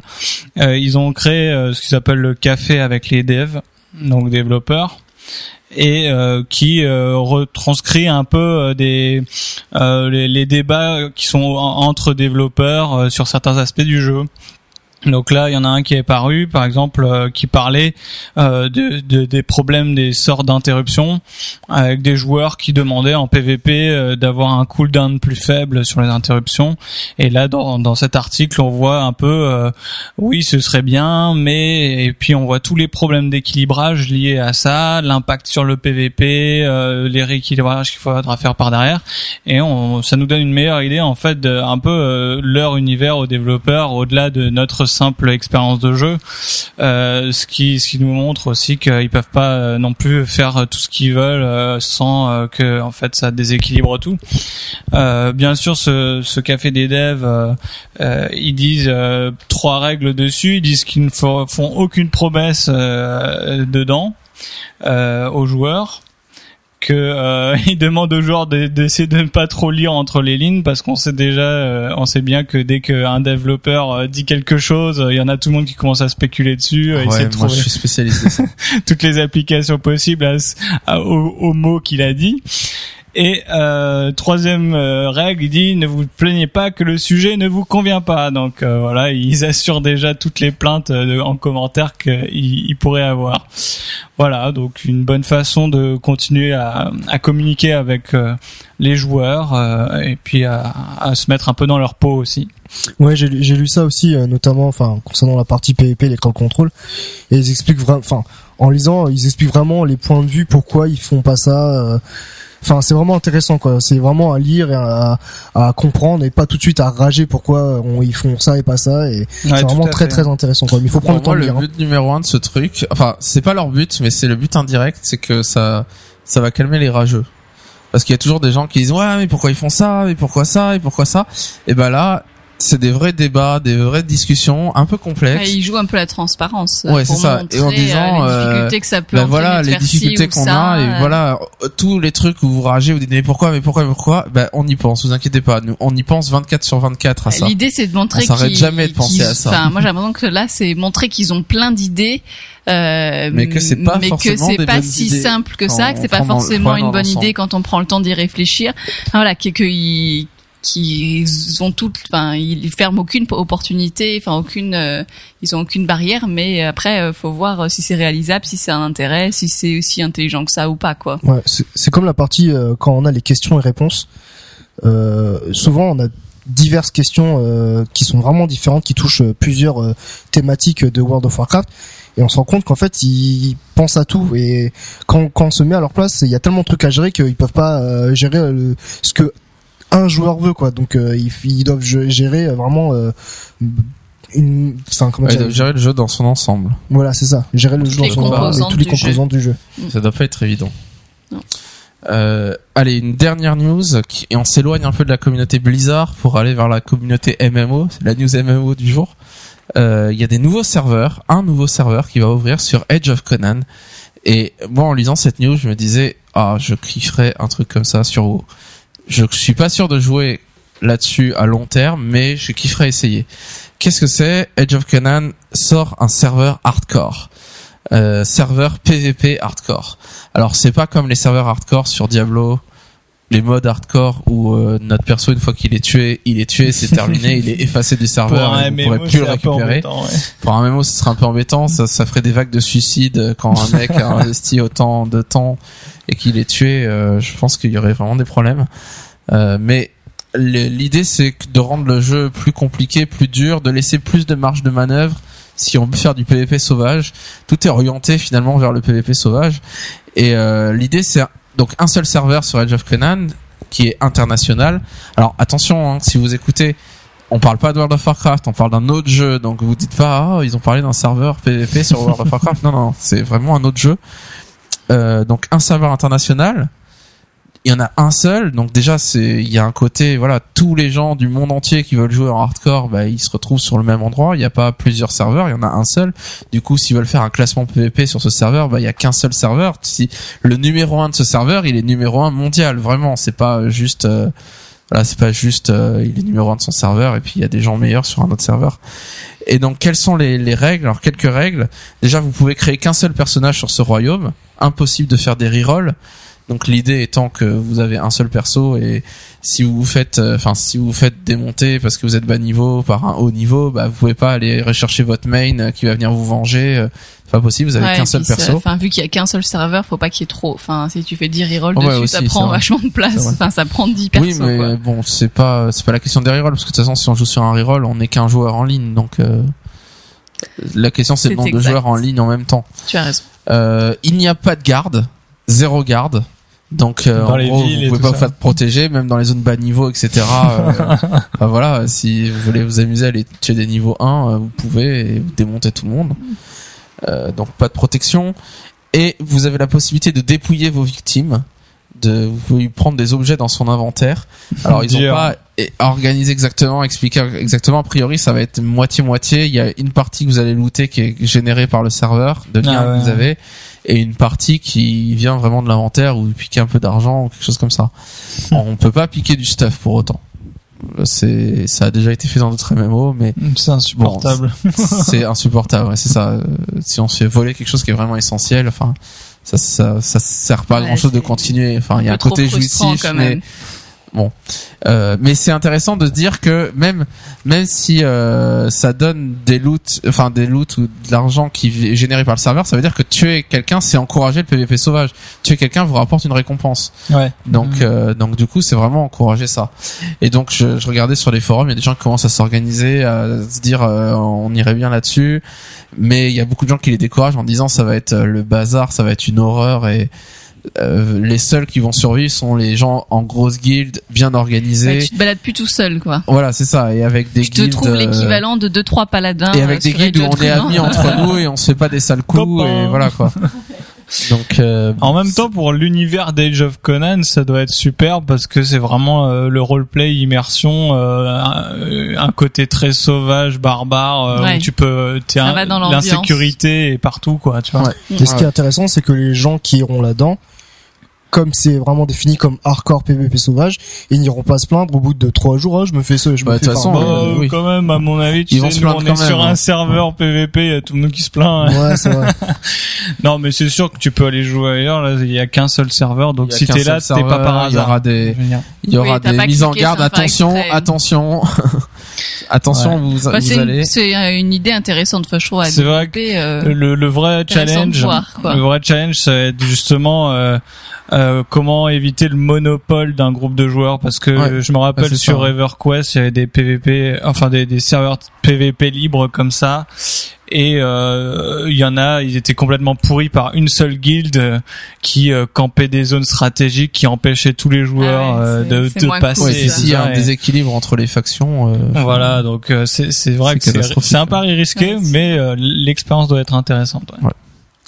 Ouais. Alors c'est c'est pas vraiment viable ça, à long euh, terme, en fait. Je Voilà. parlais avec un ami au travail qui joue à Travian, qui est un jeu sur navigateur euh, où on peut, pareil, on peut pourrir l'autre et on peut euh, le, le camper et le démonter tout le temps. Et s'il est trop bas niveau et qu'il est pas dans une guilde, il peut rien faire et tout. Et il me disait que lui, ça lui arrivait en ce moment et qu'il en avait marre et qu'il voulait quitter le jeu. Ouais, gros, ça il décourage. voulait les soit joueurs, recommencer ailleurs, soit, euh, enfin, vraiment, c'était décourageant, quoi. Et c'est vrai que c'est un peu le risque, mais bon, c'est une expérience de jeu. euh, À mon avis, c'est c'est le genre de choses où on joue pas là-dessus pendant trois ans sans s'arrêter. Non, c'est sûr. Mais c'est une expérience qui, qui est marrante parce que voilà, c'est le danger nous guette à chaque virage et ça c'est sympa comme euh, comme Ouais. ambiance. Ouais. Bien, on vous remercie pour votre attention. On a terminé. Alors, vous avez apprécié ce podcast, vous euh, qui avez participé? Yuri, tu t'es pas trop endormi Euh, si, Farid, tu fais trop chaud en fait. Il fait trop chaud. ça y est, ça commence l'été, ça devient difficile. La vieille excuse. On se retrouve euh, le mois prochain, comme d'habitude, deuxième week-end du mois, a priori, à moins qu'il y ait un changement. Euh, J'espère que ça vous a plu, qu'on n'a pas été trop long. Je crois qu'on a été assez long. on on avait dit qu'on ferait court. Bon, bah, c'est a un dit peu raté. raté, hein, On n'arrive vraiment heures, pas, normal. hein. On n'y arrive pas. Alors bon, on essaiera tant pis. encore, mais on arrêtera tant qu'on aura des d'essayer. infos, hein, on sera long. Ça, c'est une bonne idée. Euh, Je vois, on a voilà, la pression n'hésitez du pas temps à et nous en fait, laisser on des fait On commentaires. moins de 5 heures la prochaine fois, comme ça on y arrivera. N'hésitez pas à laisser des commentaires. On aime bien lire Sur ça. notre ça- forum, qui n'est pas sur un notre forum. forum qui n'est pas un forum, donc dans la news ou sur iTunes. Euh, Je vais me la jouer à l'apéro du capitaine, mais allez-y, 5 étoiles, euh, mettez-nous des étoiles, faites-nous gagner en, comme dirait Patrick Béja, aidez-nous à gagner en visibilité sur iTunes. C'est ce dit à la fin du rendez-vous tech à chaque fois. Euh, bon, ça nous permettra de monter un peu dans les classements, même si bon, nous ce qui nous intéresse, c'est que ça nous plaise pas- et puis on s'en fiche de monter finalement, mais ça nous plaît d'avoir vos commentaires. Euh, donc euh, voilà, on aime bien. On pense bien à tous ceux qui sont en train de pexer ou qui sont dans votre RR pourri. Et... Voilà, si vous vous ennuyez, que vous savez pas quoi faire, on est là pour vous apporter un peu de bonheur. Un peu de Pardon, World of World of Warcraft partout. ouais. Alors voilà, euh, merci de votre attention et puis on se retrouve le mois prochain pour de nouvelles aventures. Allez, bon, bon jeu, amusez-vous bien et au mois prochain. Salut. Salut. Ciao, ciao.